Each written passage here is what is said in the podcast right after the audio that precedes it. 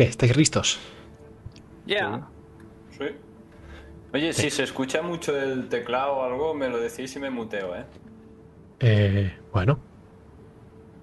Eh, si crees que se va a escuchar mucho, muteate Es que es, preventivamente. es nuevo el micro este y no sé muy bien. A ver, eh, a ver, te, teclea un poco. A ver. Saca, saca, saca, No, saca, saca, no se saca, cuela. saca, saca, saca, saca, saca, saca. No se se. Se, escucha un poco, pero muy suave. Vale, vale. Bueno, eh, pues nada, chicos, venga, vamos allá. 3, 2, 1. And I was like, ooh, I made it out past Atmo, and the server crashed.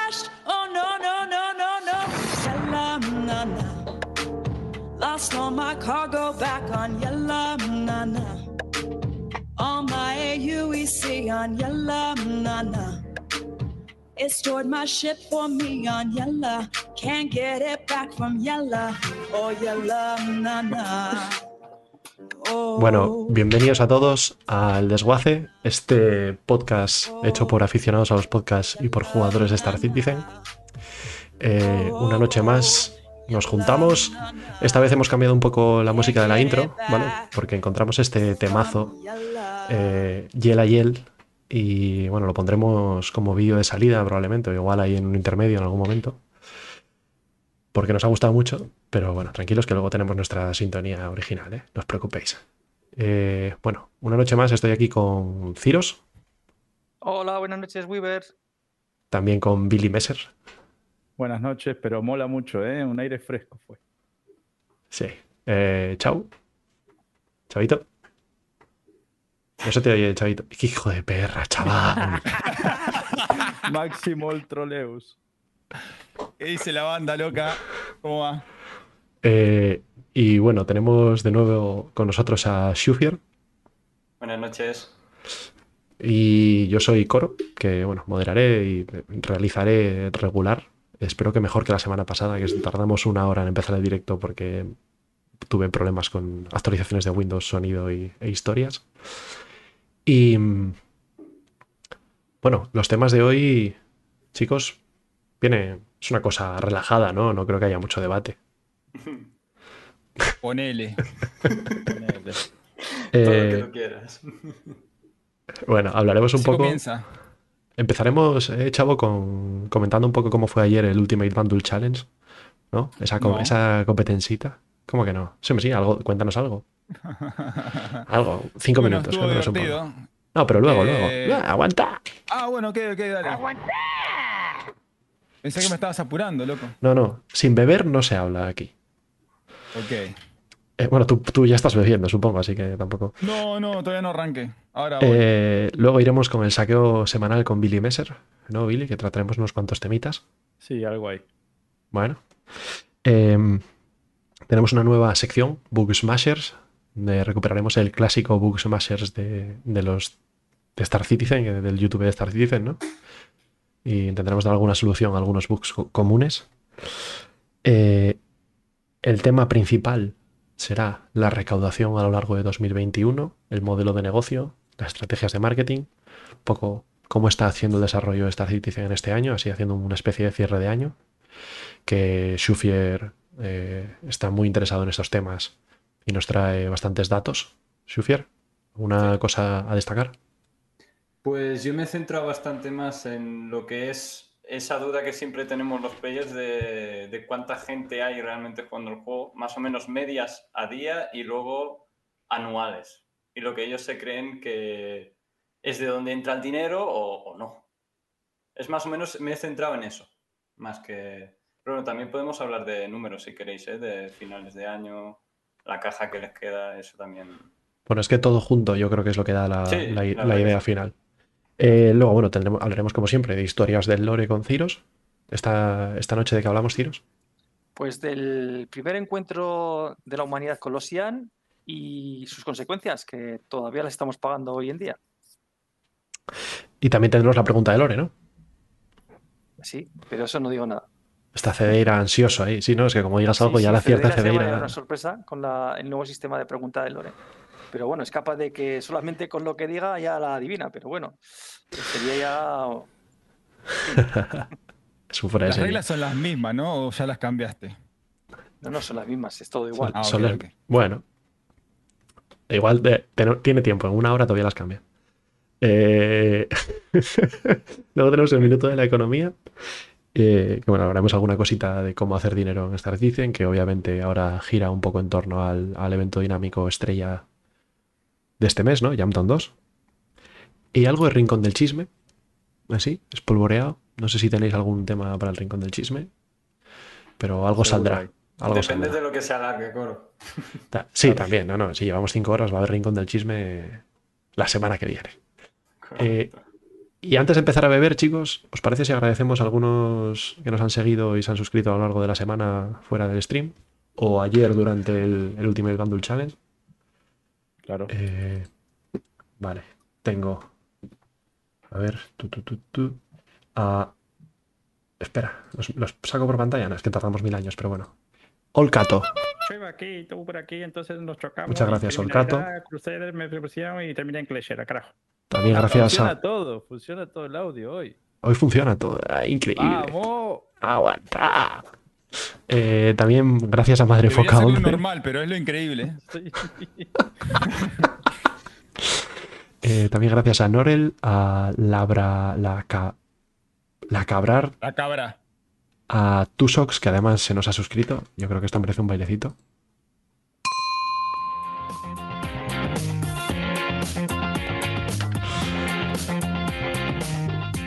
Dale que subo, dale que subo. Bueno, gracias Tusox.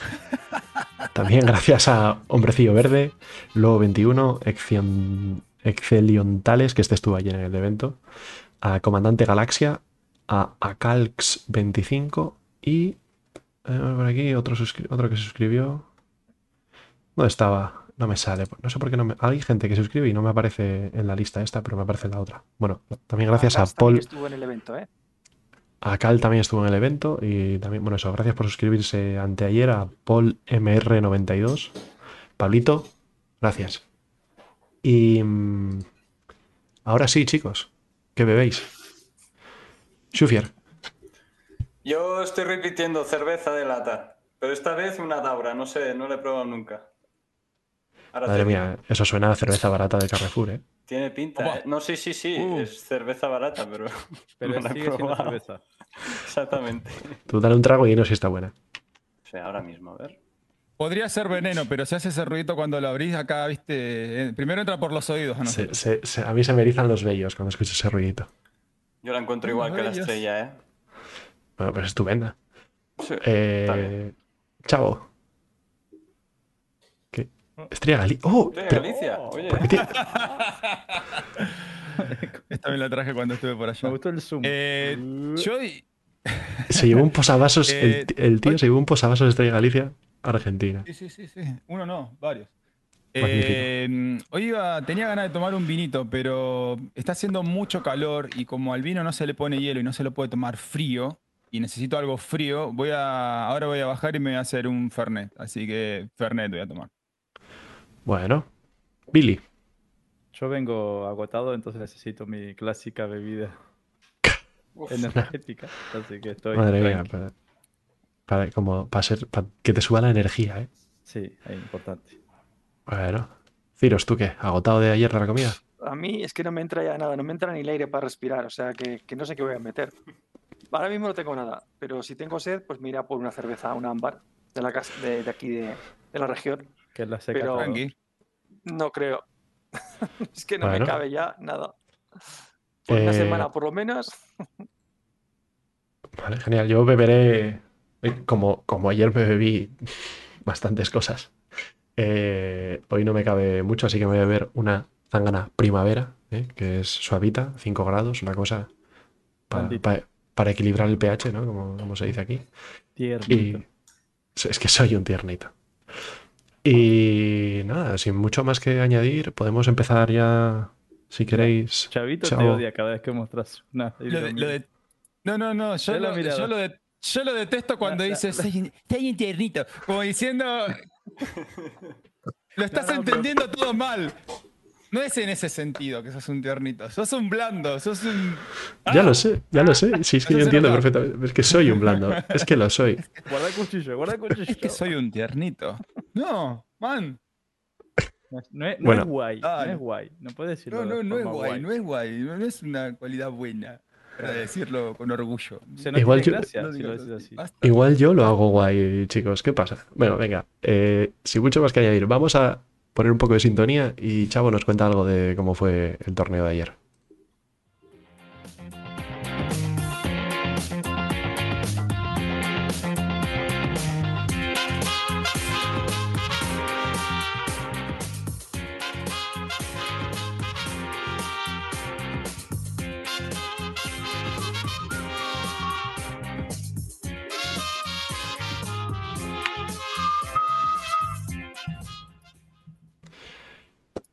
Bueno, dale, Chavo. Ultimate Bundle Challenge. Bueno, nada, estuvo, estuvo muy divertido. Este, hubo buena convocatoria. Eh, todavía estoy medio bloqueado. ¿No cree que lo dejamos más para adelante? No, no, no importa. Este, estuvo muy divertido. Creo que fue una buena manera de terminar el año, aunque todavía no terminó, pero bueno, ya estamos. En cuanto a evento, ¿no? En cuanto a eventos, sí. Este, espero que todos los que. Primero, que nada, gracias a, to- a, a los chicos que, que vinieron. eh, a nuestro sponsor eh, a Academia Imperium. Hyperion. Este, tuvimos Claro. unas charlas muy interesantes que luego me gustaría, no hoy, pero elaborar un poquitito más con respecto a eso. También a la federación, ¿no? Al- También con respecto a, sponsorizó. al- ¿Cómo? Ya Ultimate Challenge. No, no, eso no basta. Eh, hubo unas charlas muy interesantes que, bueno, eh, luego, luego lo vamos a elaborar un poco mejor. Eh, fue- fueron conversaciones que se dieron con respecto a, a, a esto que le digo, a la a Aca- Academia Imperium y al, y al objetivo que tienen. Creo que conecta muy bien con la forma de pensar de muchos de los que estamos acá y me interesó bastante y quiero saber más. Así que luego, bueno, sé, bueno, eh, vamos a hablar con, quiero hablar con Nick Raham para ver si le interesaría tal vez participar del streaming, eh, del podcast y charlar un poquito con respecto a eso. Pero bueno, eh, Interesante lo la tendría que prepararlo. Sí, sí, la verdad que me, me- me gustó mucho la idea. Eh, lo que hacen, ¿no? Una entrevistita, quizá, ¿no? Algo así. Sí, sí, una especie de entrevista, algo. Eh, y bueno, nada, con respecto al torneo, nada, muy divertido. eh, hubo premios, sorteamos, no- bueno, no fue sorteo, fue eh, un millón de créditos que para el primero, segundo y tercer puesto, o sea, 500 mil, 300 mil y 200 mil créditos para los tres primeros. Eh, acá está Depre que se llevó un muy aceptable segundo puesto. Está en el streaming, lo veo ahí. Y bueno, no sé. Felicidades, eh, nada, no puedo decir mucho más. Eh, estás. eh, pronto vamos a subir el, el video completo a YouTube de, de todo el streaming para el que lo quiera ver. Y nada. Agradecer nada más a los participantes. Eh, no, no hubiese sido posible sin la buena onda que pusieron todos los que vinieron, así que nada. Eh, tenemos en mente pensado muchísimos más eventos eh, que ya están prácticamente En desarrollo. com- completamente pensados, eh, ya se hicieron. ¿Están, están, el, ¿están en el. Progress Tracker o están en. Sí, bueno, eso quería yo añadir, ¿no? Que también gracias a la organización, Federación Corvus Nota, que es la que se encargó de organizar y, y manejar todo eso para llevarlo adelante y, y los próximos, ¿no? Que también van a hacer. Han sido-. Y está, hay otro que está ahí ya medio maduro. Vamos a hacer pronto un un, montón, un fueguito purificador o qué? Hay fuego purificador, hay este, asalto a las cuevas con intercambio de equipos, hay... ¿Qué más? Hay un montón de cosas. Hay un montón de Real cosas para hacer. Bounty Hunter Challenge. El, el Real Bounty Hunter Challenge, hay de todo. Así que, bueno, vamos a ir informando. Bueno, muy Pero bien. Hay que, bueno, eso. hay que crecer un poco el hype. Así que Sí. gracias por eso, chavo. ¿Algo más que añadir, Billy? Es lo mismo que dijo Chavo, principalmente gracias a toda la gente que vino, porque la buena onda que le pusieron y porque si no venían no podíamos hacer nada, tampoco. ¿Cómo está ahí? Bueno, se quedó bien la tarde, ¿no? Oye, ¿puedes, ¿puedes repetir todo lo que dijo Chavo, pero con el ecualizador ese de voz que tienes? No.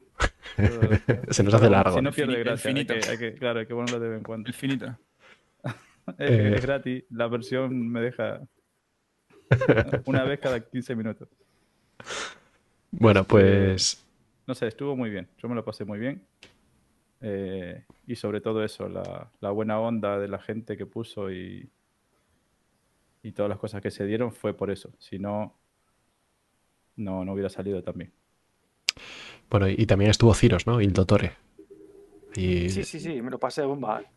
Pero no, yo no pensaba estar de médico y me fui solamente con una pistolita médica Menos que mal. me llegó para dos combates. Pero, ostras, yo, yo creía que no hacía falta ni decirlo, que ya se, se daba por hecho que tú eras el No, médico. No, yo me iba a encargar de la organización, simplemente, de, de los combates, de quién, de, bueno, de hacer el, eh, la liguilla, de organizar la liguilla y todo esto. No pensaba que me tocaba de estar en médico. De Pues hecho, mí- pensaba que iba a ser de otra manera, pero Bueno, yo pero creo bien. Que sobre todo recomiendo que vean el, eh, las, las dos semifinales y la final. Es que te vi tirando cajas también. Son espectaculares. yo tengo que. Yo creo que, yo- yo creo, yo creo que cuando, cuando, cuando se habilitó el modificador ese de tirar las cajas, así lo, lo perdimos por completo. Sí, sí, yo digo, ¿dónde está el médico? Está ahí con la, ca- El la el- multitud con la caja. Tenía que tener la, la, la paramedic tool esa y estaba con una- un tractor beam revoleando cajas a la gente. ¿Qué es eso, Ciro? Bueno, me lo pasé bien. Y no respondía, uno, la- uno le hablaba y le decía, Ciro, Ciro, y no se lo escuchaba, no decía nada, pero estaba, pero la cajita se movía. Y que fue. Sí, sí, Este estuvo muy bien. estuvo en bien. la O sea, a ver, dimensión el juego es lo que es. eh, en fin, los movimientos eran una pena porque el juego es una pena en, en ese sentido. Pero bueno, se vieron cosas interesantes. eh, Se vieron movimientos de decir, "Mm, aquí hay. Esto está pensado, eh, esto no es casualidad. Es- dices, "Com- mm", cosas que. oye, Sí, sí, yo vi, yo vi uno que le metían a, a Chavito una puñalada a los riñones, ahí le hacían un pasito lateral. ¡Ey, ey! y, y la cuchillada girándote lateral al era final y luego ¿eh? lanzándote por los aires, que ¿eh? Ese pasito esa lateral. fue genial. Esa puñalada retorcida, ¿no? Que le hizo así. Sí, sí, sí. Y, y raca, luego a tomar por saco, a la otra punta del- de la Yo, nave. la verdad que me- a mí me, me fastidió mucho no, no poder asistir. Espero que al próximo sí me pueda unir. Y, Y te llevas una puñalada de recuerdo. y me llevo una puñalada de recuerdo. Y, llegué- y os estuve viendo en, en diferido en el Twitch, pero no llegué todavía a las semifinales. Tengo mañana, mañana lo veo. Se pone Bueno, muy pues bueno nada. al final. Si no hay mucho más de este tema, vamos al saqueo semanal, chicos. ¿Os parece? Venga, Dale. venga. Dale.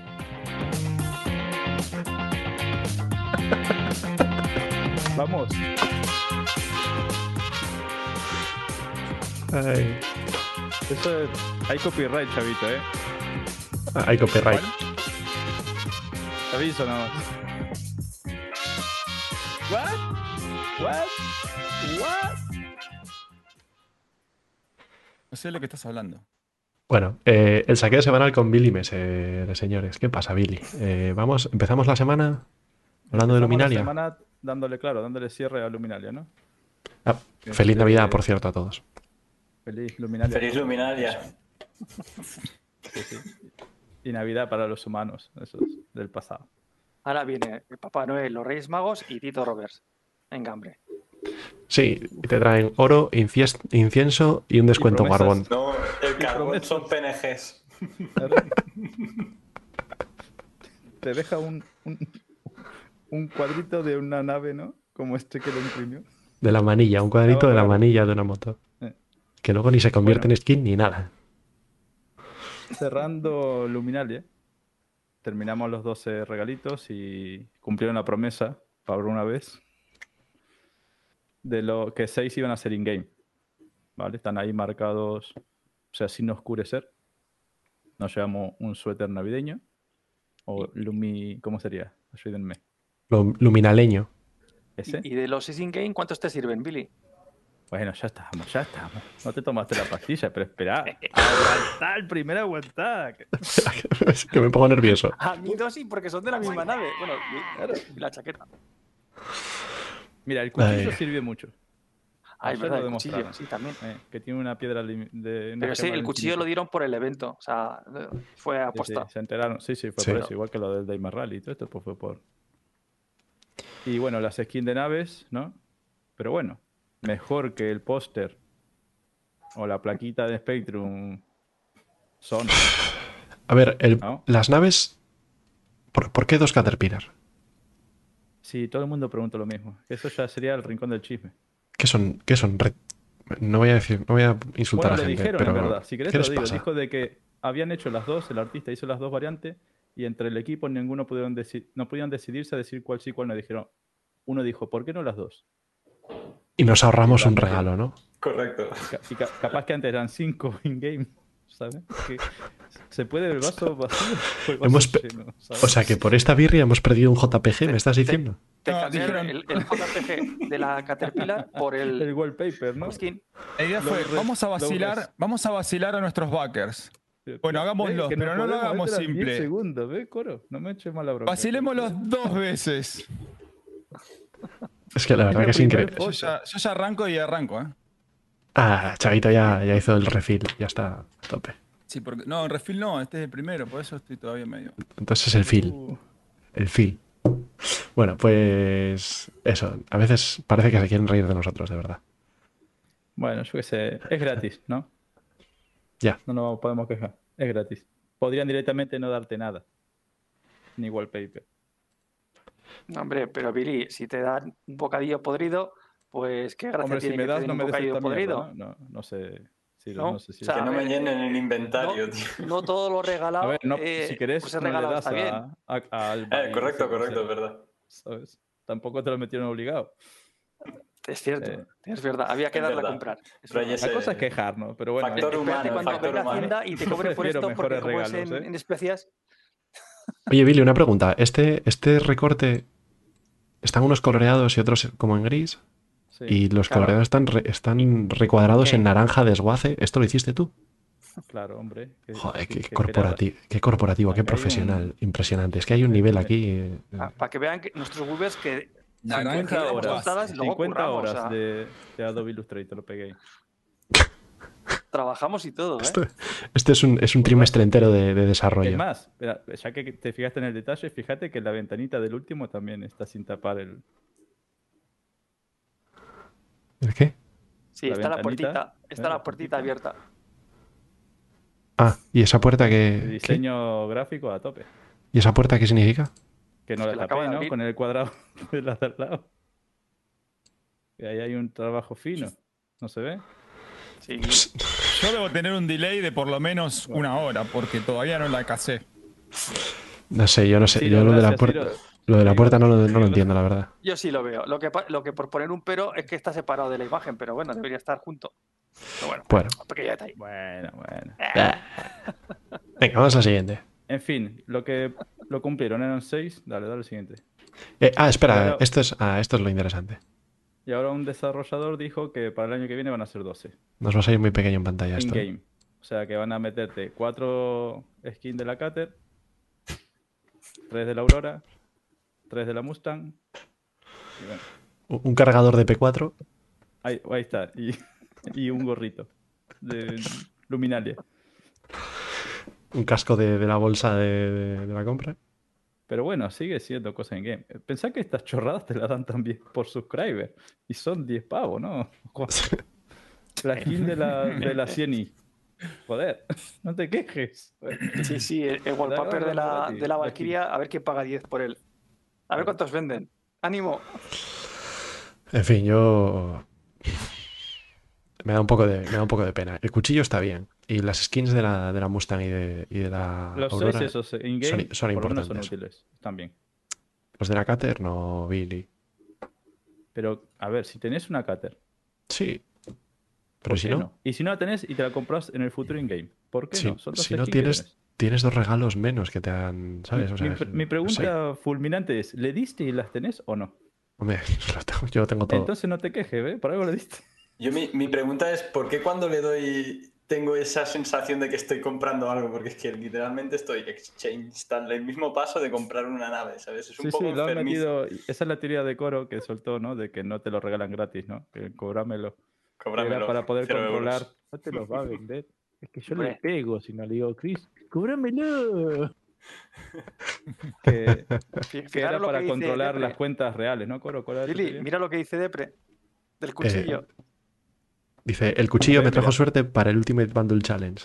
O sea, usaste ese de Predatron. Te arriesgaste a perder ese, Se ese regalo de, de tan alto valor. Yo, era, era una, una, una de las perlitas que yo quería comentar acerca del, del evento.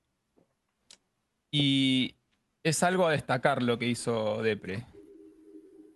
Ir un a una segundo, pelea.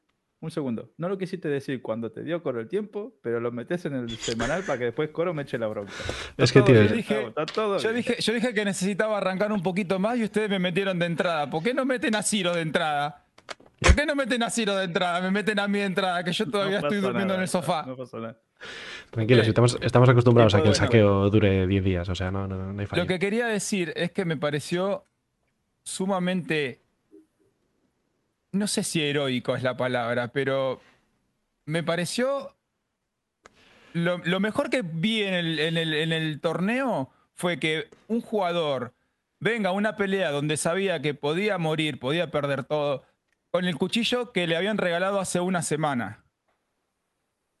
Sí, sí, porque Y, yo iba a lutear todo. viendo, después de, de escuchar todas las quejas de los ítems de subscriber, de mi casco, mi, mi mochila de Argo, mi armadura de oro, y que venga un flaco la primera vez que se junta con nosotros a jugar a una pelea donde sabía que podía morir, perder todo, y, y vino con el cuchillo Bandul, eh, no Bandul, con el cuchillo Banu, que le habían regalado. Es ese cuchillo que lo perdía y ya está.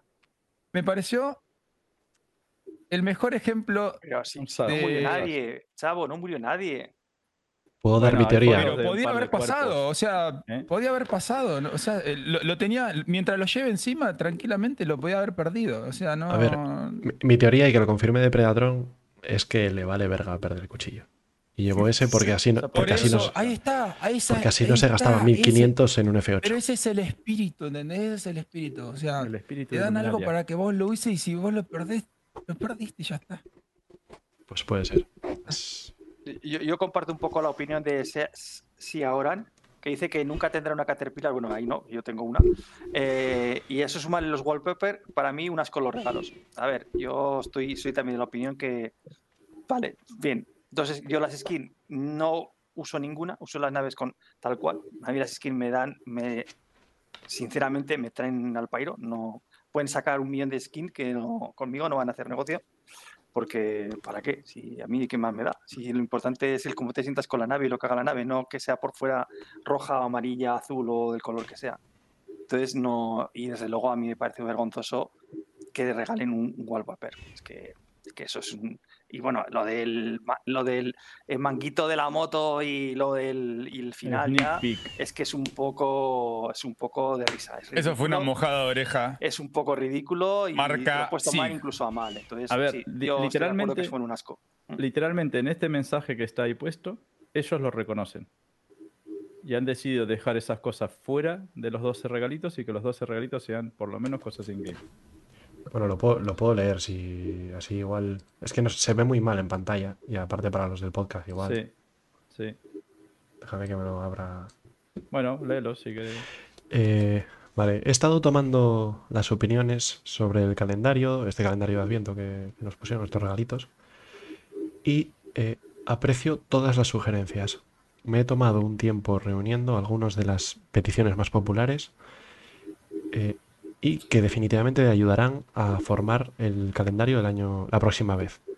También me gustaría apuntar hacia que los 12 regalos sean in-game. Así que si tenemos em, eh, wallpapers navideños Ahí. o, o chapitas, de, o chapitas Spectrum, evitaremos incluirlas en el calendario de Luminalia. Y en su lugar simplemente las daremos por separado. ¿Ves? Claro, es lo lógico. Estamos, lo, lo- lo- lo reconocen. Bueno, No Está pasa bien. nada. no pasa nada. pasa nada. Igual, pasa nada. Chavito lo acaba de decir, el espíritu de Luminalia que era, que, que no te importa una mierda lo que te han regalado y lo puedas perder en una pelea. Pues lo hicieron de puta madre, tío. A mí no me importa una mierda los 12 regalitos que me han dado. Yo la verdad que no sé si podría vivir sin el wallpaper, ¿eh? El de la moto me concretamente. Me voy a decir que no. Bueno, eh, buenas noches de Fu y de Predatron me confirma, exacto. Es que le vale verga el cuchillo, chicos. Venga, vamos a ver la, la siguiente diapo, Billy. Dale. Que es que siempre duro mogollón el saqueo semanal, tío. ¿Cómo te enrollas? Es que Billy no lo sabe hacer bien. Sí, ¿eh? soy yo, soy yo. sí. Bueno, la moto. Qué Ah. bonita la moto. Espérate, espérate. Déjame que meta yo aquí. A Bueno. ver. Espérate, sí, vamos a. No se mete antes. Vale. ¿Ah, ¿Lo quieres meter después? No, no, dale, dale. Eh, ya está. Bueno, ¿dónde qué decías, Pep? De la... No, el manillar no, por favor. Viendo, ¿no? El-. Los detalles.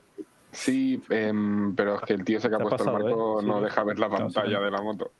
Ahí está, te recorta, pasaste. recorta, recorta. Es que en No este marco apreciar lo bueno no ese tío. sale- Bueno, se ve lo, Ah, lo que claro, lucubrábamos vale, la semana pasada.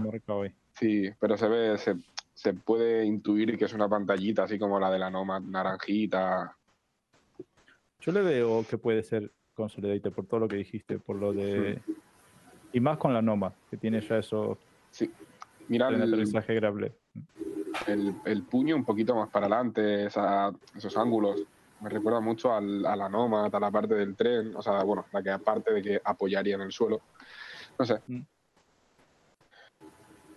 Bueno, eh, ya nos lo trajo Billy con Kep.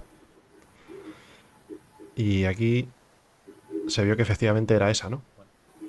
Sí, Eh, es igual. Ya vuelvo a la, a la pantallita. Ya Kep y Me, Billy encantó- ya me enca- me encanta esta parte donde, Donde nos escuchamos a donde nosotros. muestra- donde hacemos muestra de nuestra humildad. Oye, por, Sí, por- decimos, ¿vieron? Yo tenía razón, ¿vieron? Eh, ver, loco, que- yo Cuando tenía razón. lo pone, cuando la cagamos. ¡ah! Es que Olmista no es el único que tiene bola de cristal. Claro. Es que no voy a poner solo los aciertos de Olmista, joder, que alguna vez nosotros acertamos también. Aparte, era muy, era muy fácil esta, ¿no? Que, que era de la semana que pasada. tiene el tren de aterrizaje ese de la Nómada. Efectivamente, sí, sí, lo, lo clavasteis. Eh, Y la siguiente Bueno. fotita te confirma que es Consolidated porque ahí en el morro se tiene el logo. ah, ostras, qué fino. Sí, ¿no? Esto. O lo de Assassin's Creed puede ser también. Bueno, yo creo que es más de Consolidated. Sí. No lo grabes para el próximo programa, pero. si querés Oye, apostamos un habrá que ver qué tiene, qué tiene que ver. Consolidated con los IAN, ¿no? ¿Qué tratos Ah. tienen? Pues igual, sí, ¿no? Porque la tecnología esta Grab era cosa de ellos, ¿o qué? Eso, Sí, es eso, eso lo, lo hablaron en el tema de la Nomad. ¿De dónde salía esa tecnología? Bueno, nos lo, nos lo contará Ciros en una historia del Lore. Sí. Pero ya el año Nomad que viene. empezó el tema. Yo tengo mm, quejas con la moto.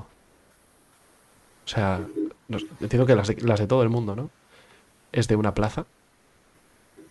Sí, a que Mm, sí. No tiene un arma. Igual tiene, ar- igual tiene algún arma Capaz abajo, por ahí ¿no? escondida, Algo. sí. Pero no tiene. ¿Puedo decir que es una plaza? Tiene pinta, ¿eh? O, dos muy, apretados. Hostia, tiene que quererse mucho, ¿eh? Dale zoom. Yo creo que aquí hay una plaza. O sea, aquí donde metes tú dos. Ahí Sí. hay una plaza, sí.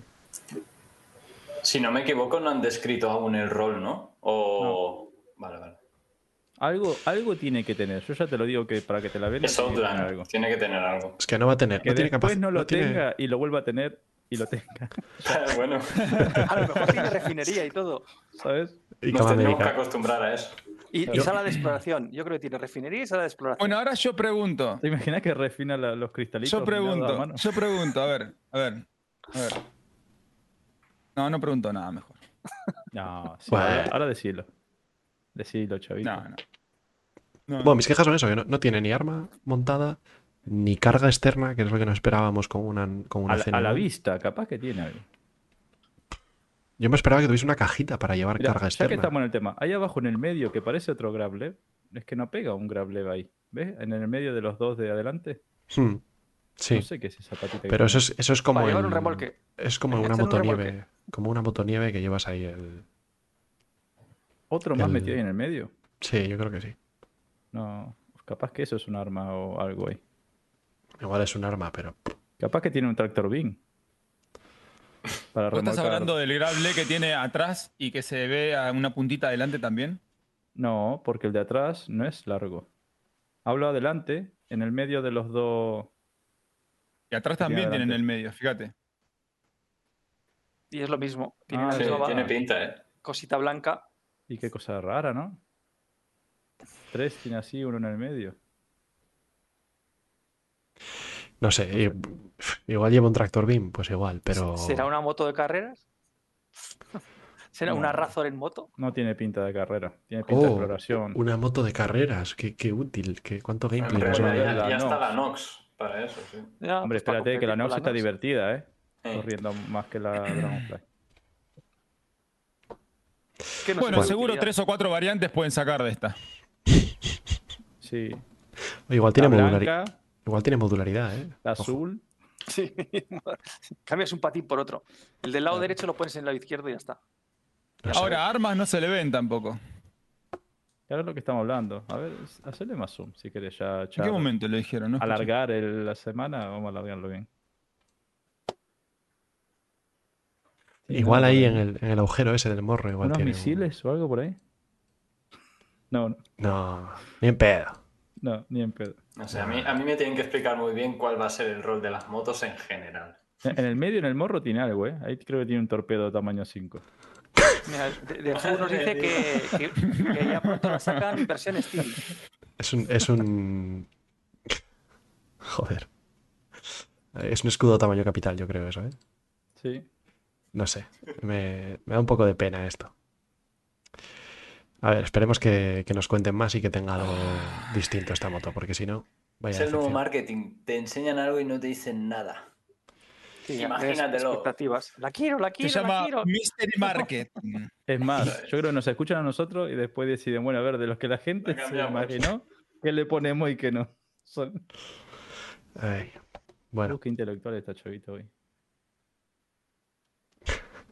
No, no Por eso- por eso habla poco, para no decir tonterías. Está ahí en plan Sí, de sí, "Shh, sí. conservador. No, no, pero ya, ya, ya estoy aflojando, ya estoy aflojando. Ya voy por el segundo y estoy aflojando. Ese ya es un refill. Estamos orgullosos, chavo. Eh, bueno, algo más de la moto. Y es que, a ver si, a ver si sacan un, un preguntas y respuestas y luego sacan un planfeto que diga lo contrario o algo así pronto. Bueno, nada, la- eh, los grables esos se desplegarán como los que tiene la Dragonfly, que se abren y se cierran. Oh, eso es lo- una cosa que extraño. Que hagan el- la- las tres versiones de la Dragonfly. La de transporte, que se hace como compacta para meterla en la caja. La de atmósfera y la de espacio. Son distintas. ¿Saben lo que le hablo? Los modos. Pero nunca, nunca cambiaron, ¿no? ¿Billy? ¿Esos? Yo creo que en el espacio al principio, allá por la 2.6 y eso. ¡Ojo! Yo, re- yo recuerdo que. Cuidado, Pará, pará, pará.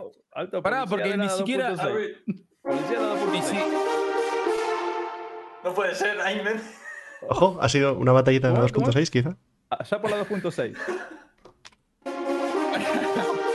Magia, tío. Es muy. Eso, ochentoso eso. ¿En qué? ¿En la 2.6? No, no, pará, que ya.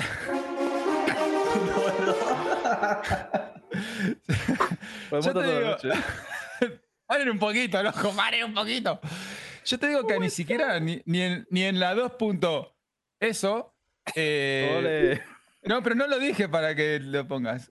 Por eso, bueno, ni siquiera eso. A mí me parece que allá por donde cuando yo empecé a jugar, que fue mucho después de esa versión, eh, se, se movían un poco los, los cosos. Me parece que sí.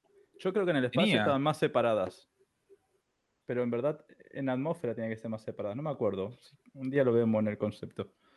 Pero eran las patas más separadas, más abiertas, creo que en atmósfera. En el espacio, la, la que es ahora, era la del espacio. Y hubo una versión cuando estacionabas, que era como. Para un package. Sí, y se metía todo así y se hacía más compactita. Que molaba. Para Esa- amarrarla a la farola, ¿no? No, para que entren más. entren- en vez de 5 en una Q-Telos, te entren 8. Está bien eso. No sé, pero molaba. Bueno, a ver, Bueno, la pregunta era esa y nadie la respondió. ¿Se compactará esta también? Mm, No veo. Igual tiene algo de. Igual algo de movimiento tiene, ¿eh? pero no, Sí. no creo que mucho. Y lo de la Dragon vendrá cuando la Gol estándar, ¿no? De la Dragonfly. Capaz se lo pone. O se lo quitan, ¿eh? O se lo quitan definitivamente. Igual deciden que no es algo que. Si solo lo tiene la Dragonfly y no lo tienen muchas otras naves, igual se lo. Todas las naves se transforman, parecen ya Transformer. Bueno, un poco sí, sí, eh, sí. Bueno, Y cada vez más, en verdad le ponen más piezas móviles. ¿Sabes? Últimamente. Ya. Es cierto. Quitando las Ares y las de Crusader, que no. Pero fíjate la Prowler, la. Las Talon. Que si Tren, que si. El. ¿Cómo es? Betol. El VTOL. Que, Bueno, Las alitas. eh, las alitas, sí. Bueno, también están las que tienen. Bueno, ahí tenés la Scorpion, dice de Peratron, tiene razón. Eh, aunque no está todavía, pero bueno, sí, se supone que sí. La Pero Merchantman, también ¿no? están ahora la- las que están en. Las que se le abren las compuertas de los componentes. Son- muchas piezas móviles que tiene. Claro, y fíjate que justamente el VTOL podría ser el modo atmósfera más abierto.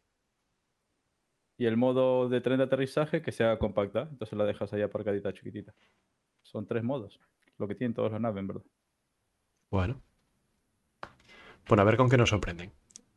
Pero primero que nos digan de qué va la moto esta. ¿Tiene Sí. nombre esta moto? No, no le pusieron ni nombre, ¿no? Eh, a ver. Vamos No lo a nombraron. tirar nombres de. No le nombraron. Y sabemos que Consolidated eh, es Consolidated solamente porque le dimos el logo. Eh, fijaros lo que nos pregunta Xiaoran, que nos pregunta si será mejor esta moto que la Dragonfly. Pues, obviamente, si la quieren La no, Dragonfly es la Killer. mejor. No aparece. Es la Dragonfly Killer. Es que si no, querrá que que hagan serlo. un upgrade de la Dragonfly a esta, na- a esta nave. Ya está. Yo no veo- 5 o 10 euros más y Pero es que no tiene. ¿Quieres no-? ¿Cómo? ¿Cómo va a ser mejor? Si no tiene dos plazas, no parece que No te lleve. preocupes, ya se inventaron lo que tenga un tractor beam. Es Sí, lo que pero se. Todavía ni siquiera dijeron Es que- cuál es el rol de esta moto. Claro, no, no Claro. sabemos nada y ni siquiera de aquí al juego qué rol van a tener en general las motos como para valorarlas en algo. A mí para eso es un CCU envenenado que te lo compras barato, con LTI te compras una nave más grande. Esto es para hacer negocio. Yo mm, ahora mismo como no hay rol, pues es una... Bueno. Mira, la Dragonfly- verdad, La Dragonfly, puntos buenos que tiene. Lo de llevar dos personas. dos personas. Puede disparar, en teoría, segundo. Claro, cuando puedan disparar y eso, pero bueno, en el Ursa, en el Cyclone digo también, se supone. Pero Sí. tiene, y tiene cargo. Se supone que las cajitas de atrás tienen 0,25 SQ, una cosa así.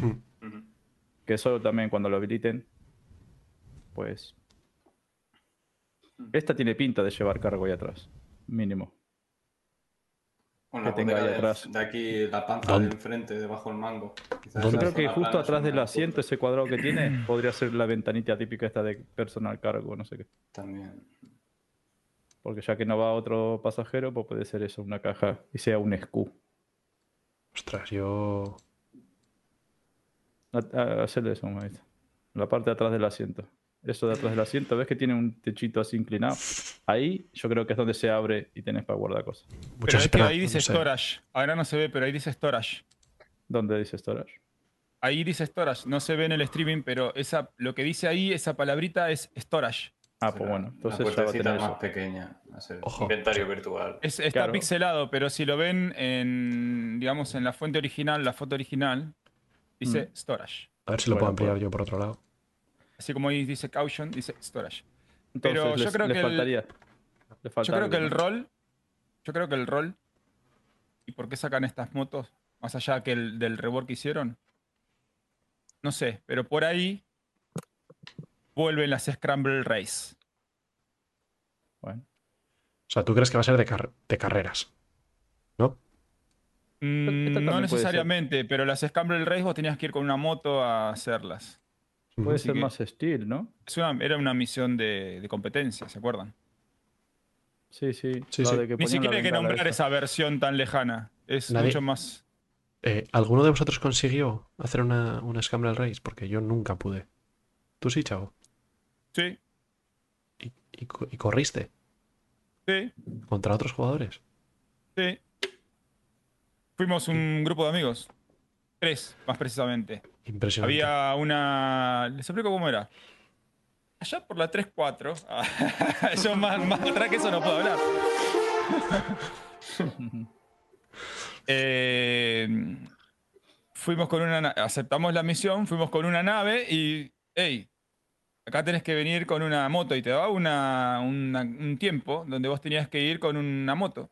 Entonces fuimos a un lugar, a un outpost, cargamos tres motos, volvimos. Eh, en realidad agarramos dos motos y un Ursa. Yo, yo corrí con un Ursa porque hicimos nuestra propia versión del Scramble Race. Eran dos motos que competían y yo con el Ursa les disparaba. que fue mucho más divertido que la, que la opción de SIG. Pero bueno, era eso. Ellos tenían que llegar a los objetivos. O sea, te ponen.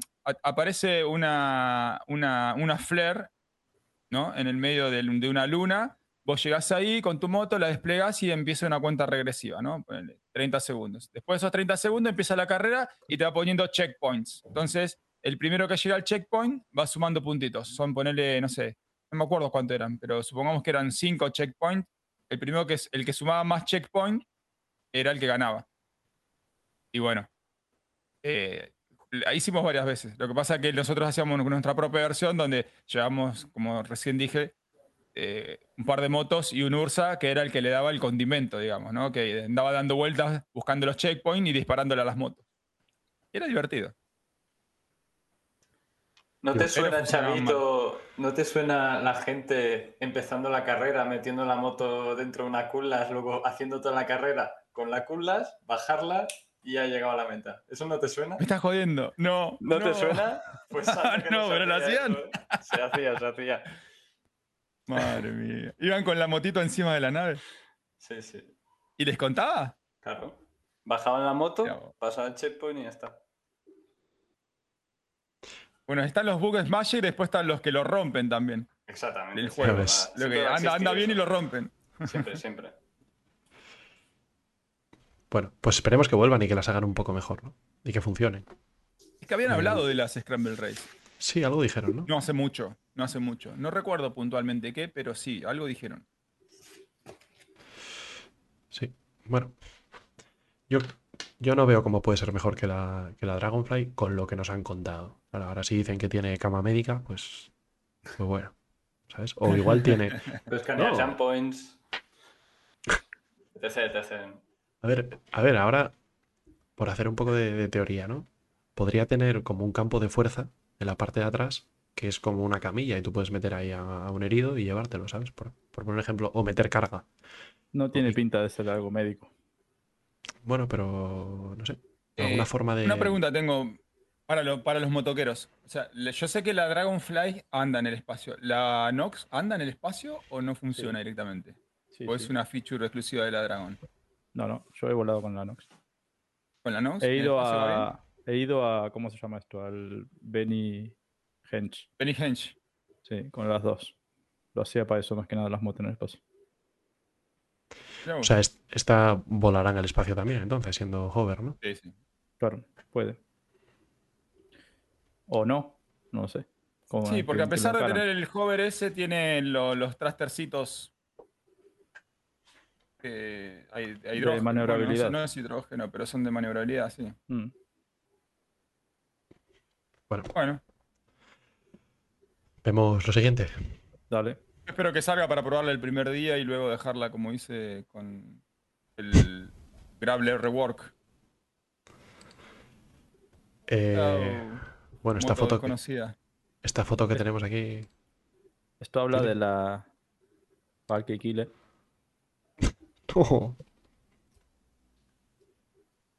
No. Pasas. Ahora todo es Killer. Bueno, venga, de la Kudas Steel. Sí. Que en verdad, bueno, si vamos a hablar lo de. Bueno, Ojo, eso, ¿qué opinan? Yo la puse ahí para que hablemos de ella. ¿Alguno ya, pus- ya pudo poner sus manos en una Cutlass Steel por casualidad? No, yo no. No, yo no. Yo tampoco. cero interés. La He verdad. he visto visto- vídeos, pero no. No, más allá del interés. A ver. Siempre cuando sale algo hay que probarlo. Yo tengo ganas, ¿eh? De aunque sea que nos pongamos y lo usemos y hagamos un despliegue. Lo que pasa es que no, no, no hay nadie que se la haya pillado todavía. ¿no? de no conocido. Tenemos al- no, no creo que haya algún. Pero- ¿Qué, qué ventajas tiene esta nave con respecto a una Redeemer? Pero ¿por qué tienen que ser ventajas? No. No pregunto porque como el precio es muy similar. Simple, por ejemplo, si, si a mí no me. La Redeemer que es de Aegis, ¿no? Sí. Si yo soy de Drake, ¿por qué me toqué a la Redeemer? Mira, Que yo sepa, la. Redeemer no. O sea, yo veo la culas y veo esos asientos que tienen las anillas, estos que te cogen. Entiendo que allí puedes ir con armadura y todo. En cambio, Sí. en la Redeemer no hay ningún asiento de Cuatro. este tipo, por lo Cuatro. que no vas a llevar un despliegue cuatro. normal. Tienes cuatro asientos. Sí, pero lo que él dice es que no son de este tipo, de despliegue Claro. de tropas, son más de tripulación. No sé hasta qué punto lo van a llevar a cabo, pero me parece que como inflan el precio de la Valkyrie y inflan el precio de esta, tiene que ver que esos asientos te dejan ir equipado. Y eso tiene su valor. Bueno, el precio de la Valkyrie Sí. todavía le queda, ¿eh? Para esto. No, es que para ahora hacer- mismo no está diferenciado el tema de dónde podés y dónde no podés sentarte de acuerdo al equipamiento que tengas. Tienes Ah. razón, Schufer, ¿eh? Más adelante, cuando no te puedas sentar en cualquier lado con la armadura, Sí, Lo que dice el Va a estar predicador también es complicado. verdad, de que son 20 tíos que van a la muerte, ¿no? Un ataúd Hmm. Porque sin pintar, no cromado. ¿cuánto- ¿cuántos, ¿Cuántos pepinos de Animus hace falta para tirar esto? Dos. Es que el Animus no va muy bien. Bueno, contra naves sí, ¿eh? Contra vehículos no- sí. No, va nada bien, pero No, contra me naves sí refiero va. que yo la última vez vi que ni sale, que no, los misiles van... Railgun creo que es más fiable. ¿eh?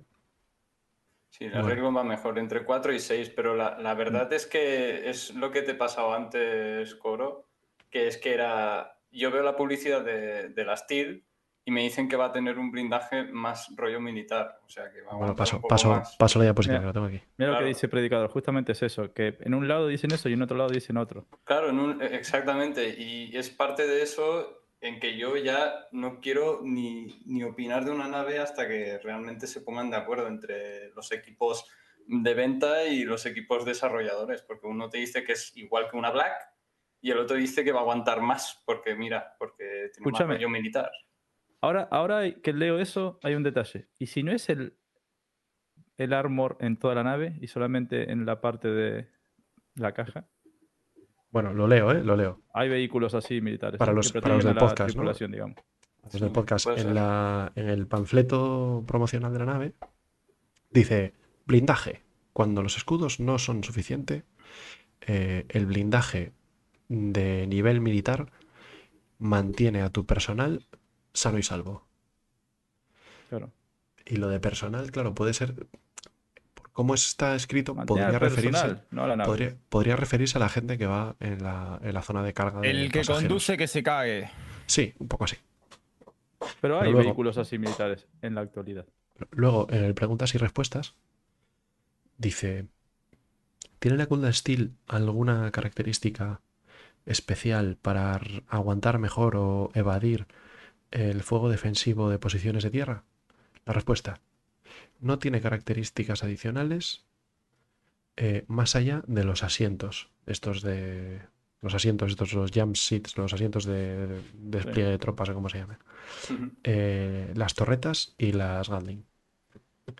O sea que, teóricamente, no tiene blindaje, según los desarrolladores. Pero según marketing, sí tiene un blindaje mejor. Y si... Y el nombre no- bueno, no quiero adelantarme, pero y tampoco quiero que hablemos de esto porque me vais a matar, pero tiene mucho que ver con lo que publicitaban de la llamada Odyssey, la llamada Odyssey, y luego... ¡Quémenlo! ¡Prendanlo fuego! Pero luego hacen esos ira- idas y venidas de ahora le pongo esto y ya vuelve a ser la hostia y no sé qué. Y a mí yo ya, la verdad es que no entiendo nada. Para mí es nuevo esto. Aunque la gente diga, estás acostumbrado, no es verdad. Yo no. Al menos yo. Claro, No, es, no. es- es una, es una técnica de no pongas especificaciones, contradigámonos lo más posible y que los backers solo asuman lo que quieran y que en base a eso compren.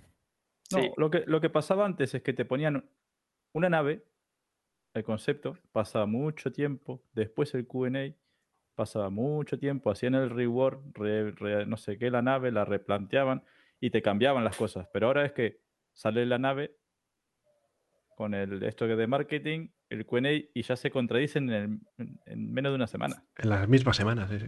Claro. Sí. Entonces, eso sí, Sí. que choca un poco más. Pero Yo- yo estoy sí de que lo acuerdo vienen con haciendo. Sí que lo y- vienen haciendo. y con Chavo, porque es verdad, esto no lo habían hecho hasta ahora los de CIG. Estos de ahora sí, ahora no, ahora sí, ahora no, es nuevo. No sé qué pretenden con ello, porque yo no creo que sea una buena estrategia, porque ahora la Eso gente sí, ya va a sí lo dudar de hicieron, todo. ¿eh? Sí lo hicieron antes. ¿Tan descarado? La Redeemer mismo es una. A ver, la Pero Redeemer lo salió más espaciado. Antes te vendían una nave como que era. Claro, era más todo. espaciado, pero lo hacían. La Claro, Carrack, el La, tamaño. la Bueno. Redeemer era todo. Era una supernave despliegue Sí, de tropas. era no sé de tropas, y poco ¿no? a poco Pero- fueron quitando. Ahí está, te, te puedo nombrar más, eh, ahora no me, no Mm. me acuerdo, pero sí que lo vienen haciendo. Lo que pasa es que era eso, más en el tiempo, ¿no? Como que le dabas, vale, está bien, te lo pensaste mejor y ahora se lo cambias. Correcto. Pero Te dan la sensación de que piensan las cosas. En cambio, Claro, ahora, ahora- se nos junta lo de la Ion, lo de la Odyssey y lo de la nueva Cutlass. Sí, Claro, en, en no un mes, ¿eh? Tres cosas en un mes. Es, es- es- es lo, lo preocupante, no hay comunicación Claro. entre ellos y uno dice una cosa y no se leyó el QA o no se leyó el, ¿cómo se llama esto? El panfleto, el brochure. El jump point. El brochure. Sí, no, o el brochure esto de que te venden las naves, ¿no? El, Ah, el librito. Y dice otras cosas. Entonces, ¿a quién le hace? Porque eso sí que es verdad que ahora lo venimos viendo más seguido que preguntan, ¿a qué le hacemos caso? ¿Al QA? ¿Al brochure? ¿Al jump point? ¿A qué? ¿Al anuncio? No lo sé. Mm, Eso es el problema ahora. Esto, lo sacan, no sé, yo creo que es lo que dice Coro, que un departamento pone una cosa, el otro otra y no, no hay comunicación entre ellos. Bueno, es una pena, la verdad, que les pase estas cosas. ¿eh? Eh, Pero bueno, para lo que vale, yo creo que sí podría tener más armor. Ya que estamos. Para que sea mejor que la Black. Porque es mucha diferencia, ¿no? También el dinero, el precio que le han puesto. Yo te digo que para mí es, es, es los asientos, si no, no me lo explico. Tiene que tener un valor añadido, porque es que la Valkyria es el mismo rollo.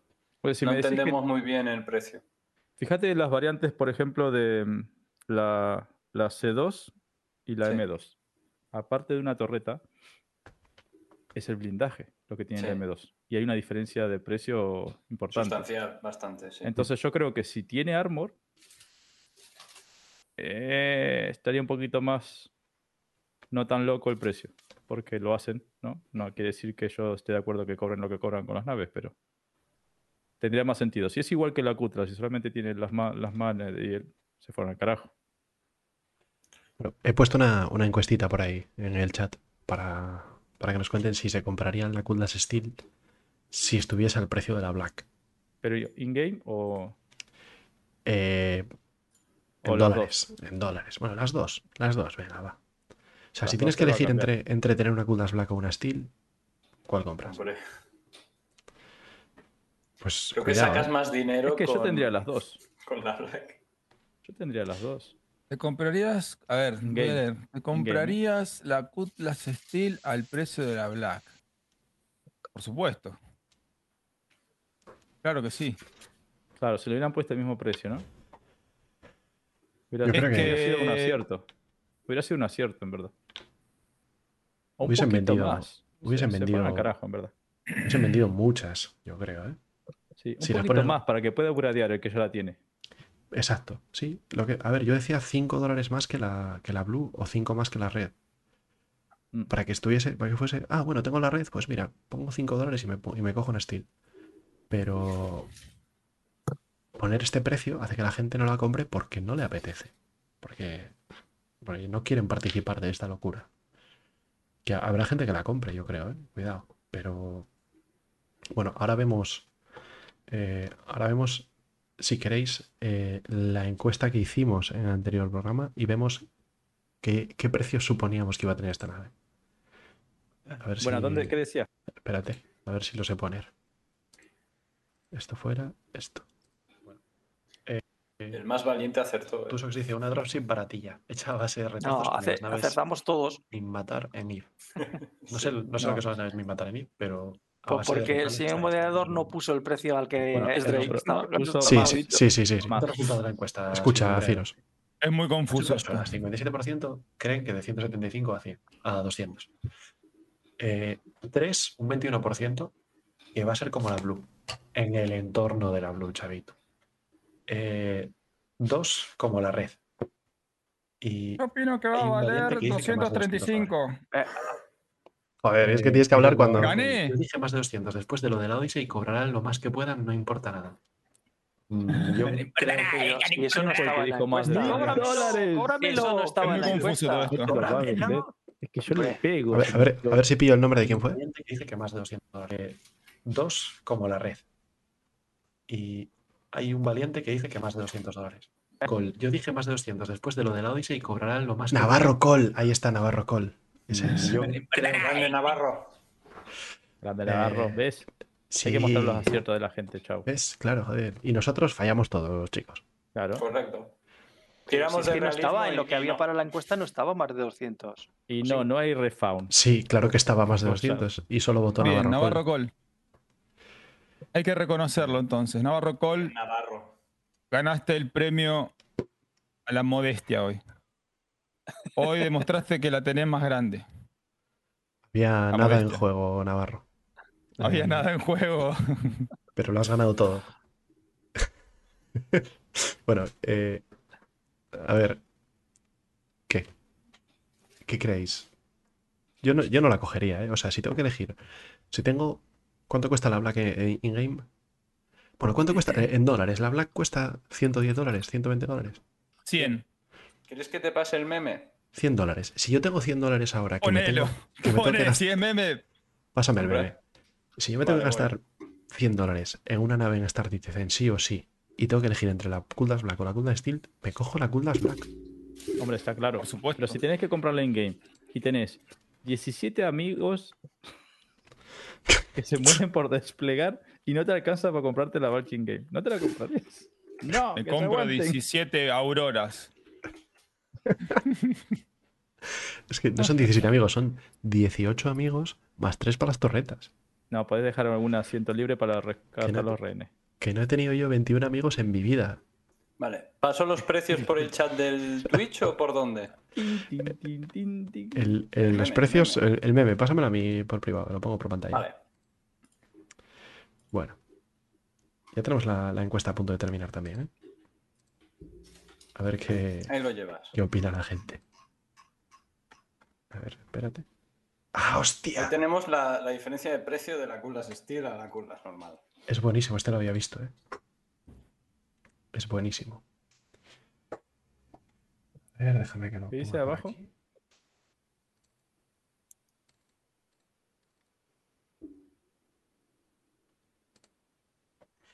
Segundito que lo meta por aquí.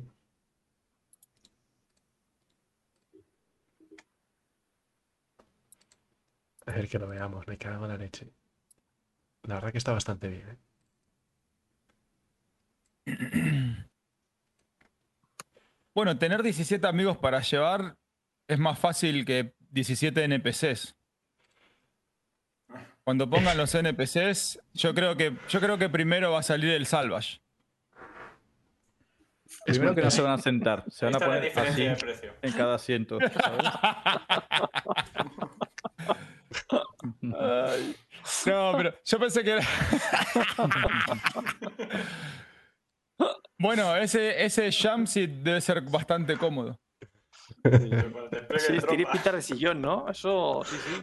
Un sillón y una fregona, es, es épico. Yo Bueno, diría, Hostia, yo pero va diría que hay que, pilotando, hay que ¿eh? poner Va tres memes, no uno solo. Oye, ¿y no se parece un poco a Chris Robert, el del sillón? Hombre, Bueno, para los del podcast, Al de, al de Me falta la- el- ¿Cómo es? El ¿De del. qué? Joder. El programa este. Con el. Top Gear. Jackass. Sí, el de Top Gear, ¿no?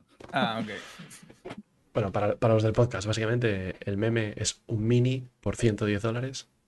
O sea, bueno, una Kuldas Black, que es la foto de un mini por 110 dólares. Y la siguiente, la foto del mismo mini, pero con un tipo en el techo del mini subido a un un sillón momento. con una ¿Cómo fregona en la mano. Y atado ¿No, con no cuerdas reconocéis quién es? Yo creo No, que es el de. ¿quién es? Es el Mr. Bean. Es Mr. Beam.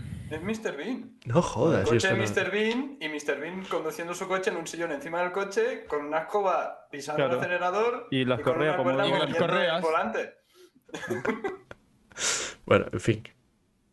¿Qué, Bueno, Navarro Col dice en el chat, es Mr. Bean. De nuevo Navarro Col acertando, ¿eh? Grande Navarro. Pues nada, esta es la Falta, broma. fa- falta el meme de, las de las camionetas, eh, la de bombero, la policía, que eran Ah, y la Steel. ¿no? las cutlas. Ese también estaba bueno, el meme. En fin, Eran las 100 distintas cutlas. 230 pavazos, que es precio de limusina. No sé, yo no, no, no lo tengo claro. ¿Por qué Eh, con 95 sale ahí? Que eso se supone que es, ¿de dónde? 230 con 95. Y el 109,98. me- Es muy raro eso, ¿eh? No sé Eso si es será por el, el los de impuestos. euro. Ah, Ah, el bueno, cambio puede de ser. euro. ¿Ah, sí? Pues Ah, está en euros, dólares ¿no? ahí, ¿eh? Ok. ¿Está en euro? Ah, ¿está en dólares? Está en dólares, sí, sí, sí. Será los USD. impuestos. USD. Será porque lo está viendo con impuestos, supongo. Debe ser de Europa, pero en dólares. Puede ser. O de, o de Reino Unido o de un montón de lados que también les cobran impuestos. Y en Estados Unidos Ah. mismo también. Bueno, vemos, vemos el resultado de la encuesta, Siguiente. chicos, y pasamos ya de la, de la Cool Steel, por favor. Sí. Eh, bueno, Eh, ¿te comprarías la Cool Steel al precio de la Black? Tres personas, el 27% dice que sí, pero dice que no el 73%. O sea, es que ni al precio de la Black, ni al No. precio de la Black lo querría la mayor parte de Mm. gente. No sé, tío. Bueno. Pero yo, Yo creo creo- que si, si lo hubiesen sacado al precio de, al precio de la Black hubiesen vendido muchas. O al precio de la, que- de la Blue. De la Blue. Yo, yo quiero aportar menos. que el- yo he votado que no, pero básicamente porque es que ya con este nuevo método de venta yo no me decido por nada, así que prefiero no. Claro. Y No si por la todo es nave en sí, in-game, no por la chicos, yo sí. quiero todas las naves in-game. O sea, Claro, sí, sí, realmente... igual. Por eso puse que sí, porque en game me las compraré. Sí, sí. Yo- a ver, yo he de admitir que, que uno de mis proyectos es comprarme una Valkyria in-game. ¿Vale? Que vale 4 millones y pico. 4 millones y medio casi.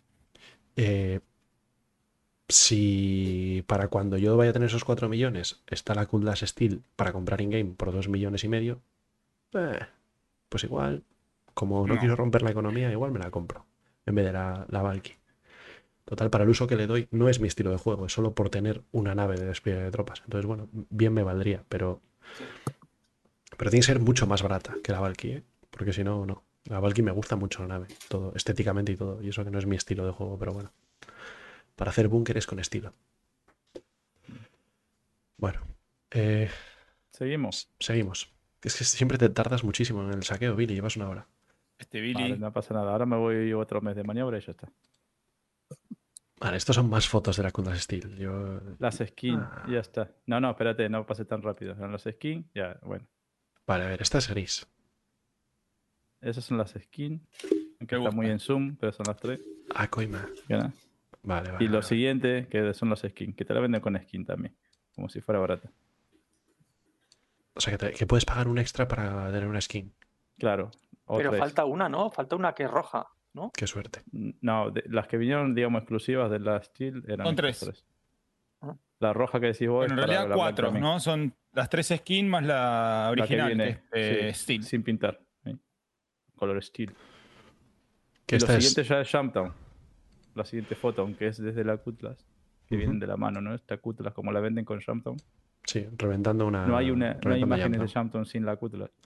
Steel, Con, como si te con quisieran fuego. Eh, Jumptown con fuego. Sí. Y porque hay Vamos. bidones. El, el mace explota si le disparas. Que se- según Zig no se puede hacer Town sin la Cutlass Steel. Más o menos.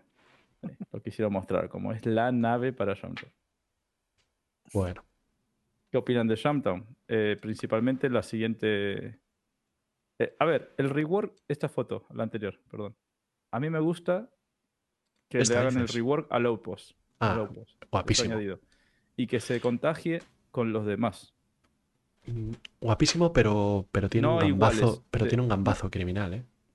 No, no igual de, me refiero a escenario FPS, sino de que le metan más vidita, más, más a los outposts, más cosas por ahí, de que haya actividad. ¿Sabes? Como esos contenedores y cosas por ahí, me ha gustado. El Hay problema que tiene. calefacción, hay problema que- calefacción en los sitios de las torretas. El problema que tiene este, este outpost, este rework, es que En la CitizenCon de 2019 dijeron que querían hacer nuevos outposts que no tuviesen solamente una entrada y salida. Claro. ¿Verdad? ¿Os acordáis que lo vimos hace unos, hace unos cuantos capítulos? Sí. Y este outpost tiene una entrada, solo una entrada, con un airlock, de forma que tú desde dentro defiendes esto, un tío solo contra una legión. Pero todavía no está implementado el sistema que tienen hecho de. Eso lo dijeron. Lo, que- lo que dijeron de las entradas y las salidas no, no es puntualmente una entrada y una salida física. Lo que hablaban era de opciones al jugador para que puedan eh, implementar su, Bueno, su pero pueden entrar, de chavo. distintas maneras. Espera, una, espera. una- una forma directa a repartiendo do- amor en forma de plomo o Esa, esa- esa historia la contaron en esta. Steel. Esta la contaron en esta CitizenCon, hablaron de eso y enseñaron lo de en el outpost de, de Piro, ¿no? Pero lo, no, los otros que no Sí. son Pero- outposts, son pero en el de estos 2000 coloniales. Pero en el de que es otra 2019, en el de 2019 deci- hablaban específicamente de los búnkeres y decían que querían hacer nuevos outposts que tuviesen más de una entrada. Ah, eso nunca lo escuché. Pero de los bunkers Sí, o lo de los aquí. outposts como estos. Hablaba de outpost en general. De hecho, estaban en Microtech haciendo la misión esta de ir a infiltrarse en un laboratorio, ¿os acordáis? Y Sí. decían que estaban haciendo nuevos outposts que tenían más de una entrada y más de una salida. Me suena a Correcto. verso todo lo que También está venía diciendo. atado a lo de las cuevas con canales que salgan por un lado y. ¿sabes? Sí, pero, pero ojo, que lo que vos decís, Coro, no son estos outposts. Son. Que me da igual, que me da igual, que han hecho un outpost nuevo No, joder. de que- cero que- y le han puesto no han una puesto- puta entrada. Joder, que ¿qué les costaba ponerle dos entradas? Dos entradas. En vez de 600 contenedores, pon 590 y una entrada más.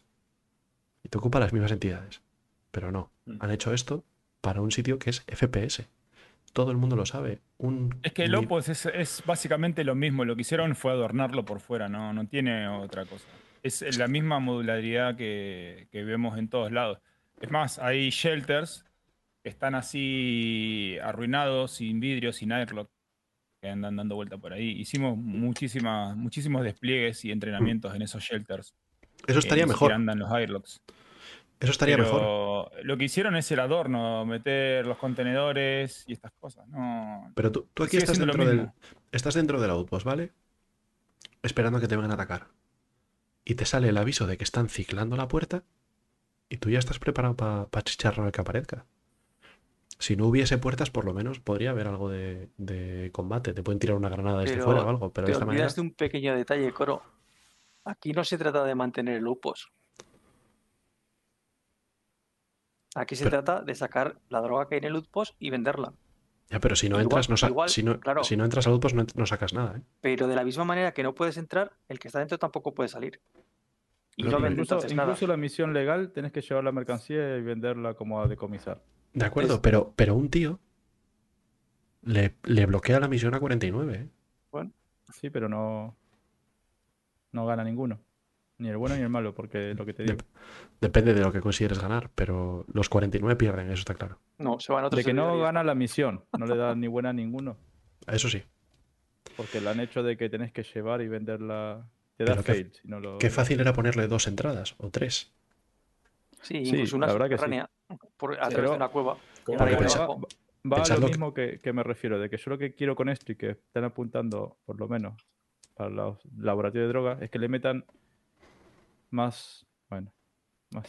más, más mm, El adorno, el adorno de por fuera. es lo que, sí. Que, lo que que- venimos viendo los opos todos La ambientación. iguales.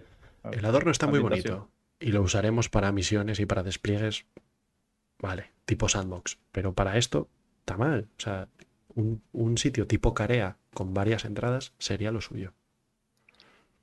Hubiese estado mucho sí. más, mucho más O sea, guay. Lo, lo que Como Coro los dice, Pyro que tienen pinta de que te tienes que colar, luego tienen como una zona por abajo. Claro, pero eso tienen ya son otro tema. lo, lo- lo que Coro dice, o- yo creo que entender es, imaginaros esto como un escenario de, de un Call of Duty o de un, de un, de un juego PvP. ¿Valdría o no valdría? No. Efectivamente, Coro tiene razón, no valdría. Bueno, Estaría súper des- desbalanceado. o sea, Entonces, no- el- lo ves, no lo ves como algo dentro del universo, sino lo ves algo en concreto, como un escenario de una zona donde va a haber PvP. Mira, lo Entonces, que dice no, Aitor, no está bien, no está balanceado, efectivamente. lo que dice Aitor D me parece correcto. Y más que Sí. metieron los bounty de atmósfera. Ya que no hay NPC en el suelo, por lo menos podrías haber puesto un par. Lo leo para los. Le- sí, por ¿no? favor, De que eso te iba a sí, decir. El interés del evento en Showtown se basa en que te encuentres con gente. Si no hay nadie, es una misión de delivery. Deberían haber metido oleadas NPC en naves por la zona como extra. Lo veo porque justamente en el. ¿Cómo se llama ese que hicimos en el espacio? Creo que sacan las cajitas de la Starfire. Xenotred. El, el. Molaba de que aunque estuviéramos solos, y con Chavo lo vimos, empezás a escuchar tiros y son los NPC dándole por culo y reventando tu nave ahí afuera. Entonces alguien sí. tiene que salir y quedarse con la nave, matar a ese NPC que molestaba. Eh, le daría vida. Que Sí. venga un NPC y le empiece a disparar a tu nave, aunque sea ahí un vuelo atmosférico.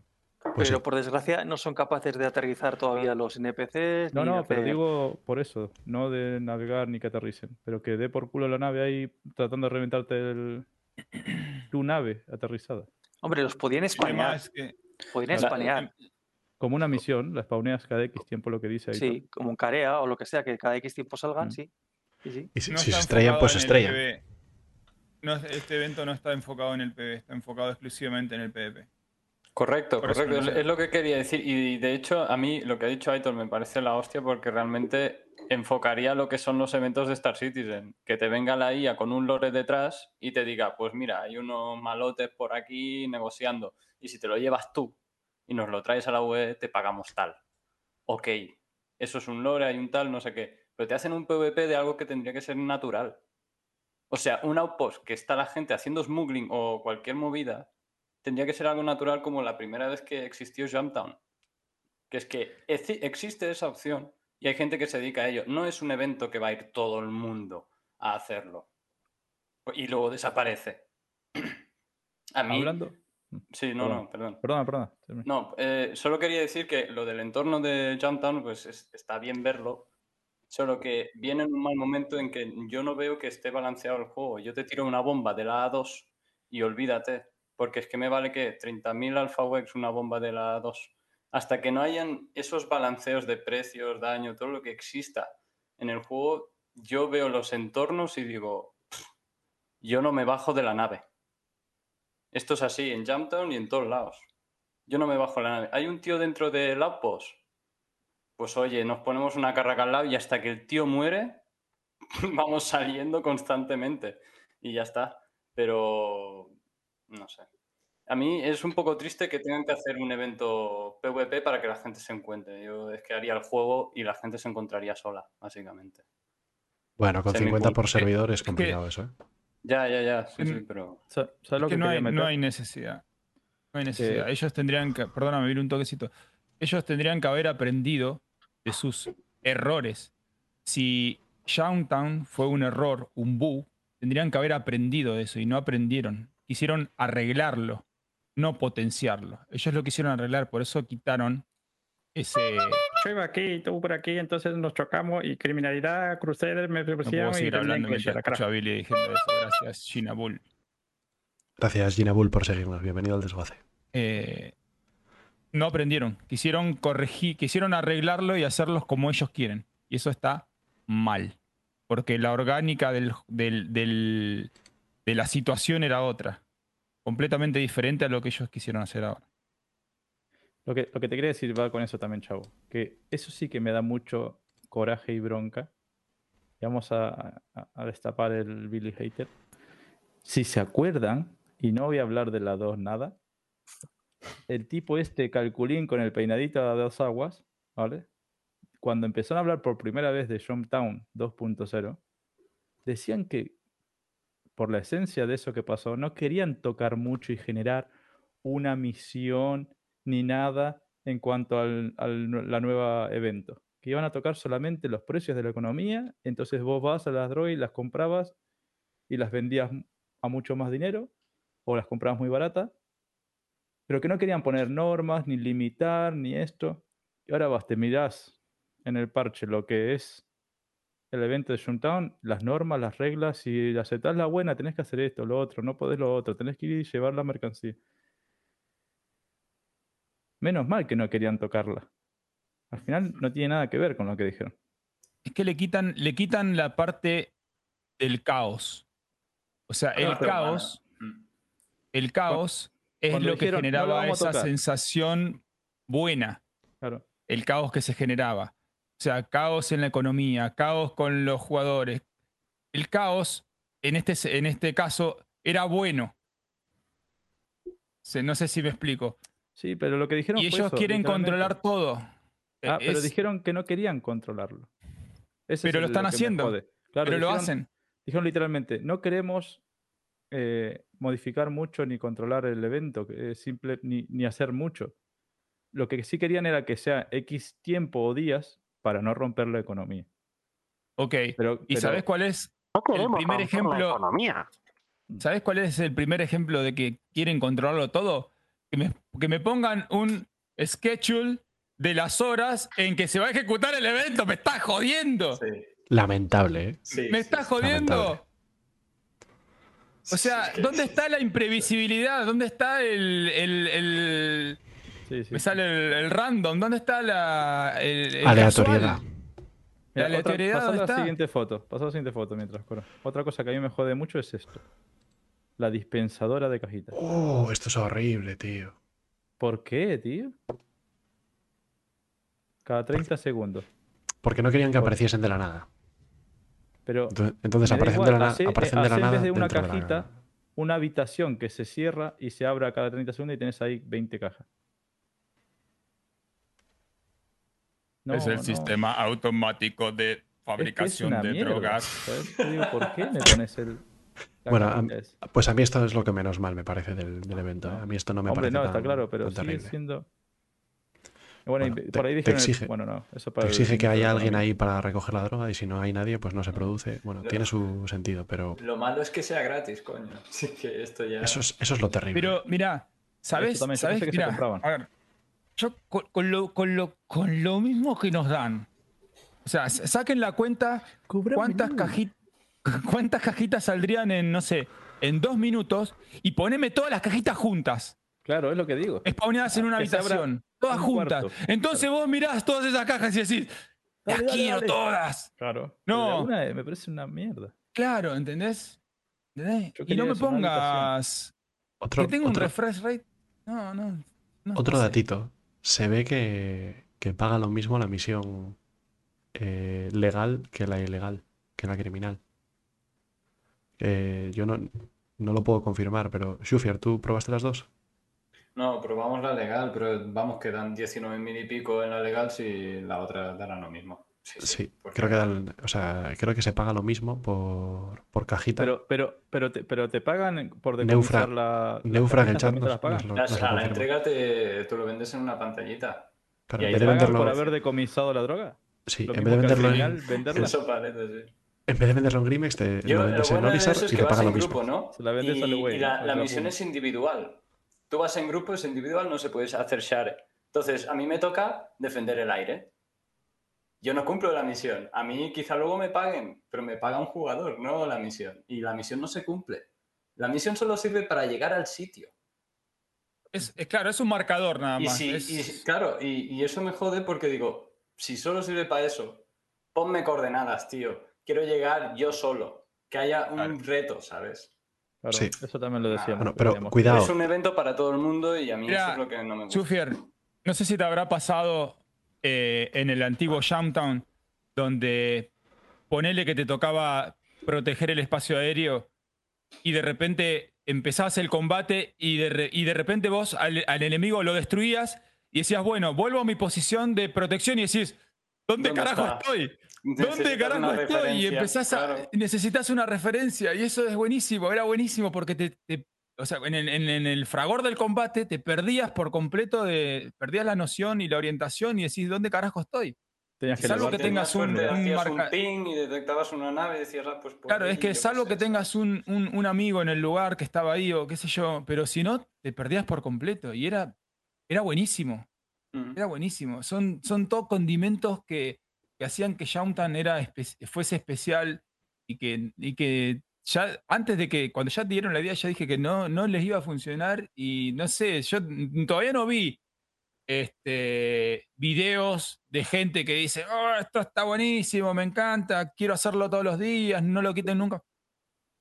O sea, es otro eventito más, otro streaming más, otro video de YouTube más.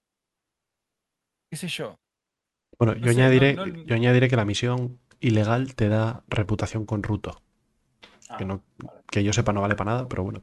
No, no. Ahí bueno, está. sí, te- hay, hay una evolución en Ruto. No es como lo que tenemos en BAU, pero sí hay una evolución en Ruto y también te van pagando más por ciertas misiones. Son asesinatos. Es un poco... Eh, yo creo que lo de que no haya NPCs, yo creo que tiene algo que ver porque no son capaces de andar por la superficie de los planetas. O sea, tendrían que estar dentro del, del puesto y no sé cómo justificas que aparezcan ahí eh, piratas cada X tiempo dentro del, del puesto si tú estás cubriendo la puerta. Ah, no, perdona, Como- Ciro, si no me equivoco, búnkeres. comentaba eh, NPCs pero con naves, ¿eh? De No, lo que después abajo a- Claro, pero, pero es que los NPCs no saben andar Ah. todavía por la superficie de los planetas. No, no, andar no. Entonces, ¿cómo se van a bajar de la nave? Ah, tú dices simplemente con las naves. Solo disparando. volando, solo Vale, vale, volando. vale, vale. Sí. Ok, ent- vale. Entonces sí. Yo entendí sí, No, eso, yo ¿eh? creo, Sí, sí. Yo creo que eso de, de- de que aunque sea solo volando, no, no lo metieron porque realmente, como recién está en la primera implementación, eh, no lo tienen fino, pero para nada. No. Para nada. O sea que poner algo Pero bueno, el, así el la primera vez y que es- estén ahí para nada, no creo que sea muy... el chico del pelo partido sí que dijo que, que querían meter refuerzos de NPCs que apareciesen a mitad del evento, que aterrizasen ahí. Sí. Yo, yo ahí sí veo Kudlas Steel apareciendo con 18 tipos dispuestos a morir de tres tiros de railgun, ¿eh? Eso sí que...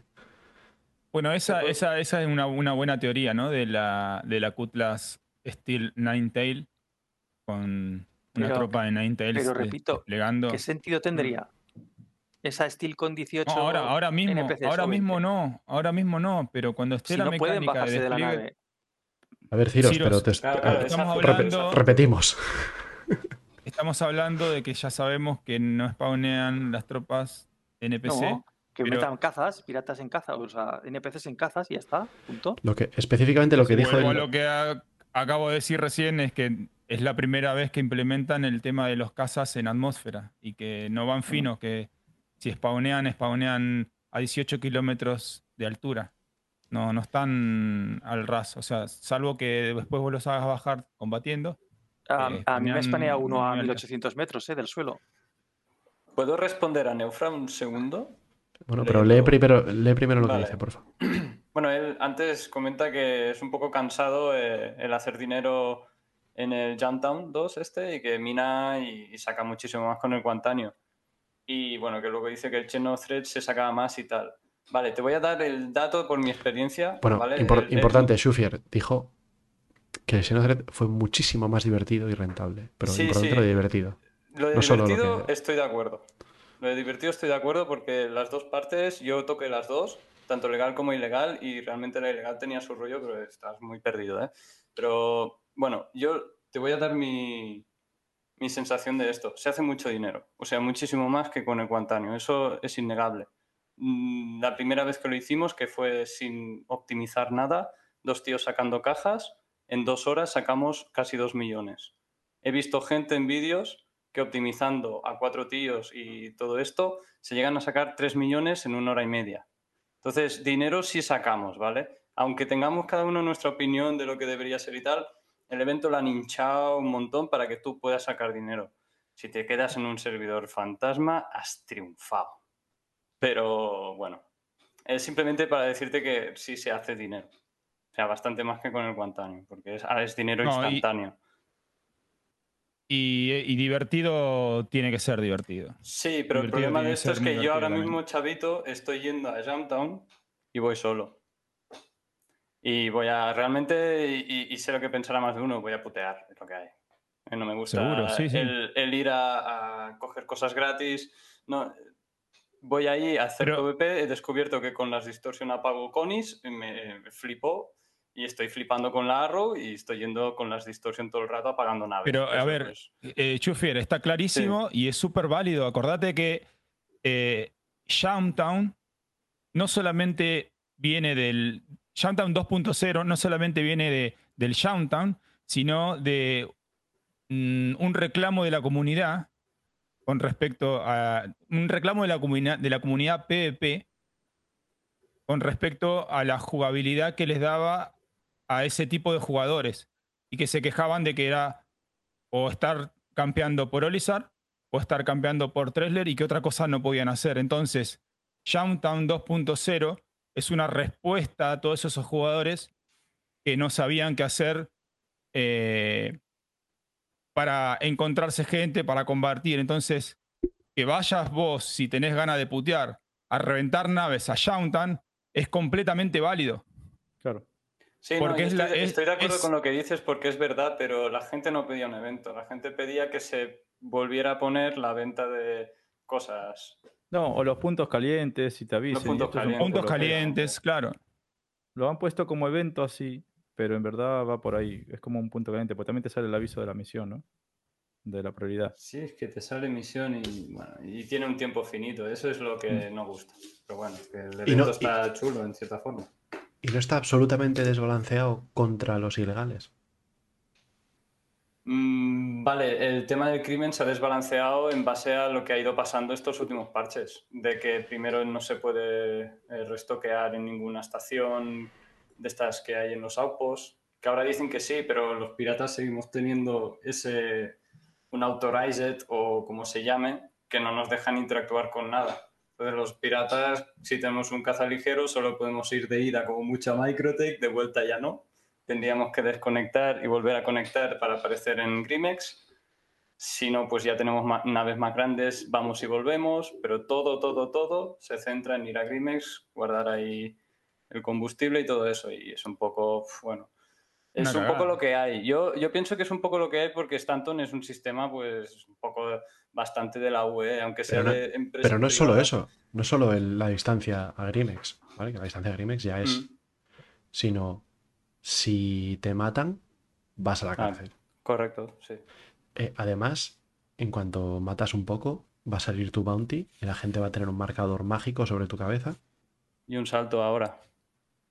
Pero lo primero Eh, que hacen es apagar el comlink. Es que el comlink está roto también. O sea, tú ahora mismo eres un pirata, ¿vale? Y dices, Mm. voy a apagar el comlink. ¿Qué ha ocurrido este último parche? Que nos han aparecido torretas al estilo Portolizar. Que Nos son tiran durísimas. misiles, eh, son muy duras y encima cuando destruyes un arma después de media hora de dispararle, se regenera a los 10 segundos. Joder. Entonces, tú lo que tienes que hacer para apagar un comlink es ir con tu nave, te eyectas, vas a FPS en EVA, te cuelas dentro, está- si tienes suerte el, el comlink no está bugueado, metes la tarjeta, lo desactivas y te suicidas y vuelta a, a Grimex. Claro. A mí yo estaría dispuesto a romper las torretas, pero se regeneran. Es un poco... Mm. Bueno. Y así poco a poco. Y yo no sé si han arreglado ahora lo de, lo de restoquear en, en los outposts pequeños para los ilegales, Sí. pero me parece que no. Lo han arreglado todos los parches. Claro. Todos los par- Sí, No, sí, se han lo- roto todos los parches. sí, No, no, lo- lo- no, no. Sí, sigue apareciendo que no. Que, Que no que sí ¿no? es, es un fallo conocido. Vale. Bueno, pues así estamos. Claro, el es peor que fallo de estos Y encima te pagan eh, lo mismo. Sí, no, el precio es el mismo. Pero sobre todo, en, sabes que los piratas les llama a la policía y les dice, por favor, apaga la nave.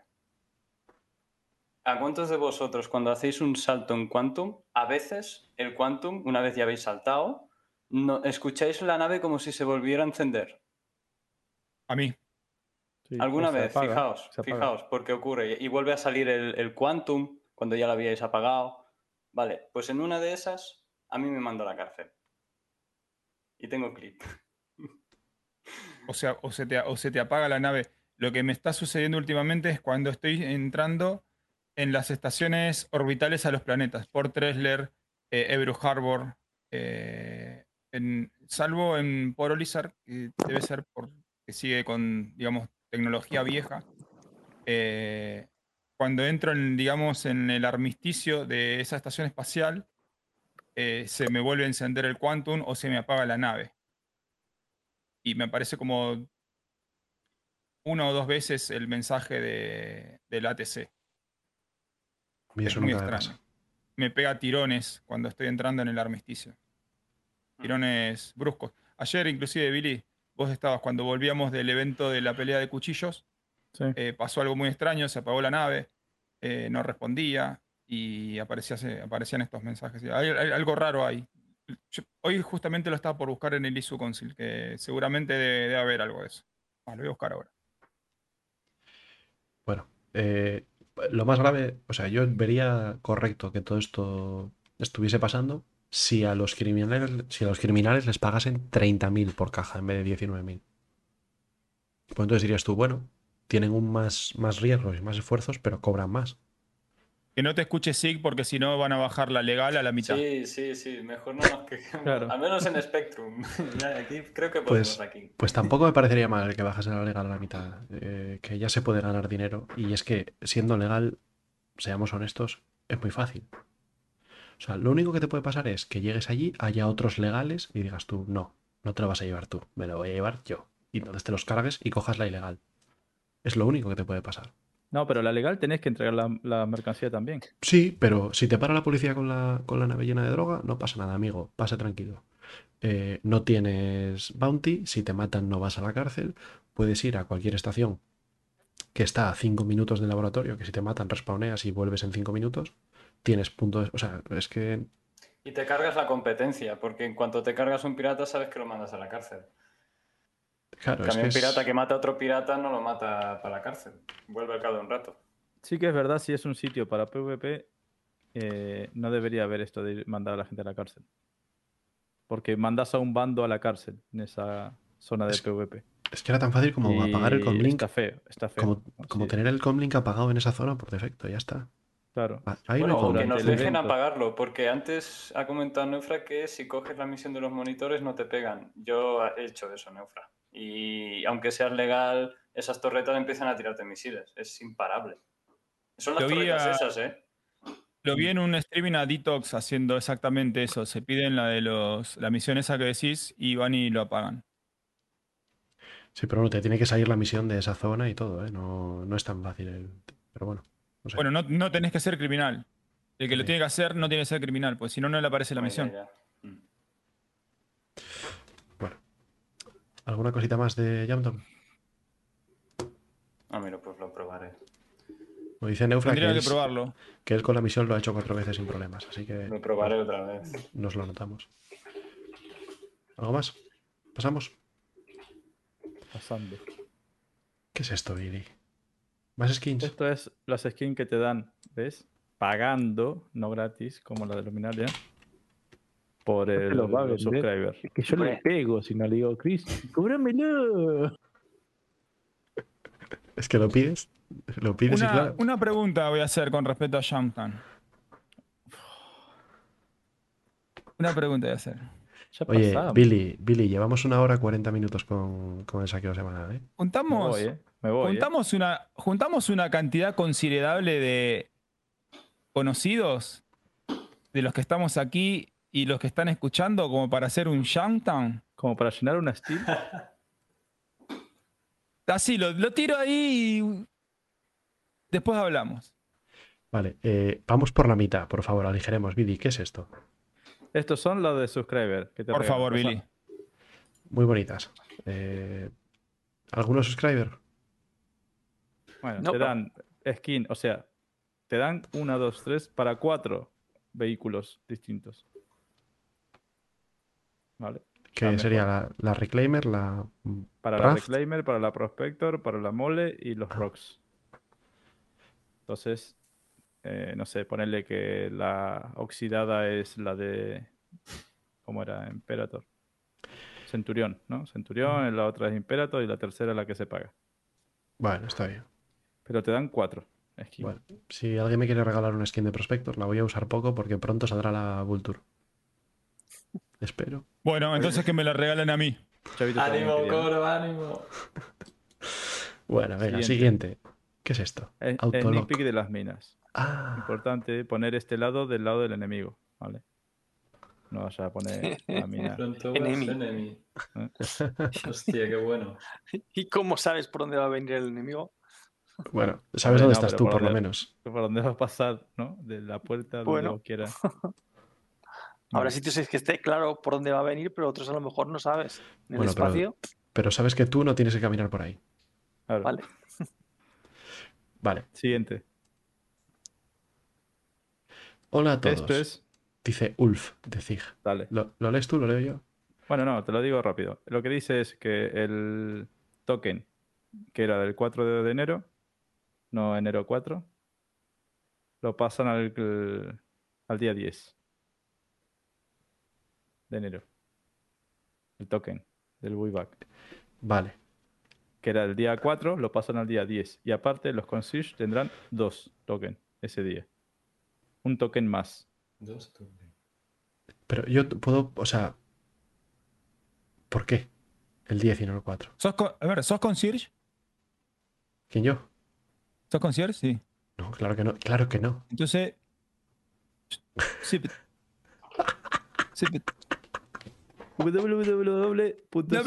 www.sip.com. www. A ver, a ver, que, de los que los conserjes tengan que los conserjes tengan dos tokens, dos tokens me parece bien. Vale, estáis apoyando al juego mucho más que yo, chicos. Gracias. Eh, pero ¿por qué no lo dan el día quiere 4 alargar en vez del 10? el No, pero, a- ver, quiero entenderlo. Venga, ¿Por qué, dale nomás. por qué el 4 y no el 10? ¿Qué les cuesta? O sea, tiene que haber un tipo dando tokens ahí a mano. Y si están de vacaciones no lo pueden hacer. No, puede- no lo ponen en una base de datos, una fecha y ya está. No sé, me parece un poco absurdo esto. Pero bueno. Mm, Me da igual. Igual tiene que ver porque les lloras en un ticket y te dan otro token. Un, te- un tercero. Hombre, y un cuarto si quieres. Si te vas a gastar más dinero, ellos seguro que te lo dan. Hasta Bueno. ahora no sé a nadie que le hayan dicho que no. Hasta Ciro dice que sí, mira. Sí. Es que es una chorrada lo del token o lo de los tokens. Es raro, pides pero, a Zig más token y te los da. No es tiene raro, pero ningún no sé problema. por qué lo Mientras se gana el dinero, ¿qué más les da? Si es que al fin y al cabo, Dice Neufra, yo sí soy conserje y sigo preguntando, ¿por qué? ¿pero sea, por- qué? ¿Lo del token extra o Por las qué? vacaciones. No, no, retraso. no tiene No, coña, es por las dice, vacaciones. ¿por qué el retraso? Sí, sí, es por eso, es Ah. porque est- están de vacaciones. O sea, yo creo, de verdad, que el que tenía que hacer esto se fue de vacaciones y se olvidó de ponerlo. O lo han despedido. Puede, puede que sea por el support, El soporte puede ser, sí. de Ah, que la sí. gente de support están de vacaciones y el día ese reciben un montón de tickets y mierda. Claro, que igual funciona mal o lo que sea y quieren tener a... Bueno, podría ¡Eh, ser. no me ha llegado a mí! Hostia, Billy, Yo creo que, que la pues, culpa la tiene Coro.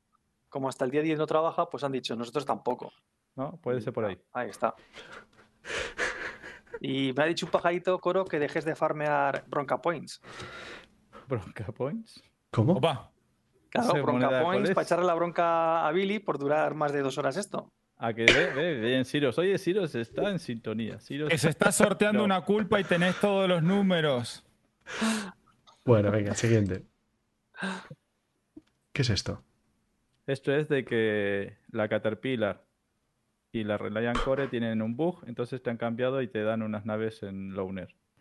Pasa rápido, te dan la Cutlass y la Hércules C2 por la Caterpillar, y en las que te dan una Caterpillar, pues te dan una Hércules C2. Y en las Core, pues te dan una Nomad. Y se acabó el desguace saqueo semanal. Qué buen loner ese, ¿eh? De la core una Nomad. A ver... eh, eh. Y bueno, y de la Caterpillar a la C2. También. Muy bien, venga, perfecto. Venga. Entonces, eh...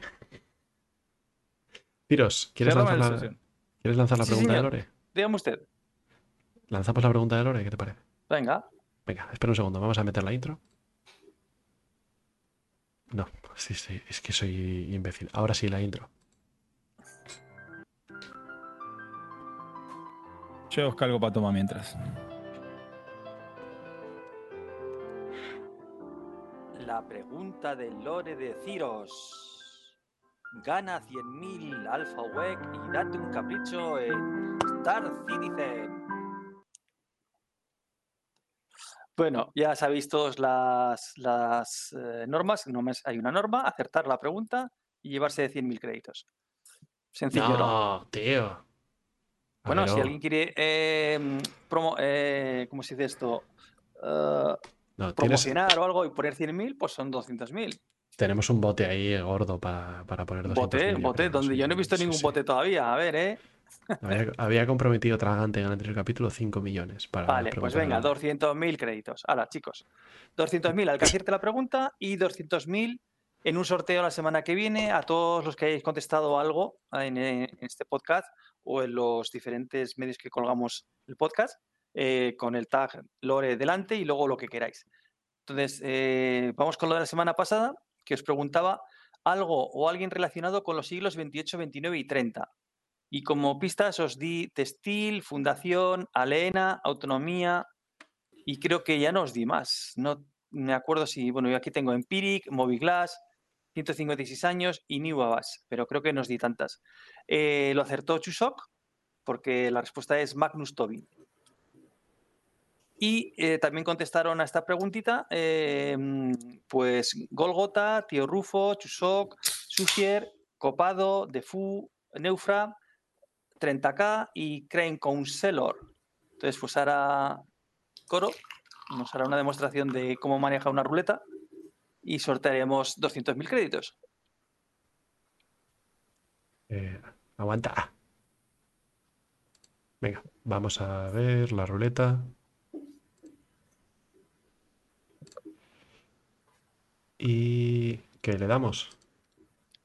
Claro. A ver, Tú mismo. est- Están todos los nombres, ¿no? Sí. Venga, vamos a darle a girar.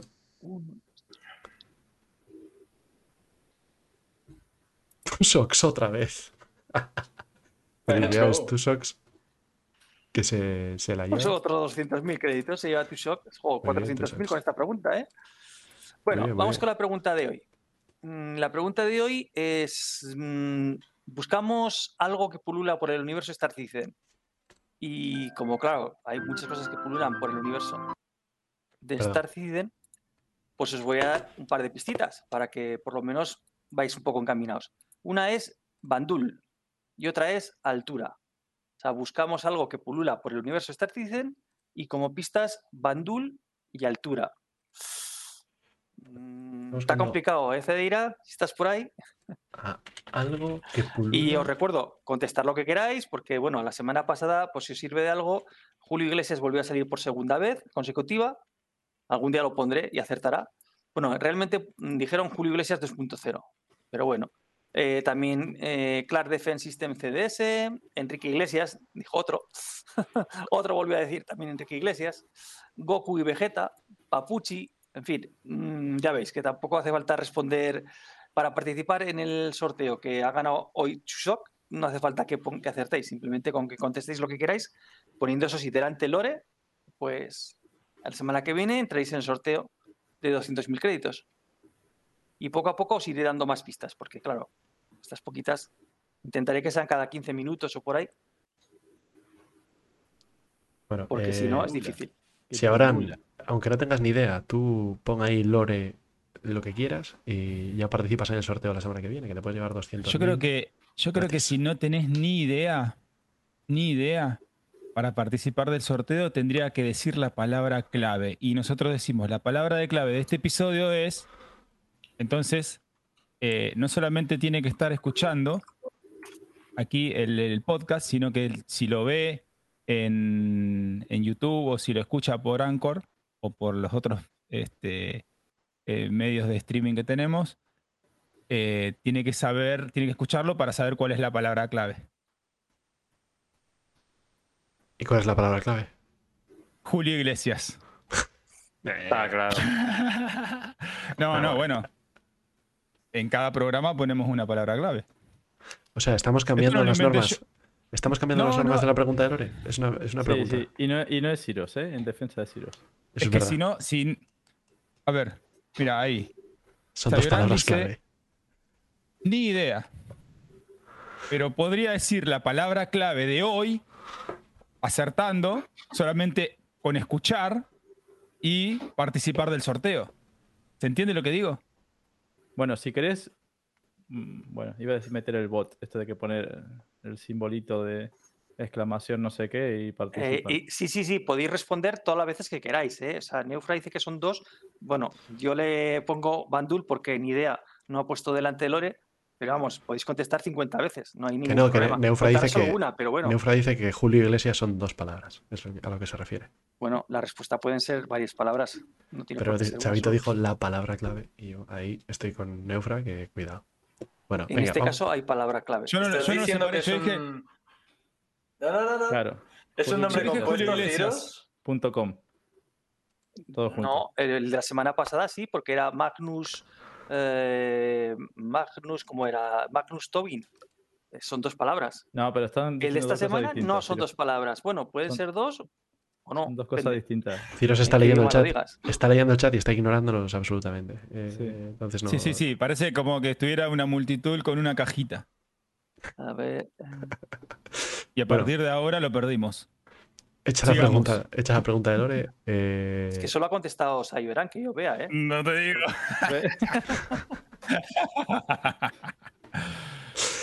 ¿Queréis que pasemos a la nueva sección? Que está, tiene que ser corta. Nueva sec- Billy. Nueva sección. Nueva sección. Corta. No te creo nada.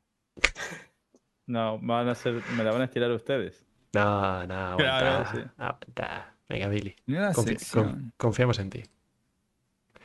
A ver si. ¿Qué? ¿Dónde tengo el, el audio de esto? Aquí.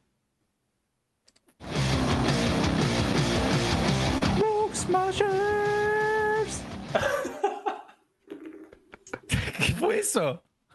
Pone de vuelta. No. ¿Qué es eso? ¿A quién se le dio la voz? A ver.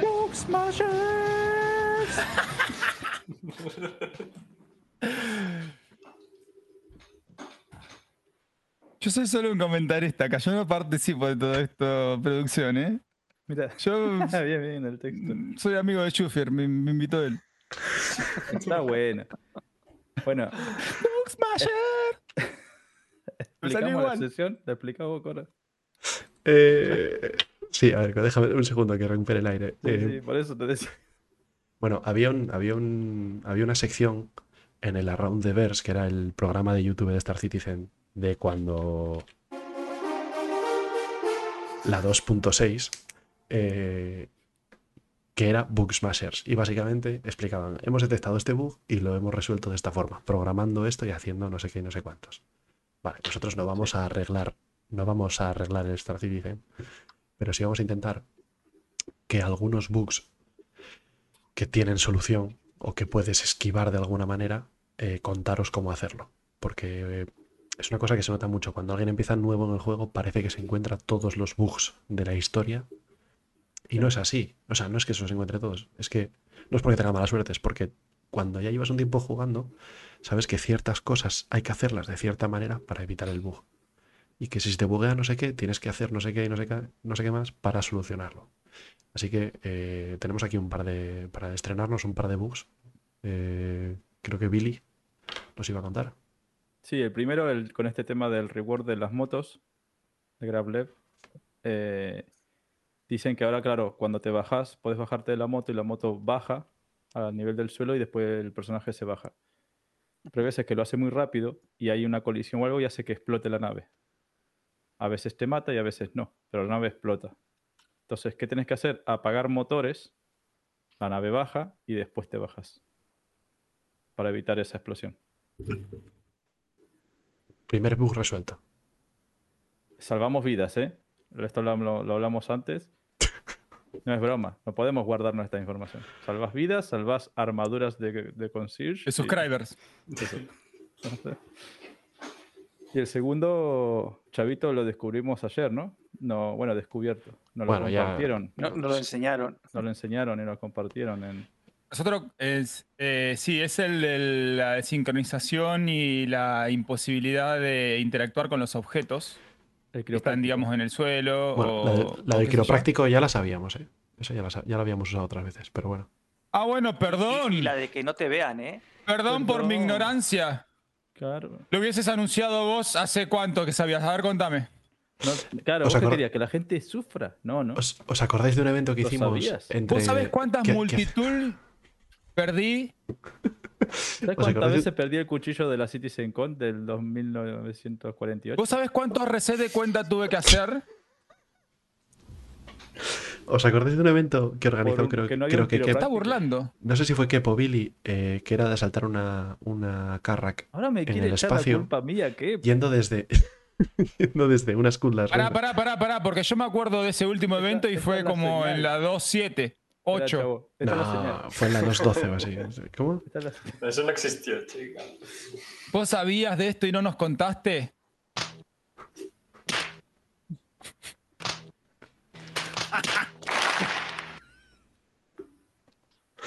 Bueno, obviamente, obviamente los del podcast no están entendiendo nada.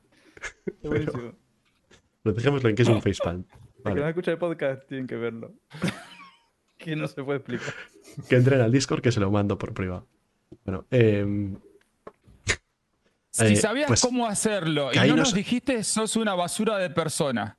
pero porque yo ayer no estuve. Y, y si nosotros ahora lo estamos diciendo para todos los que nos escuchan, vos tenés que zip it out y no decir nada. www.zipit.com Escucha, ¿Entendés lo que te digo? escucha, mira.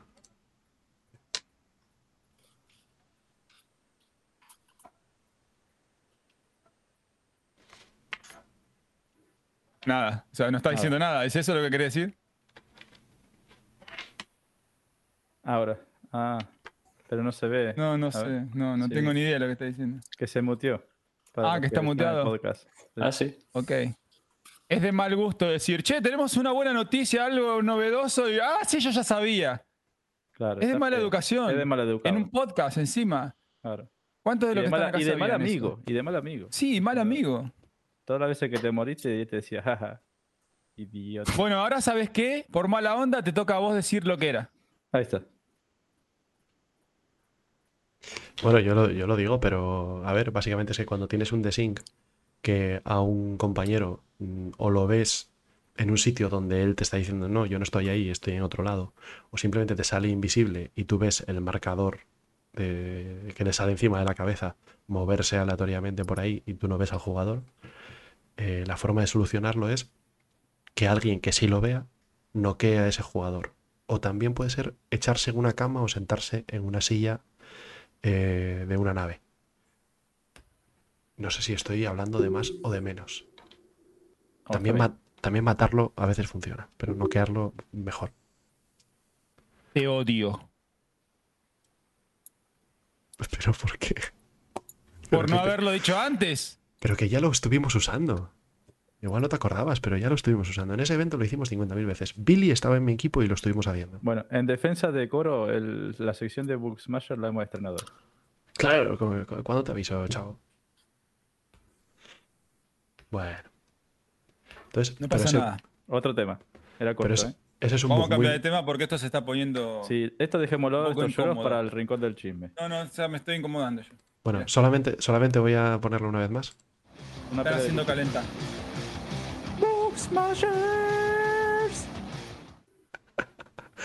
Venga, vamos a, a lo siguiente, señores. Que ya no sé lo que es. ¿Qué es lo siguiente? Podemos ir al tema principal. Si os parece, ya llevamos dos horas de, de podcast. ¿No? Tú sabes. Venga.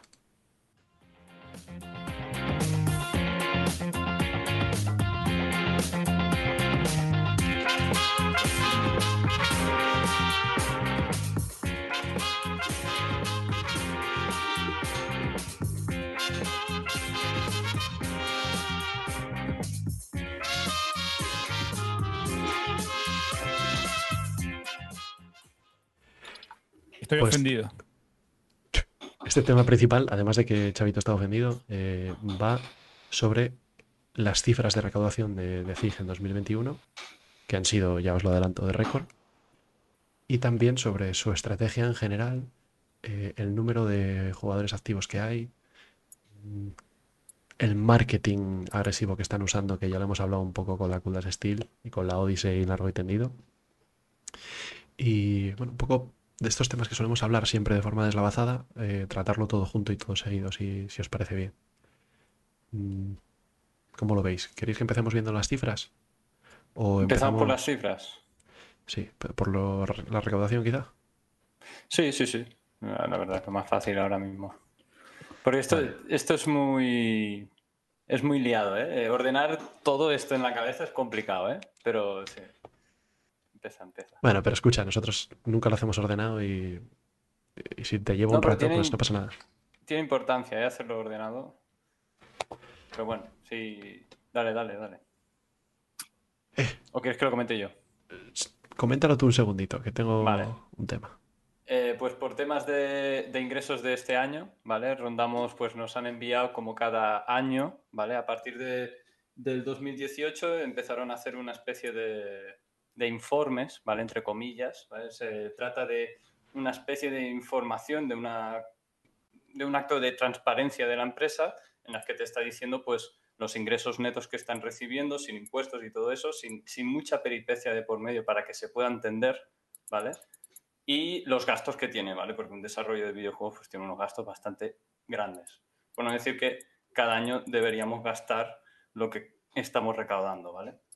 Entonces, eh, para este año eh, nos han enviado el ejercicio del año anterior. Eso lo hacen así.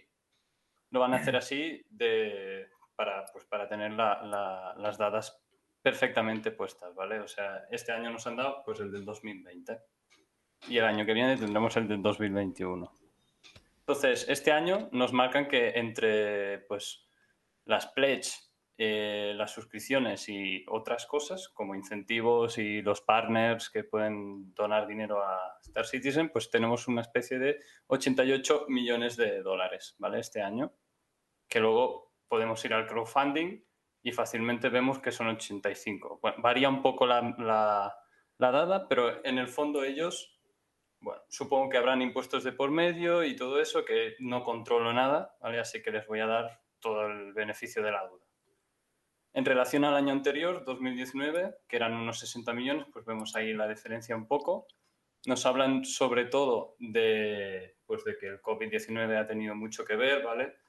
Eh, sobre todo que han, han conseguido recortar en varios sectores gastos, tanto pues de alquileres, materiales, pues por cosas que normalmente no están usando porque han tenido que trabajar desde casa, pues tienen ahí unos ahorros y tal que se han podido ahorrar, ¿vale? Pero a la vez, también en ese mismo resumen, nos están diciendo que han aumentado el gasto tanto en personal como en contratación externa, ¿vale? Tanto de marketing como de empresas, porque igual se dedican a modelado, cualquier historia. Entonces, para este año, ¿vale? Yo me he enfocado bastante en las dadas que para mí son más importantes, que es, hemos recibido 88 millones, vamos a poner eso. Este año hemos gastado 80 millones entre todo, que son salarios, estudios eh, de UK, estudios en Estados Unidos. Bueno, nos comentan sobre todo de que hay una gran diferencia entre salarios de lo que es Estados Unidos y, y el resto del mundo. Ellos lo separan así. Ellos hablan de Estados Unidos y el resto del mundo, ¿vale? Entonces, la mayoría de personal está en el resto del mundo y por Estados Unidos quedaría bien poco. No han terminado de aumentar mucha cosa porque pues, la cosa está como, como rara, ¿vale? Eh, bueno, habla un poco de eso, los aumentos, todo eso es muy interesante leerlo, ¿vale? Pues te explica un poco más con dadas de que se han ahorrado 8 millones por aquí, 5 por allí, 3 millones por aquí. Han aumentado un 43% el gasto total del área, bueno, muchas cosas, ¿vale? Eso está bien. Sobre todo remarcan que el COVID ha tenido algo muy, muy que ver, que ellos saben lo que tienen que hacer, ¿vale? Que eso tiene que ver con el, el link este que nos mandó el señor Chris Roberts eh, el año pasado. Carta se de- tomó la, La sí, carta del chairman, ¿no? Correcto. Se tomó la molestia, ¿vale? Después de todo el COVID. Y nos envió la carta del presidente, que, que la llaman, el letter for the chairman, y nos explica eso, ¿vale? Un poco más con dadas y nos comenta el tema de cuentas de jugadores, que para mí fue algo muy remarcable, ¿vale? Eh, para sí, antes de empezar a meterme más embrollos, tema de financiación 2020-2019, ¿queréis añadir algo ¿O creéis que me he saltado algo? O sea, tú, estás- tú estás dando todas las cifras de 2020. Eso sí lo han liberado, el, el Financial Report de 2020. Sí, yo, yo he dado la info que está aquí en el, en el reporte del Club de Imperium Games que hay aquí, que nos van a ir colgando cada año. Pero realmente yo me quería enfocar más bien en, bueno, sobre todo en normalizar los gastos que tienen, ¿vale? Porque eh, hemos recibido 80 millones eh, y hemos gastado 80. Nos han sobrado 8 millones por ahí. ¿No es muy poco? Eh, ¿Que Que sobre? le, haya- que le hayan Bueno, sobrado 8 millones. La cosa va en que ahora mismo lo que tenemos de caja 2020, teníamos de caja a principios de 2020, eran 63 millones. Lo pone un poquito más bajo en el Cumulative Net Position de O sea, cuando dices de caja, quieres decir de dinero guardado en, ahí Sí, en, de en dinero la en cuenta. banco. Dinero en banco allí, tenemos eso. Y luego tenemos lo que recaudamos ese año. ¿Vale? Pues este año Fueron 88. se- 70 y muchos o 80, ¿no? En, en el 20. Sí, ellos comentan sobre todo que en el año 2008-2019 hay como una locura, hay como una explosión de mucho dinero y, y poco gasto, ¿vale? Y ahora estamos en una especie de fase en el que incrementa el gasto, pero tenemos ese cojín. Aunque mi visión de esto es...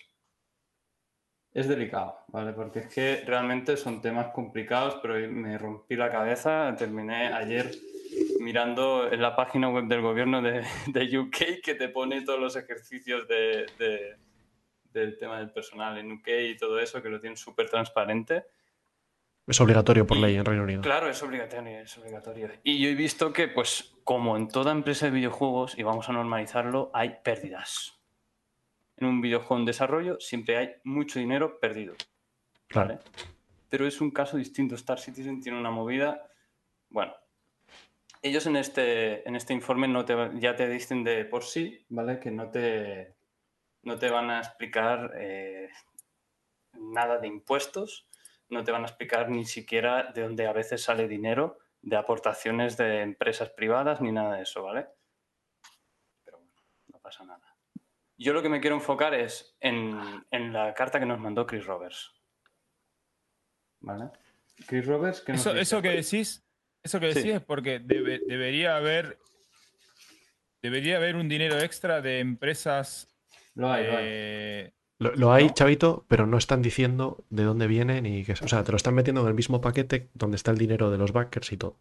O sea, te dicen, hemos recaudado... ah, es todo, ta- es tal todo cantidad. parte, digamos. Claro, o sea, pero no en te ese dicen- dinero Te está ponen incluido la others. inversión de las empresas. Claro. Si te ponen en others lo que, lo que. Ok. Eh, Bueno, también eh, un segundo, pues, un segundo, Shufia. Siento cortarte el rollo, pero... No, no, no, no. Pero creo que tenemos una buena noticia, ¿no, Ciros? Efectivamente, cómo no, Cedeira con dos pistas, con tres, ha acertado la pregunta de Lore. Efectivamente, bueno, yo tenía el segador o harvester, pero bueno, él pone la respuesta que da mm, de drillers harvester carrier es, es, eh, es lo mismo. Está bien, pero La driller. Uf. Pues es- son las segadoras estas que hablamos, las cosechadoras que hablamos, que lanzaban los bandul en los planetas para eh, llevarse todos sus recursos, minerales, etcétera, etcétera. Felicidades. Cedeira. Grande ¿Cuánto lleva farmeando Cedeira con nosotros? Nos está chupando hasta la médula, Cedeira. Sí, ¿Cuánto sí, sí, no le hace falta hacer Yantown 2.0. Creo, creo que va... Creo que Cedeira está haciendo o 900.000 o un millón que ha ganado con la Sí, pregunta yo creo que cerca del millón por lo menos. Más, lleva 800.000, creo, ¿no? Y ahora No sé, 200, eh, Cedeira, vas a tener que poner en, en blanco todas las cuentas, porque si no, acá lo tenemos a Chufier que te va a investigar hasta. Sí, lo- o sea, lo que, lo que ganaste y en qué te lo gastaste. Entonces me compré esta armadura, me compré. Bueno, Bien. eh, Bien, loquito. ojo, entonces, eh, recuperando el, el tema, eh, Shufier, Sí. ¿por dónde, por dónde íbamos? Que te, te hemos A ver, yo, me quería enfocar más bien a lo que nos iba a hablar eh, en la carta del señor Chris Roberts, que yo me esperaba que este año hubiéramos tenido algo parecido, ¿vale? Hablaba que- sobre todo... Lo estuvimos mirando y el año pasado sacó la carta Sí. el 22 de diciembre antes de irse de vacaciones y este año no ha sacado nada. No, no ha aparecido. Yo creo que fue por la excepcionalidad del COVID, Mm. ¿Y pero me habría gustado que fuera una tradición también. Que el señor Chris Roberts a mano nos escriba algo bonito. Pero bueno, eh, todo esto viene de que hace mucho, bueno, ya hace un tiempo estamos viendo cómo crece ¿no? el número de cuentas en Star Citizen. Vemos ese número de 3 millones y pico que muchas veces nos quedamos asombrados. ¿Vale? Pero ellos realmente lo que están contando allí son el número de cuentas creadas, o sea que da igual. En un MMO, muchas veces tú cuando vas a las webs o entras en un sitio te dicen jugadores activos, que eso realmente es lo que le interesa a uno, ¿no? No voy a entrar a un juego donde no hay gente. Vale, pues eso, eso para mí era un dato bastante importante. Y ha aparecido un señor loco que en mitad del confinamiento no sabía qué hacer intentó sacar cifras, ¿vale? Intentó hacer una especie de experimento insertándose en lo que viene a ser en Spectrum, ¿vale? Aprovechando pues un error de seguridad en el que tú eh, hubo un momento en el juego que pues se cambió el modo de, de ingresar y de generar cuentas, ¿vale? Empezaron a poner los códigos de verificación y todas estas historias. Eso antes no existía. Entonces, a partir de allí, toda la persona que se creaba una cuenta, esa cuenta se generaba automáticamente en Spectrum.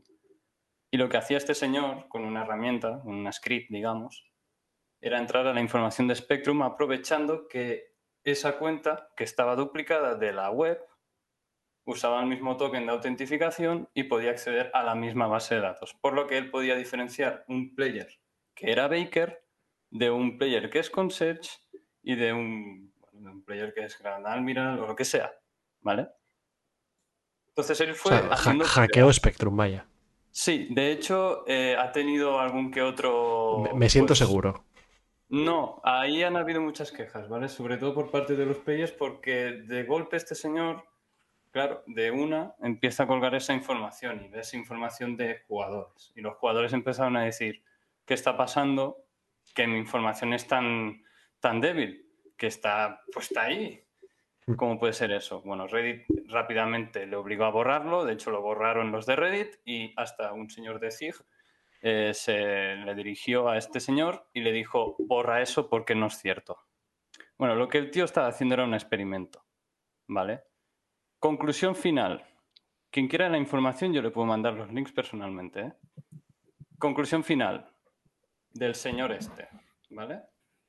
Es que utilizaban, eh, digamos que de las 2,8 millones de cuentas que había en ese momento, que ahora son 3, pero estamos hablando de un año para atrás, 720 jugadores eran bakers, o sea, un 70% más o menos de lo que eran todas las cuentas generales, o sea, esos 2,8 millones. Digamos que 720 personas tendrían esas cuentas. ¿Cómo, cómo? Luego- Espera, espera, ¿cómo 720 personas? O sea, por cada. 720.000. 720.000. 720.000 de los 3. 700 de los 3 millones. 2 millones, sí. De los, de los, sí, de los 2 millones, 8. 2,8, 720. Vale. Eh, luego tiene. A ver, ¿cómo es esto? Explicaba también pues, el número de los, de los suscriptores, ¿vale? Que era aproximadamente unos 50-60 mil eh, cuentas, ¿vale? Que también contaba el dinero ese. Y luego, eh, en un 10% de los 2,8 eran concierge, ¿vale? Y sobre todo, él, en mitad del experimento que está haciendo, está comentando que hay muchos vacíos de cuentas que no sabe bien bien de dónde salen, ¿vale? Y muchas les termina diciendo que dice, hay mil cuentas que no me encajan en ningún lugar si no son de la propia empresa, o sea, digamos que son de los dev, ¿vale? Pero bueno, el tío ya de por sí te está avisando. Todo esto no es del todo cierto, son porcentajes porque no puedo saber exactamente la información que hay porque no me la van a facilitar y estoy usando aquí un exploit, no debería tal. Bueno, el señor Chris Roberts nos, nos manda una carta y justamente coincide bastante, ba- bastante. Nos comenta Chris Roberts, este año tuvimos más de 740.000 jugadores únicos jugando Star Citizen. Y Bastante todo cercado. esto, sí, bastante cerca. Y todo esto, bueno, fardando de que habían facturado un 60% más que el año 2019, todo esto. Eh, que se habían jugado dos- 26.500 millones de horas en Star Citizen, en 200 países distintos, todo eso, ¿vale? El caso es que todo esto venía. Este, este señor no está loco. Venía a que el señor Chris Roberts nos dijo que llegarían al millón de cuentas. Millón de cuentas que estarían pagando el juego. ¿vale? Únicas. Claro, únicas. Bakers. Entonces, este señor, como no había más información en ese momento y era todo muy obtuso, y estábamos en mitad del COVID, que ya era un momento que decíamos, joder, ¿qué está pasando? ¿Qué va a pasar con esto? Eh, pues se empezaron a preguntar y empezaba a sacar ahí conclusiones y todo eso. El caso es que el señor Chris Roberts nos manda eso y tiene razón. Llegan al millón de Bakers. No solo llegan al millón, llegan al millón cien mil. Según Chris Roberts. ¿Vale? ¿Vale? Según este señor, 720. apenas llegan a los 720. Vale. Aunque Chris Roberts también nos dice que llega a los 740. ¿Vale? Entonces es un poco inconcluso, pero vamos un poquito más abajo de, este, de esta carta y nos termina No, es- hablando. Un- una, una cosita. Esta información, estamos hablando de que el- el- la persona esta la extrajo a hace un tiempo atrás, pero hace un tiempo atrás donde podía utilizar ese exploit, ¿no? Esto fue en No, noviembre del 20, seguir- ¿no? Se puede ahí. seguir usando. De hecho, no Ah. hay constancia de que lo hayan arreglado en ningún momento. Ok, ok, ok. Uf. Lo que pasa es que es ilegal publicarlo. Eso es verdad, hombre. Es información delicada. Esto te lo van a banear en todos los lados. Todos los lados. Eso se ha quejado. Ha habido muchas quejas de los usuarios diciendo que, oye, por favor, que es información delicada. O sea, Sí, sí, con razón. Claro, tienes razón, sí, sí. Pero bueno, él lo hacía un poco modo experimento, ¿eh? no, tampoco vamos a tal. Eh, Chris Roberts también nos comenta pues, el flujo de, usuarios que han ido apareciendo en, el año 2020-2019, pues se nota bastante que pues, en el año 2019 hay como un, hay, en el año 2020 hay como un incremento, ¿vale? Ellos lo, lo valoran en base a que mm, mucha gente está buscando nuevos juegos, está el tema de la pandemia que les, pues, les hace explorar un poco también el universo Star Citizen y todo esto. Vale, súper importante. Compromiso creciente. El mejor apartado de todos, que nos habla realmente, yo creo, de lo que tenemos hoy. Nos dice que tenemos diarios un promedio de 30.000 usuarios jugando durante todo el año. Eso es la media. No 740.000 ni un millón y pico de jugadores gastando dinero en el juego. Yo para mí eso era lo importante, porque yo cuando entraba en los servidores veía siempre la misma gente. Son Ese es 600 el- servidores, 600 instancias, a tope. Y bueno, para mí es eso, ¿eh? básicamente. Eh, el señor este no se equivocaba tanto. El dinero está entrando básicamente por gente que no juega al juego. Básicamente. Ellos contabilizan los 740 jugadores o el millón de los jugadores diciendo que alguna vez en el año se han logueado en la web. Eso es suficiente para ellos, para ser un jugador activo. En cambio, si hacen la media diaria, nos quedamos con los 30.000 usuarios. Baja bastante. Más que hasta- quisiéramos que, fuera un millón, porque hay muchos Hasta que te digo, Dale, hasta dale. que te digo, Chufier, esa única vez que se loguean, seguramente es, inclusive esa, es inclusive hasta para comprar algo. Sí, sí, sí. Llega fin de año, pum, te logueas y a ver qué hay, pum, compro algo. Me importa un huevo cómo esté el juego, me importa un huevo si se puede jugar o no. Entro a la web solamente para loguearme y no, y no es que se loguean, digamos, dentro del juego. O sea, lo que vos me estás diciendo es que ellos cuentan quién se loguea en la web y es insólito. No, no, ellos tiene a, partir, tampoco- a partir de que te conectes en la web, ya cuentan como cuenta activa. Bueno, pero en definitiva es la información que ellos pasan. Debería ser optimista, ¿no? Porque Lo que pedía hay este señor eh, en ese experimento es que sí que estaba dando a su criterio, le estaba dando muy poca importancia a los números de las cuentas activas, de las cuentas eh, creadas y todo eso, porque en un MMO es importante saber cuánta gente está conectada en ese instante.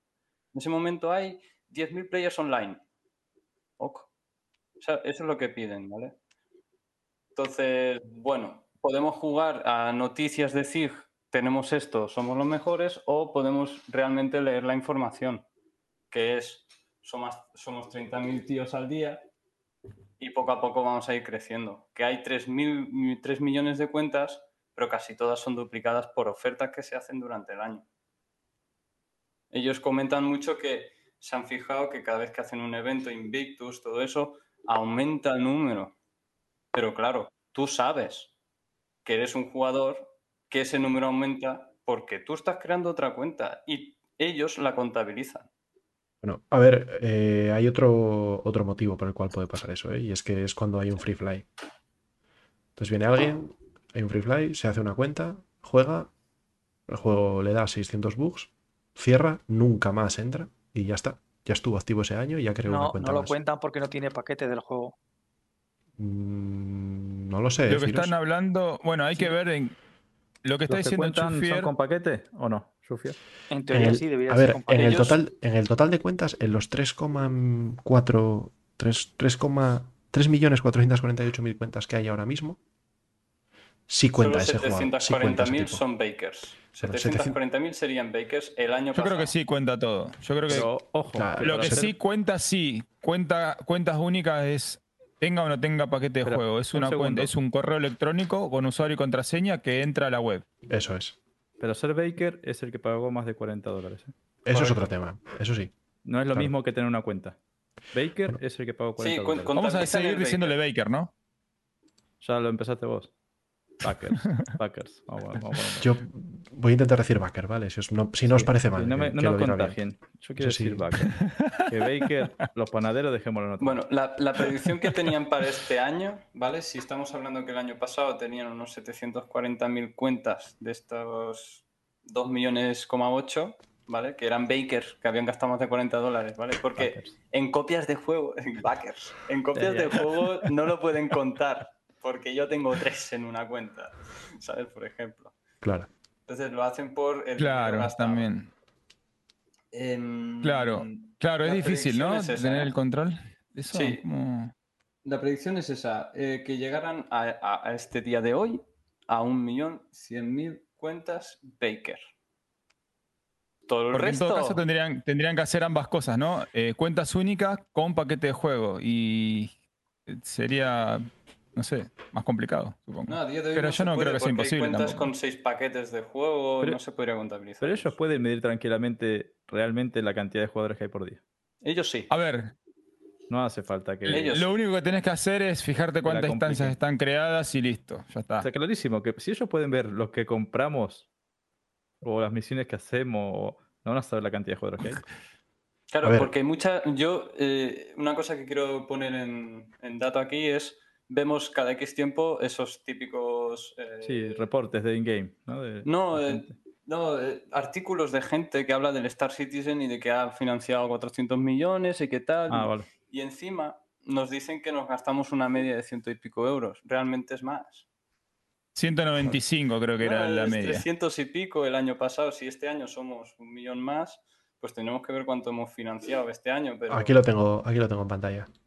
Eh, dice 120 y pico. Pero que 120 sa- y pico, contando que somos 3 millones de personas, ¿no? Claro, claro. Pero yo es que tengo cuentas que no tienen paquete. Claro, bueno, 3 millones de cuentas. Ahora que vos tengas tres cuentas y te gastaste en cada una 50 dólares, No, no, no. Y, No, no, no el promedio, el promedio. No, tú coges los 420 Sí. millones. pero ese promedio, él dice eso, ¿no? De que si vos tenés varias cuentas y... Tú si coges los 420 millones y los divides, me cago en la leche, no me funciona el... ¿Qué estoy haciendo? Olvidadme. Si tú coges los 420 millones de dólares eh, y divides entre los 3,4 millones de cuentas, te salen 123 dólares. Más o menos. Claro, pero son cuentas. Y lo que Son estamos hablando es que cuentas. capaz que yo Claro. tengo cinco Ahora, cuentas. divídelo entre los 720.000 Ahí está. Si tú en vez divides de los los, 3 millones. si Pero tú los divides los 720 400 millones. Los 720.000, ¿qué, so- qué eran? ¿Jugadores que juegan? Bakers. Bakers. No, ¿De no, what? apa- Bakers. aparte, no, aparte de Bakers. ¿Jugadores que juegan o qué? No, No, eh, que backers, juegan eran backers, 30.000. backers. eso es. Pero, sí, no, a que a juegan a, ver. diario, la media sigue estando en 30.000. Pero- Quizá este año sean más, pero como creo que el gobierno nos lo ha Sale- dicho. no lo Es, una- que es una locura, o sea, sale a 487 dólares. Pero es que no mm, todos los sí. jugadores eh, juegan todos los días. Ahí, eh, No, eh, pero ojo, ¿sabes lo que te rompe? ¿Sabes lo que te rompe pues, esa, los ese no juegas. promedio? Entonces, ¿qué pasa? Que Que no un tío se gasta 1500 un día. O sea, tú divides Claro. esos, esos 420 millones entre los 720.000 bakers y ya está. Y tendrás lo que se ha gastado cada uno. Pero que no, no, porque hay tíos que. 100 tíos que se compran 100 Idris en un día. A ver, Ya, a ver, vamos, bien. escucha, escucha, a ver, vamos a Hablamos de son- medias, no hablamos de casos en concreto. Pero Buenas, eso Bogotá, ¿qué pasa? te rompe Eh, la media. A ver, vamos, yo he- acabo de hacer el número, ¿vale? Hice dos cosas. Uno, cogí el dinero que hay ahora mismo. Y dos, cogí la relación que encontró este señor que hackeó el Spectrum, que era como que el 25% de las cuentas son backers. Supuse que ahora, con los 3 millones y medio de cuentas, sigue siendo en la misma proporción. Salen 862.000 backers. 75, ¿eh? ¿No? Tú dijiste que, 800, que O sea, 720.000 25, sí, perdón. eso es, ¿vale?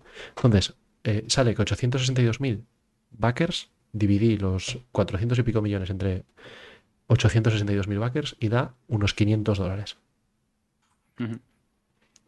Y luego. Que es, que es una de- pasada.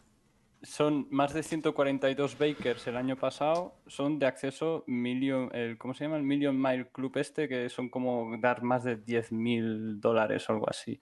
¿Cuánta gente?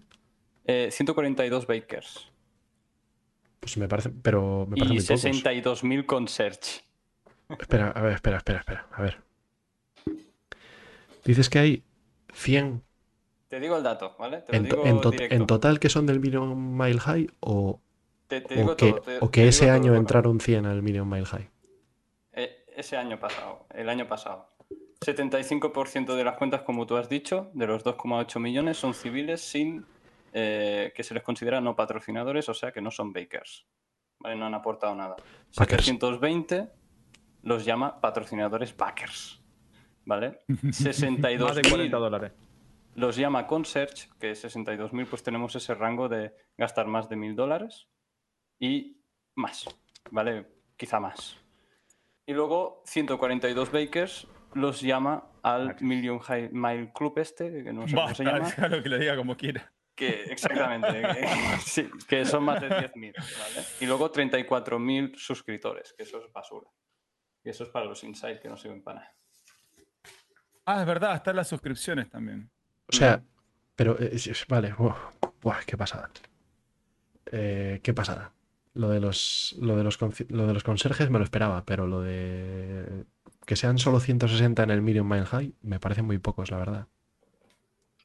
A mí también. No. Y seguramente El- ese el- número no sea exactamente ese, pero se acercará bastante. Million porque el, tío, el eran- tío no ha fallado en casi nada. Eran de Aunque 10.000 esté erróneo.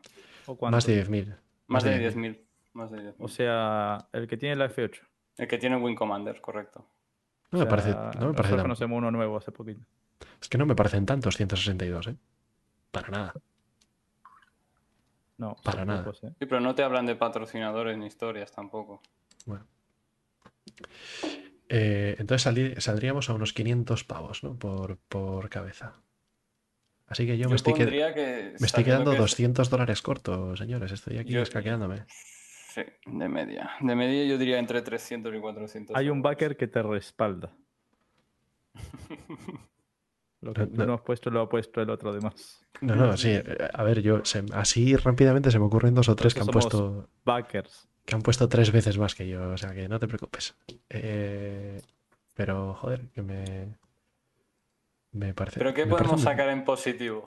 Eh, eh, venga. Tenemos dinero en el banco, chico. Tenemos 58 millones con todos los impuestos pagados y con un Eh. año entero de financiación. A mí eso es lo que me, lo que yo no le doy ningún tipo de crédito, que tengan 58 kilos ahí sin hacer nada con Ah, amigo, ellos. Ya, ya. O sea, A mí también me gustaría que los gastaran todos, la verdad. es que yo No, O sea, no yo- creo que tengan un pasivo de 58 millones. ¿Cuánto Sí, sí. vale un server meshing nuevo? Sí, del paquete para estrenar. Hay que Yo, ver si está en el yo solo te ese. digo una cosa. No te los va a vender. Es que yo le Hombre. pego si me digo, Chris, cóbramelo. que lo pague. Si, va- si- si vale 50 millones, que los pague. No, No sé, a mí me parece, me parece sorprendente que, que tengan todo ese dinero ahí quieto sin hacer nada con él. cuando, no sé, que compren las Yo oficinas de, de no Manchester. creo que esté quieto, ¿eh? No, lo tendrán invertido en lo que sea. No lo van a tener en el banco Pues- quieto. Está bien tener un colchonito porque tienen esos estudios aparte que, por ejemplo, estuve mirando el de UK y entre el año 18, 19 y el 20 tuvieron pérdidas Bueno, claro, obvio. de un par de millones cada año. Entonces, bueno, es normal, es normal. Yo lo veo bien que ese, e- ese colchón en el artículo están diciéndolo por la locura que recibieron entre el año 2018 y 2019, que fue una locura. Eh, bueno, Empezaron pero, a vender como locos. eh, perdón, perdona, pero tú has visto las cifras del 20 y del 21. Pero que Sí, las saco sí, por, las Pero en es que en el 20, Hubiera más gasto, Coro, en el básicamente. 20 han, han cogido y han, han aumentado el, el gasto muchísimo. Claro, o sea, en Y el me 18 parece 19 correctísimo que lo aumenten. ¿eh? No gastaron tanto, entonces tuvieron mucho más ganancias. Eh, Y aparte, lo que nos- lo el que tema, nos en el 20 no se, no se agregó este estudio de Montreal también. Sí. Eso cuenta como gasto, ¿no? Me imagino. Y en el- pero en el 19 entraron los, los productores estos de, de cine británicos que, que metieron, ¿cuánto metieron? ¿60 kilos fue? Los hermanos no sé qué. Está por ahí Sí. también por esta parte lo que habían metido de financiación de esto de Claro, es que eso no nos lo detallan, por eso me gustaría que lo detallaran. O al menos que fuera como una especie de informe como lo que tienen en UK. Me parece que sí, que es engorroso para cualquiera leer eso, pero el que se quiera informar tiene toda la información a su, a su mano. A ver, Mira. lo que, sí, lo que sí es cierto es que en Reino Unido tienen ventajas fiscales.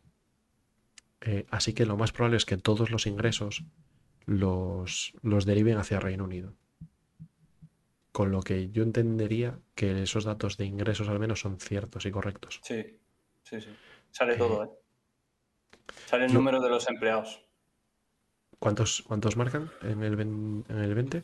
Me apunté los que hay en todos los años y, y excluyen los que son personal externo como lavadores o cualquier historia. Sí, lo tenía yo apuntado por aquí. Eh, dice, dice Cedeira por ahí, más bien será en Irlanda. Eh, no, es en Reino Unido. Tienen, el Reino Unido tiene, un impuesto especial para empresas de videojuegos. Mira, en Por eso están ahí. 2020, 432 empleados. Muy pocos, ¿no? No, bueno, 2020. En 2021 han ha aumentado ese número. Ha tenido que aumentar. No sabemos cuánto, no lo sabemos, porque no Claro. nos lo han dicho. El ejercicio de UK también tiene ese año de delay y lo que nos vayan a decir Chris Roberts y, y con, con- a través de la web de Club de Imperium, también llegaremos a finales del año que viene para saberlo. Pero va a haber un aumento, obviamente, eh, respectivamente al año pasado. Eh, fijaos que han, han aumentado en trabajadores 91 en todo el mundo, ¿eh? Pero internos, internos en la empresa, no externos. Porque Sí, externos sí que subcontratas. es- sí, las subcontratas externas sí que han aumentado.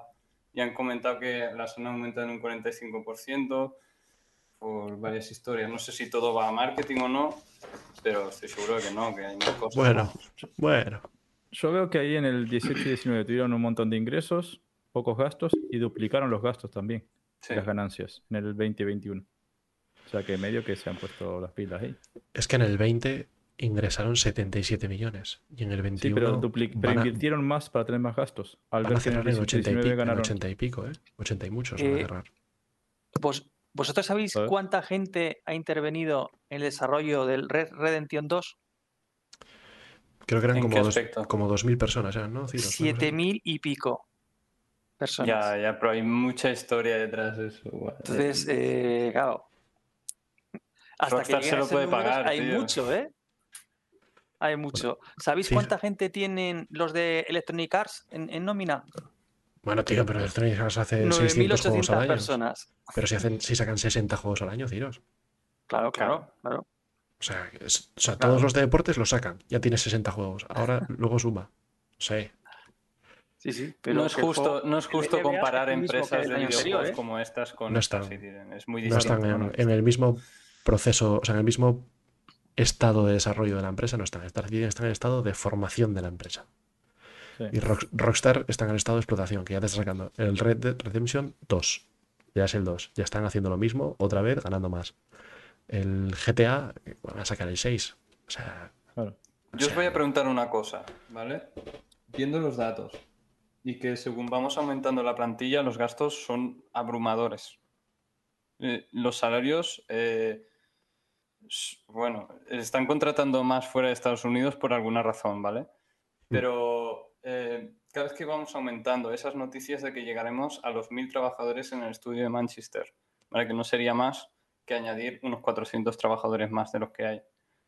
Eh, cosas así, el nuevo marketing este que no es tan fiable, entre comillas, o que nos está, al menos muchos players, voy a hablar por algunos, nos, nos da mucho el no sé qué coño está pasando, no sé cómo recibir esta información, yo no me fío, yo no meto ni un duro.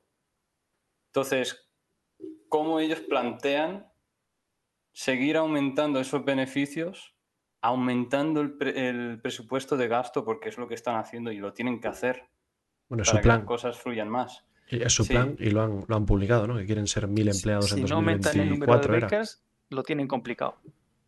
Porque los bakers llegan a un punto determinado de saturación, en el que ya no puedes seguir metiendo más dinero. Entonces, o entran ballenas nuevas o, o tienen chungo.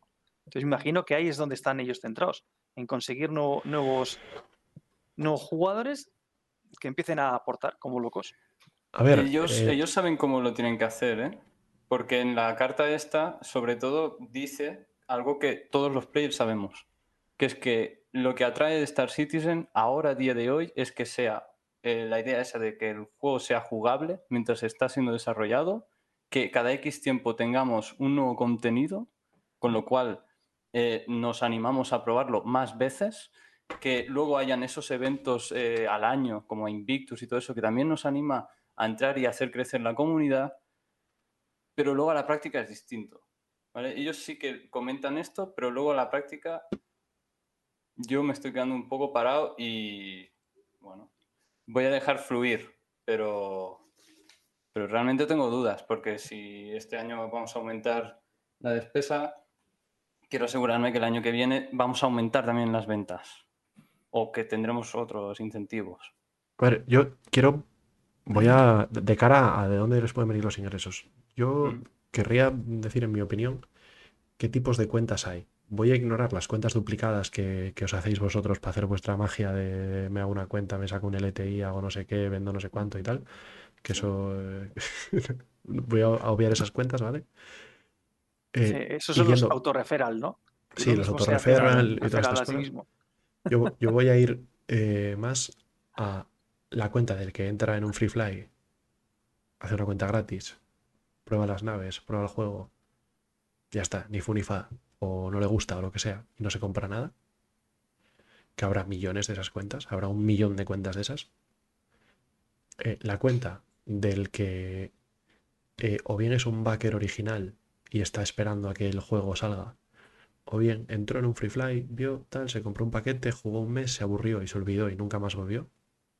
Que ese no va a dar ingresos. O sea, yo no, no creo que exista un animal que no entra ni a probar el juego, pero si entra a final de año a comprar chavito, como decías tú. No creo que, se- que eso exista. Mm, Sí que existe el siguiente, que es el que con cada parche entra, juega una hora, ve las cosas nuevas, lee un poco Reddit o Spectrum o tal, se ve un vídeo en YouTube y hasta dentro de tres meses. Que eso sí gastan dinero. Porque eso es alguien que siempre tiene en su cabeza ahí pensando en el Star Citizen. Luego estamos los que estamos jugando de continuo al juego. Y luego ya están las ballenas y tal, que eso ya no entro ahí a, a quien, a los 162 tipos que han gastado más de 10.000 dólares. ¿Estáis de acuerdo conmigo en que existen estos tipos de cuentas? ¿O ¿Añadiríais alguno? No, no, sí, existen esas. O sea, yo, para mí lo importante eran esos 30.000 jugadores diarios que son realmente los que más se comen la cabeza a la hora de querer el juego, de Claro. gastar en él, invertir en él o- Pero, o, Su- donar en él. Esa cifra no es correcta. O sea, tú no, Mm. mm, eso, eso es una media. O sea, a ver, Es eh, una ¿tú media. crees que todos los jugadores activos de Star Citizen juegan todos los días? No, no, no, no, no. Lo- la media de O sea, a- a, mí 30.000 lo al que, a día. mí lo que me vale son los jugadores realmente activos en Star Citizen, Que no son 30.000, son muchos más de 30.000. O sea, 30.000 es la media que juegan habitualmente al día. Pero yo puedo jugar dos días a la semana. ¿Qué pasa? Claro. ¿Ya no soy activo? ¿Ya no me gasto un duro?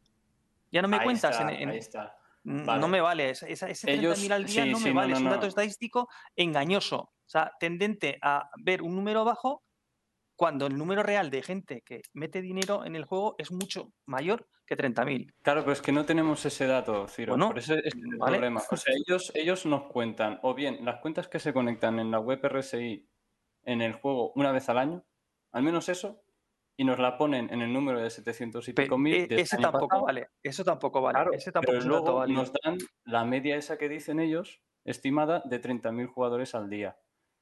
No tenemos datos reales exactos porque deberíamos ir a la web y ver, hay 100.000 conectados en línea ahora mismo.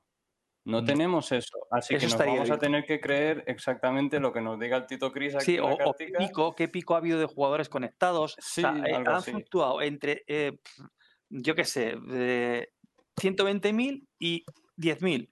En ese intervalo es lo que nos movemos, o lo que sea. Pero ese 30.000 diarios a mí no me dice nada. Es que eh, puede haber un día que se hayan conectado medio millón de personas, o porque era la IAE o era lo IBET, saber el qué, y otros días que se hayan conectado 2.000, o porque era Nochebuena y no nadie jugaba.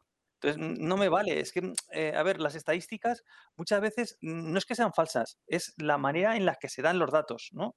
Yo os voy a poner un ejemplo que ahora está muy de moda, ¿no? Que dicen el típico de que el 55% de los que están en la UCI eh, son no vacunados y el 45% son vacunados con dos dosis. Conclusión de la gente que no le da vueltas a la cabeza. Da igual que te vacunes o que no, porque tienes las mismas probabilidades de estar en la UCI. Mentira. Ese dato, que es estadístico y podrá ser o no correcto, no te está diciendo eso. Lo que tú tienes que ver y el dato que realmente ahí vale es el número por cada 100.000 habitantes que están en la UCI. Y vas a ver cómo el de no vacunados es muy superior al de vacunados. Ese es el dato estadístico válido, no el de los porcentajes. Entonces, aquí con lo de los 30.000, yo no le veo que sea un dato mm, eh, que no tenemos otros, Sufier, ¿eh? no te estoy diciendo nada. No, no, no, no, no, si tienes en- razón. eh, no me dice no. nada ese dato. O sea, me puedes haber hecho 30.000 Bueno, o pero- me puedes haber hecho 50.000. Pero mm, por lo menos nos mueve, nos pone la horquilla, nos dice, son más de 30.000 y menos de 800.000. Bueno, hombre, yo no, ¿no? sé si 30.000 son muchos o no. Habría que verlo con otros juegos. Me La, imagino la que historia es que eh, en, en relación a este año, en teoría, deberíamos estar en ese millón de cuentas Baker, al menos que han gastado esos 40 dólares. Ujú. Y, y más allá de eso, yo por mí, aunque tenga esas dudas existenciales, que haya un millón de players es un exitazo. Y esto Tal y es, como una- está el juego, sí. es absurdo Sí, sí, que sí, haya sí. un millón de personas. ¿vale? Es una pasada eso. hay, hay MMOs que no tienen ni 700, ¿vale? O sea, es en plan... Lo que no- sí que me preocupa es lo recién acontecido y quizá una línea que lleve a la desconfianza. Sí. ¿Que ellos lo van a arreglar? Espero que sí. Espero que sí, sinceramente. Yo ahí sí que estoy de acuerdo. En lo que. sí. La- pero la clave, yo creo que, el- a ver, eh, por, por ponerme, yo os, de- os decía los cuatro tipos de cuentas porque la clave es que los que ya estamos todos los días y ya tal, no vamos a multiplicar por dos el dinero que hemos aportado al juego. Ya, No voy a decir nada. bueno, ya sí, igual, Es que eh, Pero- hay que, si vas conociendo gente y gente y gente, te vas dando cuenta que cada año, pero cada no, año es como un ritual, ¿eh? pero no tenemos un potencial de multiplicar. Ya, no tenemos ese potencial. Porque al final tú puedes ir, yo pongo un poquitito más, hago una escalera de grades, hago no sé qué, pero no voy de repente a pasar y a meter, ¿sabes? Y a, doblar lo que he aportado. Sin embargo, toda esa gente que está ahí con un paquetito de juego, si consiguen motivarlos a que jueguen, a que no sé qué, que se compren una Kuldas es facilísimo. Lo estamos Sí, sí. viendo. Es, es que es lo más fácil del mundo. De repente compras Y- una Kuldas y, ya- ¿eh? y duplicaste lo que has metido en el juego. ¿Os dais cuenta? Sí, ellos hablan sobre todo de esas cuentas nuevas que tú dices que se terminan, que están jugando, se crean la cuenta en una Free Flight, se terminan comprando un paquete y que son clientes potenciales a invertir más. Y eso es importante, bastante importante para ellos. Yo creo que todo, todo lo de ellos tiene que ir enfocado a esa gente. Y lo vemos Sí, a la gente nueva, siempre, el siempre. año pasado sacaron la Nomad, que era una nave starter. Sí. O sea, ¿cuántos, cuántos de los que tienen 500 dólares en naves compran una Nomad? Ni de coña. Para el LTI, a lo sumo. Pero en realidad tú ya tienes tu Kuldas, ya tienes tu, tu freelancer, tu. O sea, muchas cosas, ¿no? Entonces, igual es esa gente la que atacan. Yo creo que ahí es donde pueden ganar mucho dinero. Apa- Aparte de. Porque, no sé, aparte de traer gente nueva de cero, obviamente. que Sí, yo no sé, no sé hasta qué punto estarán vendiendo naves, hasta qué momento llegarán a vender naves, pero yo sobre todo tengo ganas de ver eh, los cobros de bajo precio, microcobros y todo este tema que hace que las empresas se flipen de ingresos. Porque PUBG Mobile, chicos, PUBG Mobile factura al mes 100 millones y a veces 200 millones. PUBG Mobile. Skins locura. de armas en un móvil. ¿Vale? Entonces, formas de hacer dinero hay muchísimas. Pero bueno, a ver cómo lo hacen. Yo estoy acojonado, ¿eh? Yo ver. estoy acojonado. A ver, yo. Ese, ese es el argumento principal. Que, y a ver si, si Billy y Chavito eh, participan un poco también, que están aquí como muy callados. Yo sé que tienen ideas. Billy sabe también de otros MMOs y tiene una idea por ahí que- sobre cómo podrían conseguir financiación. A ver si nos la cuenta. Si la tienes, Billy, no te hagas el loco. Hubo Eh, un juego que juega nada más. pero no, Bueno, tampoco bueno, tanto. pero, pero tienes una idea ahí, ¿no? Em, eso del PUBG Mobile de los 100 millones en skins es el argumento principal, es la principal motivación que tienen que tener ellos para sacar Star Citizen. Porque cuando Star Citizen sea un juego completo, se les acaba el chollo de vender naves, de acuerdo. Pero es que les llega uno mucho más gordo, Sí. que es el de vender mierda. Mascotas. Sí. Mm. ¿Ha- ¿Habéis visto el, el del Scrolls Online? Te pueden vender un, un hangar eh, con, como venden casitas en el Elder Scroll, que valen un pastizal, si son más grandes, más pequeñas, no sé qué, decoradas de una manera o de otra. Te pueden vender miles de cosas eh, que son para el juego, que no valen para nada, pero que las tienes ahí. Claro, Te pueden vender lo que les dé la gana, lo que se les ocurra. Cualquier cosa que esté en el juego te la pueden vender. Y está demostrado que esta comunidad lo compra. claro. Sí, sí, por supuesto. Claro, no, no, es que aquí, o sea, el que, el que se ha comprado una de 700 dólares, ¿qué más le da poner 2 euros para que la para que su organización ponen 2 euros cada uno para tener una zona de organización en área 18? Un palito. Sí. ¿Qué más les da? Y eso te lo pueden vender. Un edificio te lo pueden hacer para ti. ¡Hala! Mil pavos. Sí, además, eh, el- esa prueba que tuvimos de la venta de los palitos, que eran como 4 kilómetros cuadrados, 8 kilómetros cuadrados, y que al Mm. final dijeron, no se han vendido tantos porque no llenan ni una luna pequeña. O sea, imagínate si hay chance para vender cositas. Claro, Sobre todo las skins que yo estoy viendo, particularmente fuera de alguna otra que puedas decir está muy chula, son una basura. Es poner un color y punto. Las skins guapas no creo que vengan ahora. Yo creo que se hicieron una herramienta randomize, que apretan un botón así y sale el primer color que, que se les cruza. Son muy simples. y las muy- combinaciones son horrendas. Bueno, esa, Como salvo algunas, ¿no? esa teoría era tuya, ¿no, chavo? Que están haciendo las skins feas ahora, a propósito. Sí, sí, sí, yo estoy pinta. completamente convencido. Es, po- por ejemplo, lo que dice Sioran, que vendan NPCs para tripulación a 50 dólares. No lo dudes. compra 15. Pues Sería se lo una pueden solución, ¿eh? inventar. o sea, pueden Bueno, no hace eh, falta, sí. 50 dólares no hace falta. Comprate un pack que te sale más barato y te van a dar un NPC. No, Pack pero te puedes para un la pack, un pack de tripulación para la Idris o un pack de tripulación para tal nave. Punto. Tanto. Ya tienes toda la tripulación para la nave. Hombre, es que de verdad nos creemos que vamos a mover todos los días una Idris con 40 tíos dentro. No, ni de coña. Cuidado. Y te, y te dicen, para no, coña. romper el, para no romper el equilibrio en el juego, te los Ah, voy a dar sin entre- te los doy sin entrenar. ¿Vale? No te los doy expertos. Si os quieres expertos, ya los entrenas tú. Y ya está. Y se, muy divertido, ¿eh? y se quedan y se quedan tan anchos, ¿eh? Y te vendieron 300 pavos en NPCs, que les cuesta cero hacerlos, porque ya los tienen que tener hechos para otras cosas. A ver, yo quiero decir algo. Yo, la verdad, no me preocuparía demasiado por la falta de financiación. Así que, si, nos- si a nosotros mismos se nos está ocurriendo tantas cosas Y a ellos, se ocurrido.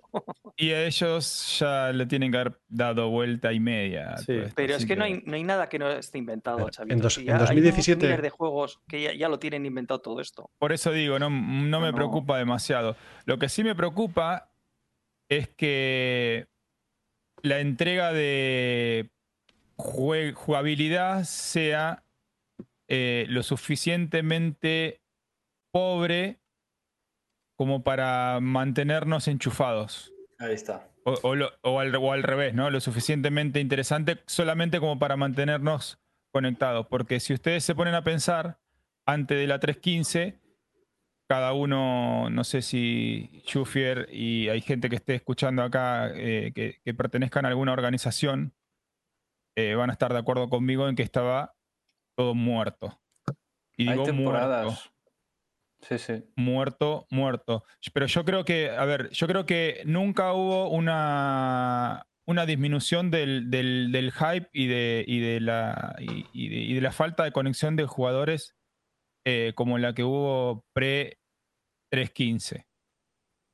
Y eso es lo que yo tengo miedo. No, no la falta de financiación, sino que sea, sea, nos vayan dando migajas, migajas, migajas hasta que esto eh, eh, llegue al punto pre-315 y que luego te tiren algo, una zanahoria, como para decir, oh, esto revivió de vuelta, qué bueno que está, es el mejor parche de toda la historia, y así razón, sucesivamente. ¿eh? eso, es lo, eso es lo que no quiero, y no que, eso es lo que me acojona a mí, digamos. Pero eso es su plan. O sea, eso es lo que Es que, llevan es que han haciendo. aprendido, chavo, es que han aprendido. En la 2.x esa que no existe, eh, que se pegó un año y pico, no había ningún evento. Que, que yo sepa, no recuerdo, creo que no había ningún evento. La y gente, menudo yo- bajón, Ciros. eh, la gente dejó de jugar, Bajón de players hubo. claro, Claro. dejó de jugar y Cija aprendió. Y desde entonces, ¿qué tenemos? Tenemos la Invictus, tenemos la IAE, tenemos la no sé qué eh, alienígena, tenemos la no sé cuántas. Bueno, ya se encargan ellos. Ahora tenemos también lo del Seno 3, tenemos lo del. Bueno, en fin, ahora ya han estado en dos puntos. Han aprendido. Y, Pero eso va mejorando, ¿no Y, es- y no como es- decís, tienen los números. Ellos tienen. Claro, Los que- verdaderos números los tienen ellos y los manejan. Perdona, Ciros, no- pero no hablo tal, de- parece, tal parece que te estés quejando de que estén metiéndole cosas al juego. O sea, a mí me parece. No, no, Yo no, no me estoy hablo quejando. Digo que tanto- reaccionan a lo que hacemos, a lo A que mí me nosotros parece, hacemos. me parece muy positivo. ¿no? Sí. Claro. Eso yo creo que Pero está eso les va la vida en ello. Coro, les va la vida en ello. Claro. Claro, el, Yo no el- hablo 2.6, tanto de- Perdón, la 2.x, ¿cuándo fue? ¿En qué año fue? 2016, ¿no? Ah, pues aún sacaron más que en el. Pero mira, el 2017 sacaron menos. Claro, es que es- yo creo que yo estaría preocupado ahora mismo si hubiésemos sacado menos que en 2019. Entonces diría, hostia, cuidado con la financiación. Ya. Pero es que no Pero es, el caso. No es el caso. creciente. Lo que caso pasa es es que... puedes sumar factores, Coro, y puedes sumar el factor de que ellos están comentando de aquí de que el COVID se está terminando. Y eso no es verdad. Menos este Bueno, último a mes hemos visto que no es verdad. Sí, pero bueno, a nivel económico de estímulos fiscales y todo esto, igual sí, ¿eh? Eso es otro tema. Hombre, Puede lo que ser, puede no sé. sacarlos No un poco es el. Escuadrón 42, ¿no? Si saliera al año que viene o al siguiente como muy tarde, ahí podría haber un, un empujón económico importante siempre y cuando el juego estuviera a la altura adecuada, claro. Si sale Sí, una pues Porque ese juego te trae que el que compre el Escuadrón 42 Lo va, que a pasa com- que va a va a comprar el competencias Star Ci- Va a comprar va a Star tener Citizen. competencias, ¿eh? De Sí. juegos del espacio individuales hay unos cuantos, ¿eh? Mira, yo estoy seguro de que el juego, cuando lo mejoren de rendimiento, cualquier historia vaya cambiando en ese aspecto, sobre todo en el rendimiento, el- el ni- el- la cantidad de players se va a multiplicar, no en, no en nuevos players, pero sino en los, en los players que ya no jugaban. Claro, que Porque yo, vuelva. por ejemplo, en la 3.16 me dices, un tal, tal, cosas nuevas. Tío, te juro que lo único que he disfrutado en esta versión es ir a por un bounty que me aparezca al momento. Porque ya no hay eso de que tardan Pues- cuatro años en aparecer. Al Bueno, menos a mí no me ha pasado. Sí, también. Aceptar en caliente y tenerlo ahí ya. Sí, sí, porque están los Cuando he visto eso me he frescos. puesto muy contento, tío. Pero, pero vamos, que... el problema es que eso solo no te trae gente que estaba desconectada. O sea, tienes que hacer eso y meter cosas nuevas para que la Sí, gente venga a, pro- a probar las cosas nuevas y diga, ostras, pues qué bien va. Claro. Ese es el punto suyo, totalmente. Claro, por eso yo lo que decía es que no apuntaba a los puntualmente a los eventos dinámicos y, y a este tipo de cosas. Yo apuntaba más a eh, contenido relevante, como en este caso fue el, el inventario y lo de, bueno, la parte médica, el tema de los respawn y eso que cambió radicalmente el- la forma de jugar y la forma de plantearse el juego Y a, ese tipo de cambios. cambiará. Por ejemplo, por ejemplo el, el cargo refactor va a ser algo determinante.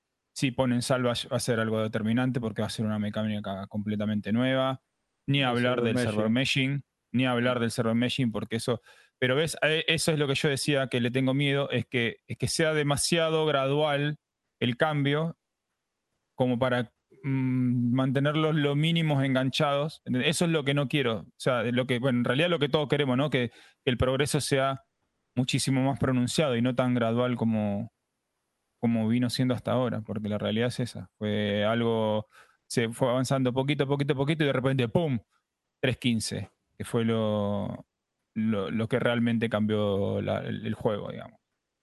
Claro, Chavito, pero sí, lo, lo has comentado antes, que, que tú estás enfocando a que las organizaciones están perdiendo actividad dentro, entonces hay menos players jugando y todo se está como amarchitando de cierta forma. Claro. Pero ellos, yo os recomiendo 100% a los que nos estáis viendo y a vosotros, leeros la carta del, del Chairman, ¿vale? Letter for the Chairman del año pasado y la financiación de este año. Explican muy detalladamente aspectos que estamos comentando aquí, como el que ha comentado Chavito, de que ellos saben que su punto fuerte es tener un videojuego que sea jugable, que cada X tiempo van sacando cosas nuevas, que eso hace que los players entren otra vez y los eventos estos que hay de Invictus y de no sé qué, no sé cuántos, que van trayendo cosas nuevas que también hace que crezca la comunidad. Entonces, tú puedes tener un parche muy malo, pero ellos ya les vale solo tener una Invictus, una CitizenCon y un par de eventos para decir, han entrado estos players. Es algo así como que ya nos tomaron el tiempo, digamos. Nos han tomado las medidas 100%, ya no podemos Sí. hacer nada. Podemos, podemos pensar si esto es bueno o malo. También. Las es dos decir, cosas. O Claro. ni uno ni lo otro. Es que podríamos decir, es malo porque ahora se van a relajar. O es bueno porque ahora van a tener un sistema de financiación estable y van a terminar de hacer el juego. Pero ellos son conscientes de que si dan un mejor juego y mejor experiencia van a facturar más y entrar más gente. Sí. Es no que le es, veo el de que digan, "Eh, no, vamos a frenarnos y que Claro. de gente jugando. es que yo no, yo no creo que No. haya. O sea, tú de verdad No. piensas Sí, que Chris Roberts piensa. No, no, aguantalo, no lo saques. Que Sí, no lo saques, sufriendo". no, eso, No, eso. No, eh. no. Eso es cuando Al revés, al revés. Ellos lo quisieran tener todo ya. Eso Claro, y, y ganar Bueno, más bueno. dinero desde ya y sacar el Sí, juego pero- antes para ganar sí. más dinero. Es que no se les va a acabar. el Pero, a ver, no seáis ilusos tampoco. Ellos son unos magos del marketing. Pero estirar los hilos- No, no, no, no, Estirar el proyecto Ciros no, no, No, les, les no da les más renta dinero, nada. Lo no que pasa es que dinero. tienen la libertad de tomarse el tiempo porque no tienen esos super Ese es el problema. Eh, no, financieros. no es el problema, es el la filosofía inicial. Claro. Mm, Bueno, es que la filosofía inicial, Billy, el, el rollo que tienen es que ellos no tienen grandes grupos financieros detrás diciéndoles quiero resultados. Claro, ellos tienen todo el tiempo del mundo porque la gente que quiere el juego les está donando el dinero. Esa es Entonces la idea ellos principal dicen, del crowdfunding con Chris "Perfecto". Robert. Sí, y a mí yo la apoyo 100% porque quiero el juego tal cual Pero- ellos lo quieren. A ver, ¿ellos tienen alguna garantía de lo que van a recaudar en el 2022? No.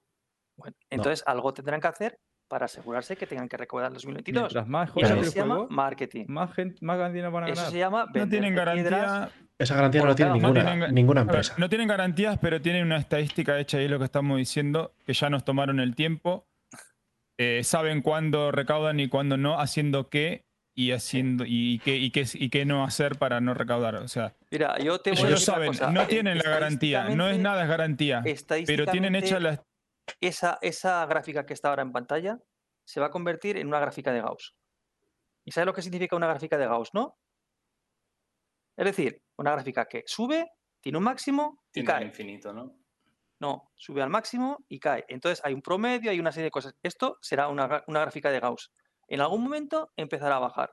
Hombre, normal. En Lógico. algún momento, ¿no?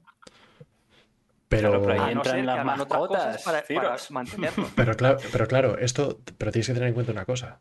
La clave es la siguiente. Si ellos hacen un juego que está en desarrollo perpetuo, va a empezar a bajar en dos, en tres años, en cuatro años. Porque esto no aguanta para siempre. Claro. ¿Vale? Si ellos hacen un juego que en dos años o en, tres, o en tres años es un juego, Claro. el máximo de la, de la gráfica de Gauss está dentro de cinco años. Si ellos sacan un juego que es un Ve, A ver, en cuanto esté en Gold, si utilizan otras estrategias de venta, como hemos hablado de las skins, etcétera, etcétera, eso ya es otra cosa. es que Pero eso va este a sistema sacar, que tienen ahora eso va a sacar mucha pasta. es ¿no? una, es una gráfica de Gauss. O sea, la, la venta de naves, que además es que lo han dicho, cuando salga Gold no van a vender naves. Es decir, Claro, su pues ya venta por venta de naves será cero. Es una, es- eh, va a ser una gráfica de Gauss. El Pero es que problema es, tienes- dónde va a estar el, el- el máximo y a partir de qué año va a empezar a decaer. Si empieza a decaer y el juego sigue en desarrollo, van a tener problemas económicos. Pueden ahí tener está, problemas económicos. efectivamente. O no. Pero habrá la- pero depende de lo que, tengan lo que ellos quieren hacer es el siguiente EVE Online. ¿Y cuántos años lleva? 20, Puf. ¿vale? Entonces ellos quieren hacer un Sí. juego que dure 20 O WoW años. también lleva 20, ¿no? O el WoW.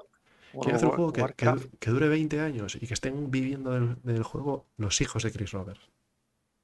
Sí, sí, y los nietos. Entonces, eso tiene- pasa por dos partes. Una cosa es sacar el juego y otra cosa es sacar un pedazo de juego.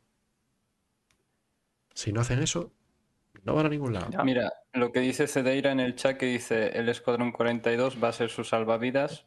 Yo pienso que puede ser una de las opciones, porque realmente somos ahora mismo esclavos del Escuadrón 42 en el PU, en nuestro Universe Persistent Online, ¿vale? Es, es- somos esclavos de, de- dependemos de que salga eso para que tengamos más contenido. Pero ya nos han dicho que una vez terminado el Escuadrón 42 se ponen automáticamente con el siguiente episodio, así que Claro. Claro, y hay seguiremos tres. esclos de esto. Entonces, Hay tres mínimo, si no hay somos más. 3 millones de personas. Claro, pero hay una diferencia. ¿Cuánto? ¿Cuánto nos ha costado el escuadrón? ¿30 euros 40? Y a mí 20. me costó 15, lo siento. Lo hice en la 2.6. ¡Tachán! Pero, claro, Hay, un- em, la- hay una gran la gente diferencia nueva- entre. pagará más. Eso sí. Yo, bueno. lo- yo creo que hay una gran diferencia entre, entre el- en lo que vos decís de Squadron 42 y el siguiente episodio. El tema es que para un siguiente episodio ya no necesitarán ciertas tecnologías que necesitan ahora o cierto desarrollo que necesitan ahora. Es, es como lo que estaban hablando hace un ratito. eh, que saquen otro GTA más. Sigue la misma, es porque, la ya, misma es historia. porque ya tienen una base, eh, digamos, ya desarrollada para, para hacer el, el siguiente GTA, ¿no?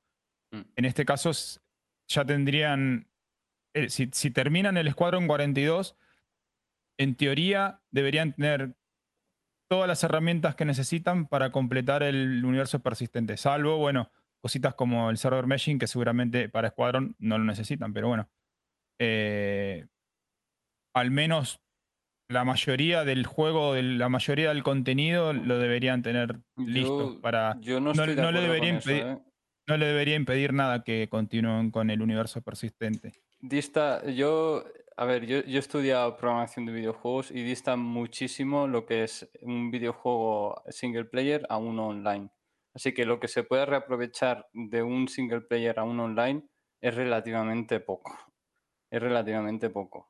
Hay otros factores, pero sí que lo que comentaba es que el escuadrón puede ser un chute de dinero increíble. Claro. Porque Sí. no lo van a Claro, a lo- comprar la gente de Star a hacemos un- comprar hacemos un número- del panadero. Hacemos un número lo que yo me rápido. Pe- refiero- Pensad que Escuadrón un 42 segundito. vendiese. Antes que sigan con este tema, Vale. para, lo que yo quiero decir es que para sacar un segundo episodio de Squadron 42, no necesitan empezar Squadron 42 de cero. Ah, correcto, correcto. A eso es lo que me refiero. Que no, lo, lo pueden sacar si más bien- rápido, con si menos, bien vos, menos claro, inversión. si vos podés, si bien vos podés eh, seguir utilizando esa misma gente, es más, yo no creo que sigan utilizando la misma cantidad de gente que están derivando para Squadron 42 para hacer un segundo episodio. Ya, digamos, lo básico ya lo deberían tener solucionado. Entonces, eh, hacer un siguiente episodio, ya tienen todas las herramientas del primero como para continuar, ya sería más arte, creo yo. Lo que simplificaría más las cosas, en eso tal vez es lo que quieren decir, que simplificaría más las cosas para que puedan terminar el universo persistente, no que, digamos, el, el- completar Escuadrón 42 les va a resolver todos los problemas que tengan con el PU. A eso me refiero. Que, que para que no creo que sea que un segundo capítulo eh, complique el continuar el desarrollo del universo persistente. Yo- debería ser pero, muchísimo más sencillo. Gabo, y yo estoy de acuerdo con lo que ha dicho Sufier. O sea, un juego individual y un juego multijugador, no, aunque compartan lo mismo, son cos- cosas completamente diferentes. Es que sea, ni si siquiera problem- los el- diseños de claro, geometría de el las cosas que hay en el, el problema lo tienes en las redes y donde muy está distinto. fallando, los problemas que tiene Star Citizen es, el, es un problema de redes. E- ese desync es un problema de comunicación entre los servidores y nosotros. Y eso no te va a afectar en un jugador en un juego individual. No, Voy claro, a volver pero- a repetir lo que- mismo porque capaz que no me expliqué bien lo que quiero decir. Sí, sí, Yo- que el yo te segundo entendí. Escuadrón 42 va a salir mucho más barato que el primero. No, porque ya no, tienen no, no. desarrollado gran parte de las cosas y van a tener que desarrollar, pues seguramente, Sí, eh, aquí, las misiones y punto. Y criminalidad, Crusader, me propusieron y terminé en Clasher, a carajo. yo, yo he entendido, Chavito, Gracias, que, que Warlock, lo que tú bienvenido. dices es. Bienvenido, perdón. Em, eh, Chavito, lo que tú dices es que una vez terminado el Escuadrón 42, para el 43 no tienen que hacer la base. Eso es lo que he entendido yo. O sea, que Claro. ya tienen más de la. O sea, es que hacer la base del juego es, vamos, es muchísimo trabajo. Entonces, sí, les va a costar menos hacer el siguiente episodio. Pero lo que yo quiero decir es que cuando tú haces un juego online, y sobre todo de tiros, de cualquier historia que tengas que sincronizar la información bien, tienes que saber que los en- el entorno, el cuadrado en el que estás, tiene un número determinado de entidades que vas a cargar en tu cliente, porque tienes pensado que lo va a lanzar cierto hardware de tu ordenador. Y todo eso se tiene que sincronizar bien. Entonces, yo no puedo tener en Escuadrón 42 un cenicero de 10.000 polígonos y luego en el PU otro de 10.000. El, el del PU tiene que tener 1.000 o 500 polígonos. como O mucho. cuatro. Por descontado, pero, pero eso ellos ya lo dicen. Ellos, Sí. en- eh, su motor de diseño y todo va pensado hacia el PU. Y luego lo usan en Escuadrón 42. Habrá cosas que seguro que se gustan en Escuadrón 42 porque son así. Mm. Pero yo creo que muchas cosas van a tener transcripción. Por ejemplo, creación de personajes va a ser la misma en Escuadrón Corro, que en el, que en No, el no, el diseño de niveles es lo que cambia en Escuadrón dices. 42. Porque Claro. si Sí. están utilizando el diseño de ese cenicero de mil polígonos, porque es el que van a emplear en el PU, y te meten ese cenicero de mil polígonos en este Escuadrón 42, está escapando totalmente Escuadrón 42. Lo estás metiendo a un nivel muy, muy inferior al del resto de juegos similares que no te van a hacer eso. Claro, Pero entonces es un juego, es, es realmente, como decían, es no un sé juego completamente diferente. o no sé, depende. Lo- es que no lo sé. lo- los assets van a ser los mismos. Los assets Los van a ser lo assets- mismo. L- Quizás sí. Lo que, lo que cambiarían serían los niveles de juego. O sea, los niveles de. Sí, los niveles de juego. Porque obviamente en Squadron 42 no necesitarías que te cargue todo el universo, solamente el nivel de juego y, y ya Claro. está.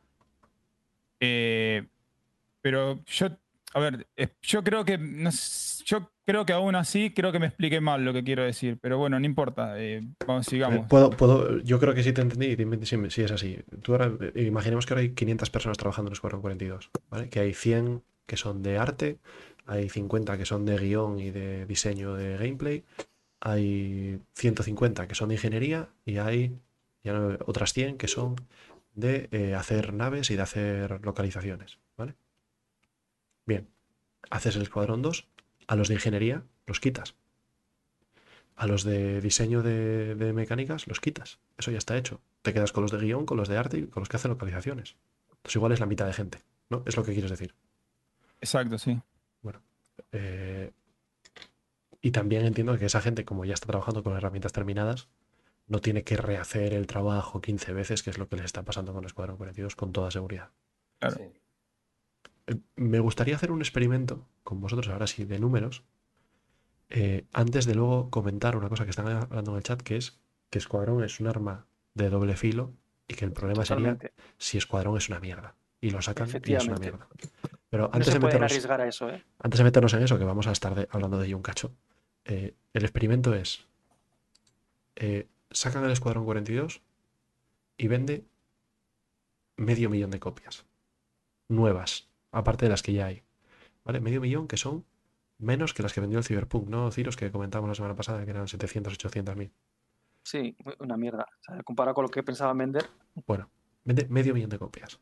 Pero claro, ya no lo venden a 20 dólares o a 30 dólares, lo van a vender a 50, porque ya es el juego completo. 60. Sí. Bueno, venga, vamos a decir 60. Entonces tú coges 500.000 por 60 y son 30 millones. De De golpe, una, ¿eh? de una. Claro. Ahora, esa gente juega al Escuadrón 42 y le gusta. Y la mitad de ellos se compran una nave en Star Citizen. 40 pavos. ¿Vale? De 250.000 por 40 pavos, 10 millones más, 40 millones. Mm, sumas a eso lo de este año y te estás metiendo en 130 millones, en 140 millones de recaudación con medio millón de copias, que me parece muy, muy, muy eh, prudente. ¿Vale? Para lo que es un juego. Yo iba aquí, tú por aquí, entonces nos chocamos y criminalidad. Después de todo lo que se habló- Y terminé en carajo. Bienvenido, Fusaka. Me parece. O sea, acá. eso sería. Después de todo lo que se habló, si mínimo no se venden. O sea, de todo lo que se habló negativamente, si, si, si sale el juego como lo. O, o por lo menos si termina el Escuadrón 42 como lo prometen, si mínimo no se venden esa cantidad de copias, yo me pego un tiro en los huevos. Es que depende. Y me de parece lo- poco, ¿eh? Me parece lo poco, tío. Mm. Depende de va lo a que haber pasó, una campaña de marketing. Pero ya es un buen número, tío. ¿eh? Cuando salga va a haber una campaña bestial. No lo digo Pero yo, depende de lo que le pasó bestial. a A ver. También. Para, para, para rentarlo, para rentar el tiempo y el esfuerzo que le han metido al escuadrón, tienen que vender más. Mucho más. ¿Vale? Porque, a ver, es así, nosotros lo tenemos, pero lo hemos pagado barato. Entonces, en realidad, nosotros no estamos haciendo que sea rentable ese juego. Tiene que ser la gente nueva que entre cuando el juego salga. Tienen que vender mucho más. Y ahora vamos a. ¿Y si sale Escuadrón 42 y por el motivo que sea, sus gráficos están pasados ya, eh, el juego es aburrido, mm, tiene mogollón de bugs, pasa cualquier cosa de estas? Hombre, tenemos la suerte de que no va para PlayStation, PlayStation, con lo cual no nos pasará como a como al que has dicho antes. Cuidado, No, que, pero sal- lo del tema de los gráficos. que saliese en PlayStation sería un bombazo, ¿eh? No, no, siempre ha dicho Chris Robert que no iba a salir para consola, dinero, ¿no? ¿eh? No, sí, Que lo, ha era dicho para que, PC exclusivo. lo han dicho que no, pero si, lo, si al año lo sacan para PlayStation, entonces sí que es un bombazo. Para estar Sería para buena el PU. pasta. Buena PU. pasta. No es el cliente que cliente, ellos saben que, cuál es su cliente y los de PlayStation no son gente que se vayan a dejar mil euros. El tema de los gráficos, eh, he escuchado mucha gente comentarlo y me parece erróneo, porque constantemente ellos en el, en el engine lo están actualizando. Sí, No, claro. no están trabajando en una base fija. Están actualizando la base y los gráficos y todo eso se está actualizando a la vez. Entonces, Pues constantemente estamos viendo, sí, lo vemos. Cada vez Mira que sacan un nuevo parche mira, decimos, coño, si, si se ve mejor la luna o, Claro. o este efecto es distinto. Se está actualizando el motor constantemente. Entonces, Exactamente, sí. no podríamos decir que se desfasa porque está en constante cambio. Pero O sea, bueno, lo- si- lo- los sin, que entrar, vivimos la sin 2.6, entrar en... perdón, uh, lo- los que vivimos la 2.6, eh, Yela, eh, eh, cuando salió era una porquería. eh, Y ver, ahora está mucho más, mucho mejor. Y se Pero ve, no- Daimar, no eh, entremos- cómo ha mejorado. Todo ha no- mejorado. Ya vamos, llevamos más de una hora. No entremos en el, de- en el detalle de por qué puede fallar Squadron 42, que sin ver el juego no podemos saberlo. Bueno, si- Puede salir bien o puede salir mal. Yo si creo fuese- que va a salir bien por la cuenta que les trae. Bueno, so- pero si sal- por eso. Si saliese mal, ¿qué creéis que pasaría? Pero es que no lo van a sacar hasta que no lo tengan claro que está, que va, que va a No funcionar. va a salir no tienen mal. prisa. Se pueden permitir el En lo estar único- un año más hasta sacarlo. En lo único que puede salir mal es que la experiencia de juegos no sea, no sea buena. O sea, me refiero al- a la diversión. Claro, Que no sea entretenido, que sea un, a- uno una más. mierda Birria. la experiencia de juego, claro. Yo, yo me espero una historia lineal de los videojuegos de antaño en los que te guiaban de la manita y tú seguías una historia y, como un fan acérrimo al universo Star Citizen me va a gustar. Ahora que no conozco el universo, pues quizá me guste más o menos y quizá, Sí. como dice Coro, atraiga muchísimos players o quizá no les guste, pero ya se han gastado el dinero, así que es Mira, para lo- Wing mira lo que dice Zedeira, 42. Sufier. Eh, yo me espero un halo, sí. Algo Un Wing. Commander 42. Sí. Yo también espero algo así. ¿eh? Yo quiero eso. No creo que te vayan a dar libertad de que te vayas a tu puta bola. O sea, de Pero es, hagas que lo no es, te dé la gana. pero es que no es un juego de mundo abierto. No, no, Claro, es lineal, no. es lineal, va a ser lineal. Eso, de- que va a ser de lineal, sí. cabeza. la- pero la clave es, ¿va a ser lineal divertido o lineal aburrido? Ah, a eso es buena esa. Mucha cinemática va a haber. Para los que no jugamos Star Citizen. claro, aparte. bueno, sí, pero bueno, yo he jugado Porque nosotros juegos... ya estamos enfermitos, entonces igual. te- Más que un salto Pero los que no de- conocen nada de Star Citizen, que les sea divertido y atractivo. Eso es, eso es. Mira, conociendo a la gente de narrativa y de cómo viene, digamos, parido Star Citizen, la historia que tiene y toda la, la película que viene detrás, yo creo que va a estar, va a estar muy orientado al- en, en lo que es la historia. Espero que tenga bastante juego y que no sea todo cinemática, pero Así, en el tema a- de. así. Sí, perdón. No, no, no, no. En el Dale, tema dale, de videojuegos de espaciales y eso, Chris Roberts es un nombre importante. Sí, Con Pero en los- Pero en Hollywood haciendo pelis, No, no, no hablo ha, de fracas- ha fracasado. Hollywood. Es que no hablo en Hollywood haciendo Sí, pero pelis, que, ni, pero que depende de, ni de manejando cómo una enfoque. empresa ni. Claro, depende de cómo, enfoque el, de cómo enfoque el juego. Claro. Si es un Pero juego muy, muy de peliculero, puede ser una de- chapa. Ya. Hablando de eso, yo vi un streamer que estaba rejugando al Wing Commander 3 o 4, no sé cuál era el último. Hostia. Y ya, había- ya habían ahí un montón de ascensores, tío. que que Robert está enfermo con los ¿De Willy Wonka? tío. ¿De Willy Wonka? Sí, de que, de- pero iguales, pero de aquella época, con la, así la estructura de la puerta. Y yo lo vi y flipé. Y el tipo diciendo, "Eh, Chris Robert tiene un problema con los ascensores literales. Fan. Sí, sí. Es- Funcionaban nada, por lo menos. Perdón, lo tenía que soltar. Lo vi de un streamer que, que se pasó de elite eh, y flipante, tío. Los putos ascensores. Mira, yo solo con ver el, re- el reparto que tiene Escuadrón 42 tiene que tener muchas ventas, tío. O sea, Claro. Gary Oldman. el- Claro, es que es eso, es un juego del el espacio. que Chris no me acuerdo el nombre. Mark Hamill, Claro, perdón. sí. Hay un montón, hasta el de The Witcher, el protagonista de The Witcher, que tampoco Sí, sí. el nombre. Sí, No el de. Superman también. Eh, Sí, sí, sí, Henry Cavill. Henry Cavill. ¿Sale Henry Cavill? El de Hostia. Superman. Sale, claro. sale en un caza, creo que en una. Sí, sí, Ah, sí, En una sí, F8 sí, sale, en una F8. Efectivamente, ser efectivamente. High o algo así que dice. Vamos, que en vez de jugar Escuadrón 42, vamos a ver la película Escuadrón 42. Sandy Garner también. A ver Bueno, si me podéis ayudar. parte. Mira, Henry Cavill, sí, sí. El, si- a ver si me podéis ayudar. eh, más o menos en los trailers estos que salía Mark Hamill y todo eso, fue rollo 2017 o por ahí, ¿no? Mm. Sí. Pues coincide bastante porque como me puse como un enfermito a mirar los balances de, de la empresa de UK, que es la que más enfocada al Escuadrón 42 está, los años de que hay mucho gasto son justamente los 17, 18 y 19. Y quizá tiene que ver con todo ese tema de que salían antes haciendo los vídeos enseñándonos a Mark Hamill cómo se ponían esos trajes de movimiento, todos los actorazos que habían detrás, porque dices, traer esa gente es caro. Pero luego, sí, sí, tío, seguro. luego, tío, Eso hay que pagarlo. nos forramos, ¿eh? Estos tíos traen mucho dinero. Sea una mierda o no, ¿eh?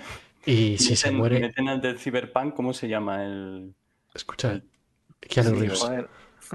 Hostias. Sí, eh, Keanu Keanu Reeves. Reeves. Hostia, el de Keanu Matrix, Reeves. joder. Y, y- y venden un juego que es una basura, pero se forran.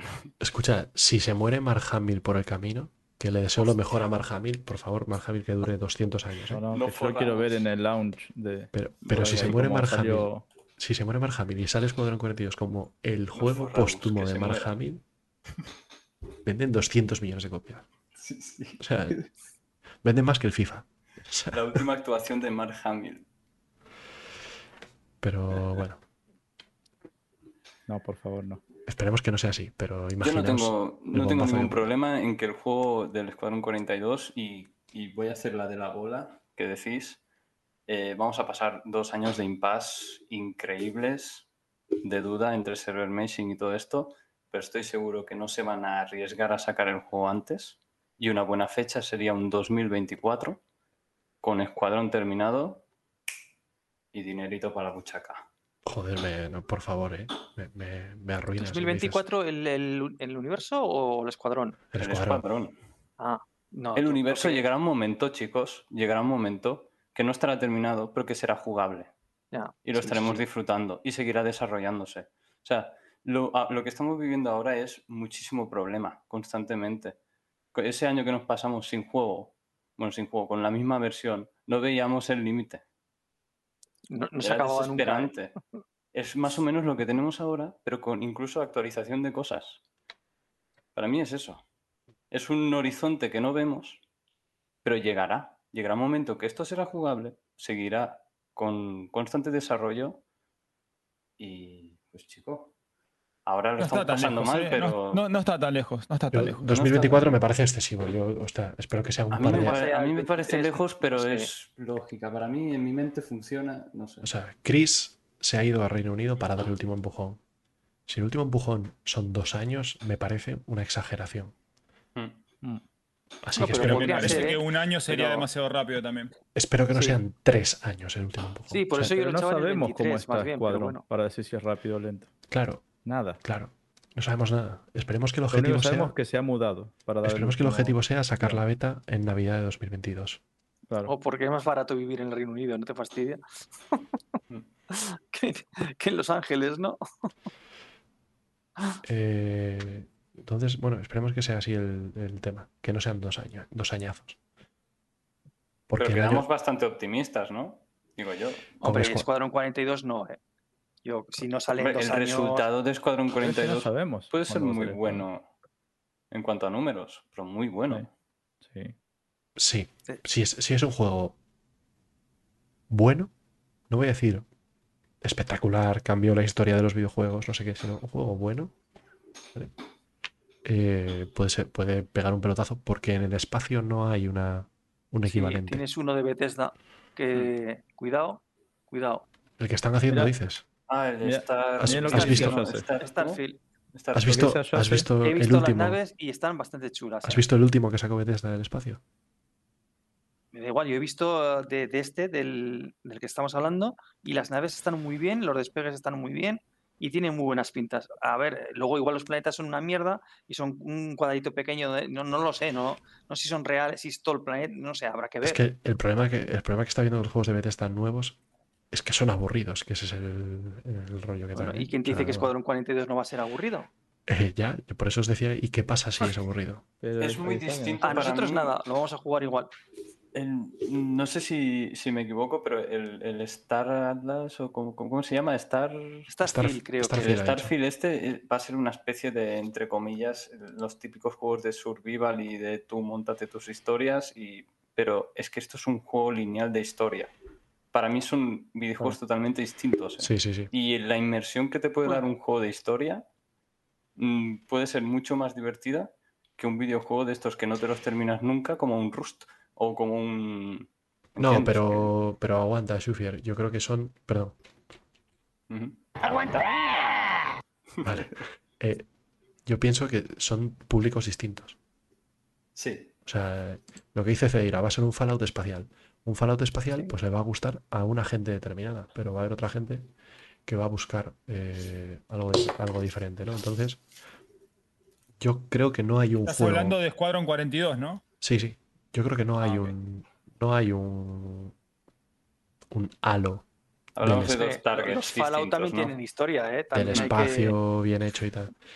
Sí, Ciros, claro que tiene historia, pero, pero salvo el Fallout New Vegas, top. eh, los otros la historia es un poco. meh. es, lo divertido son las mecánicas y la supervivencia y, y explorar el tres. mundo. Y, y- y matar, matar, matar, matar, matar y matar. Bueno, Y me he dejado un matar. Decía, decía Yase antes ahí, hablando del Escuadrón 42, que más vale que se haga a fines de 2022 y principios del 23, más de eso ya se va todo el carajo. Yo creo que por eso Chris se muda también y le quiere dar el tirón final, porque por más que no tiene la obligación de fechas, ya es un cachondeo hasta para él. claro. Sí. Entonces yo creo que ahí es que tengo fe de que va a salir pronto, porque es como diciendo, esto ya está bien, vamos a sacar esto porque hay que sacarlo. Él lo dice, nadie se lo dice.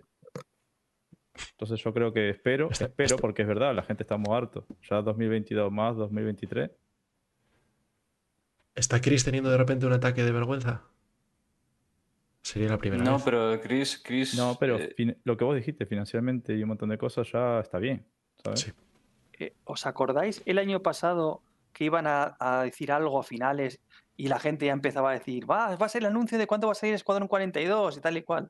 Para las navidades del año pasado, que no, al final no hicieron nada por lo del COVID, me parece, ¿no? Pero No, sí, o era, dijeron o que era anterior, no me acuerdo, era un año dijeron- para navidades. Dijeron, vamos a hacer un anuncio no sé qué. Y cuando salió el anuncio era que iban a sacar un vídeo. Y cuando y dieron la fecha del vídeo, y el, fi- y el vídeo llegó tres meses tarde después. ¿Os acordáis de toda esta historia? Absurdo. Ya podían haber absurdo. sacado ahora un, no sé, un- algo, un vídeo de Escuadrón 42 para subirnos la moral, ¿no? Que Mira, sí, no. lo, lo de la paciencia, ¿no? Pero es que es- en eso se basó el, el crowdfunding. El tipo dijo, yo voy a hacer un videojuego sin la presión de las empresas que hacen videojuegos para que hagamos un juego así, así, un universo, todo lo que dijo. Y saldrá cuando si esté te listo. metiste en esto y no tenés paciencia, mira, Star para, para los que somos jugadores de varios videojuegos, vivimos un calvario desde hace muchos años, que es nos sacan un juego nuevo que estamos esperando y nos dura literalmente dos semanas y nos aburrimos. En Y, cambio, sete- y 70 nos sacan un juego que se va actualizando y nos sacan cosas nuevas cada X tiempo, te dan la excusa para volver a entrar. Star Citizen se lucra de eso. Sí, sí. Y me parece ideal, porque eso que has dicho antes, Billy, no tienen la presión de los CEOs encima diciendo como, como en el, como el Cyberpunk, quiero resultados, yo he puesto dinero, quiero que lo vendas ya. Claro. No, ellos se van a esperar a que funcione y te lo van a dar, sea mejor o peor, pero al menos que funcione. No tienen esa presión y como jugador prefiero invertir aquí que gastarme eh, 60 pavos en un juego que me va a durar dos semanas, tío. Y cada vez que lo hago me siento estúpido porque voy acumulando nombres de titulares de, de videojuegos que digo, hostia, cómo me molaba y que no lo abro ya. Tengo un montón de juegos ahí en están Steam. que no los saturadísimo de, juego. de- de lanzamiento de juegos nuevos. Hay una cantidad de juegos impresionante. Impresionante.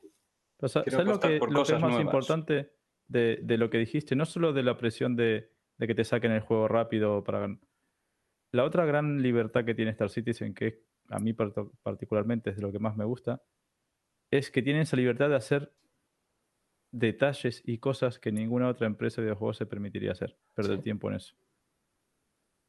Estamos, estamos hablando de que la, la Mustang eh, Beta es la que tiene la cabina atrás, ¿no? De exploración. Sí. En las camas está firmado por los que desarrollaron la, la nave, por ejemplo. Hostia. Porque les dio la gana poner la firma ahí. Hay una chapita de los desarrolladores, de los que diseñaron la nave, el rework. Esas, esas libertades, esas cosas que tienen de, de hacerte las pegatinitas y un montón de, de que todos los que jugamos Star City sabemos que el juego lleno de detalles está.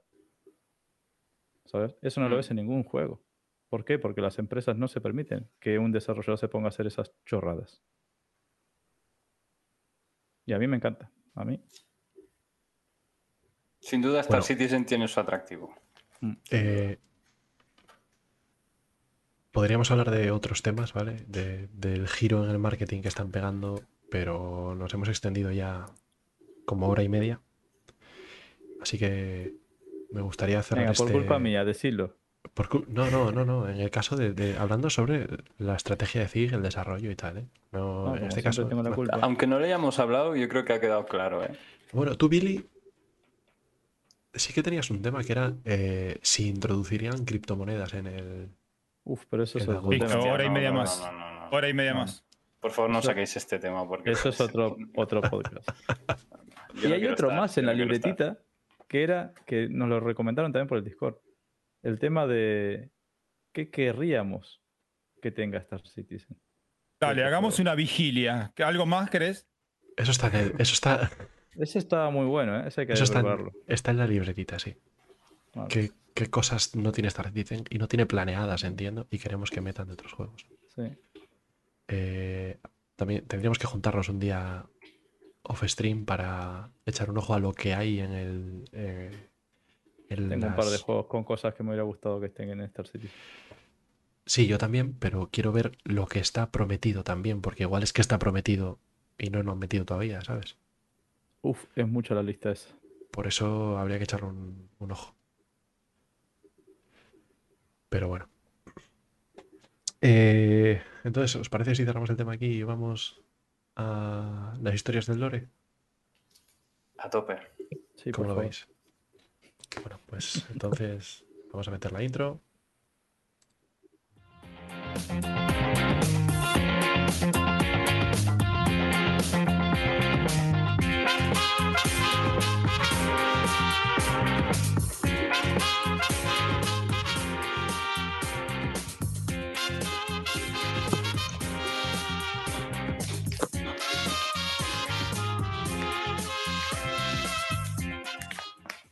Yo igual quería agregar algo con el tema anterior. Nada, mentira. Bueno, hoy vamos a hablar de cómo fue el encuentro entre los Sian y los humanos. El otro día ya hablamos de, la gran guerra esta que tuvieron entre las casas principales y que al final pues todas acabaron desapareciendo por una causa o por otra. Y hoy vamos a hablar de cómo fue el encuentro entre, la humanidad, entre los humanos y- y los Sian. Y qué consecuencias nos ha traído y eso, que todavía las estamos pagando y probablemente las paguemos forever. Bueno, pues os cuento. Mm, allá por el siglo XXVI, más o menos, en los albores de la humanidad, la humanidad espacial, eh, estaba ilusionada ante la perspectiva de los descubrimientos y la expansión que estaba por llegar. Todos ahí contentos, ¡ah, ah, hay mucho que descubrir, mira, somos capaces de saltar, mira, podemos ir a tal sitio, tal cual. Estaban todos ahí pegando botes, ¿no? Aparte de, de- de la tecnología a la hora de, de moverse con las naves espaciales, también hubo avances eh, en tecnología, sobre todo en escáneres, eh, mm, que hicieron que sus componentes fueran muy accesibles, a que cualquiera podía tener algún escáner. eh, y, que, y también trabajaron en, en- la terraformación, en, en los procesos de terraformación. O sea, todo esto unido, naves que podían saltar, eh, equipos mm, baratos de escáner y demás, y terraformación, pues bueno, eso es un cóctel que obviamente la humanidad estaba que pegaba botes. Eh, claro, esto, esto supuso un- una rápida expansión de la humanidad a través de numerosos sistemas y trajo consigo un problema importante de gobierno. O sea, había que regular esta expansión. No podían dejarla que fuera libre, que cada uno hiciera lo que le diera la gana y bueno, aquí llego, aquí, aquí me pongo, ¿no? Entonces, lo que entonces eran las Naciones Unidas de la Tierra, la UNE, en aquellos tiempos, ah, se dieron cuenta de que mm, mm, la reglamentación no estaba ideada eh, para que hubiera una, expa- una expansión multisistema. Ne- eh, necesitaban mm, eh, bueno, que la URE no estaba preparada o su forma de gobierno no estaba preparada para esta expansión multisistema. Esto llevó oh, mm, a la formación de los planetas unidos de la Tierra, o sea, la UPE. La UNE se transformó en la UPE. Eh, este cambio vino acompañado de un montón de reformas, muchísimas reformas. Se creó un tribunal de gobierno compuesto por un alto secretario, un alto general y un alto fiscal y se implantaron nuevas leyes, regulaciones para administrar esta expansión por la humanidad, esta expansión de la humanidad por las estrellas. Eh, muchas compañías eh, reconocieron estas nuevas leyes y las acataron, pero hubo bastantes que se las pasaron por el forro de la chaqueta. Una de ellas fue Gaia Planet Services, que se convirtió en el ejemplo más infame de, estas empresas que se saltaron la, la normativa creada por la, por la UP. Eh, bueno, ahora ya vamos a, tras esta breve introducción, vamos a ver ya cómo, cómo- qué es lo que ocurrió. En el año 2530, un saltarrutas llamado o llamada Catherine Segovia descubrió un sistema. Mm, De momento no tenía nombre, pero descubrió el acceso a un sistema eh, a través de un punto de salto desde Baker y decidió subastar las coordenadas de navegación. Vamos, lo que haremos todos en el, en el universo persistente cuando podamos, cuando la Carrack funcione de verdad. Bueno, mm, no- esta saltarrutas no estaba interesada en la fama, no quería ponerle el nombre al, al nuevo sistema ni nada de nada, pero sí quería pasta, sí que quería morir. Eh, sus escáneres preliminares indicaban que el sistema tenía localizaciones ricas en recursos de minerales y un planeta potencialmente habitable por lo que se interesó por aquellos que le ofrecieron más dinero por el acceso, los eh, conglomerados mineros y los terraformadores. O sea, dirigió su oferta a empresas terraformadoras o, mm, mineras, o que se dedicaran a ambas, ambas cosas. Ahí es donde entró Gaia Planet Services, que ganó la subasta, y se apresuró a enviar un equipo de terraformación a, a este nuevo sistema. Eh, transmisiones reveladas posteriormente pusieron en evidencia que los ejecutivos de la compañía estaban ansiosos por economizar en lo que pudiesen para compensar el exorbitante precio que habían pagado por, por estas coordenadas. Es decir, en vez de seguir las leyes, en vez de seguir una serie de pasos, se lanzaron directamente. Eh, esto incluía no dar de alta oficialmente el sistema en la UP, o sea, no, lo, no dijeron que se había, se había descubierto ese sistema, ni hacerse con los permisos apropiados para la terraformación. En lugar de eso, decidieron primero poner en marcha las operaciones y luego afrontar las trabas burocráticas a posteriori. Eh, mm, como el CEO de la compañía, Joseph Jules Jr., escribió en sus transmisiones, en una de sus transmisiones, será mejor que paguemos la multa antes que perder el tiempo. Vamos, esto no lo veis eh, también en, en muchas empresas de, de nuestro mundo de ahora que prefieren pagar multas que hacer las cosas bien. Bueno, Sí. pues eh, estos decidieron hacer esto. Entonces, eh, al frente de la expedición mm, iba un capataz llamado Charles Baxter, o Baxter, Baxter, perdón, eh, que se dirigió directamente a uno de los planetas de este sistema, concretamente al tercero, al tercer planeta del sistema, donde comenzaron a analizar las mejores localizaciones para el equipamiento de, de terraformación.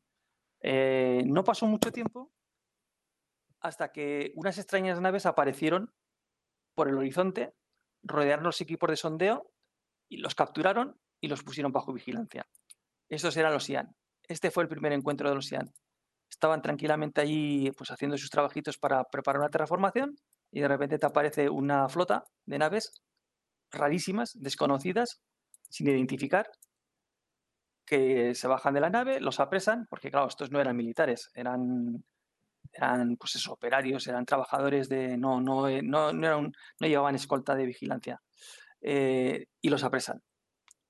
Eh, obviamente tenían un problema de comunicación. Los IAN no hablaban en humano y los humanos no hablaban SIAN. O sea, no sabían, no podían comunicarse entre ellos. O sea, pero ya Pero de, lo- pri- ya de primeras entiendo que estos mineros estaban por ahí a pie y los Ian llegaron, aterrizaron y ¡pla! Y los, y los hicieron prisioneros a todos.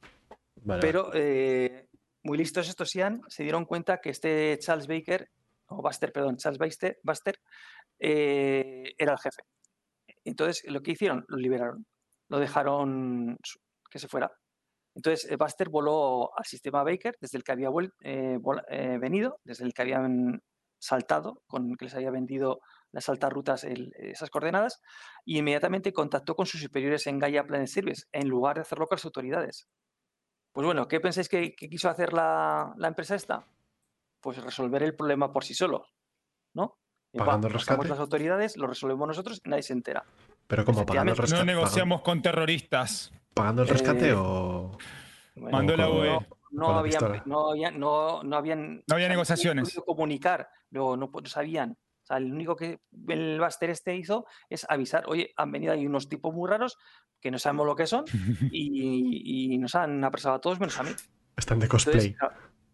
entonces los, los de Gaia pues dijeron, bueno, vamos a, hacer un acuerdo con los IAN por nuestra cuenta.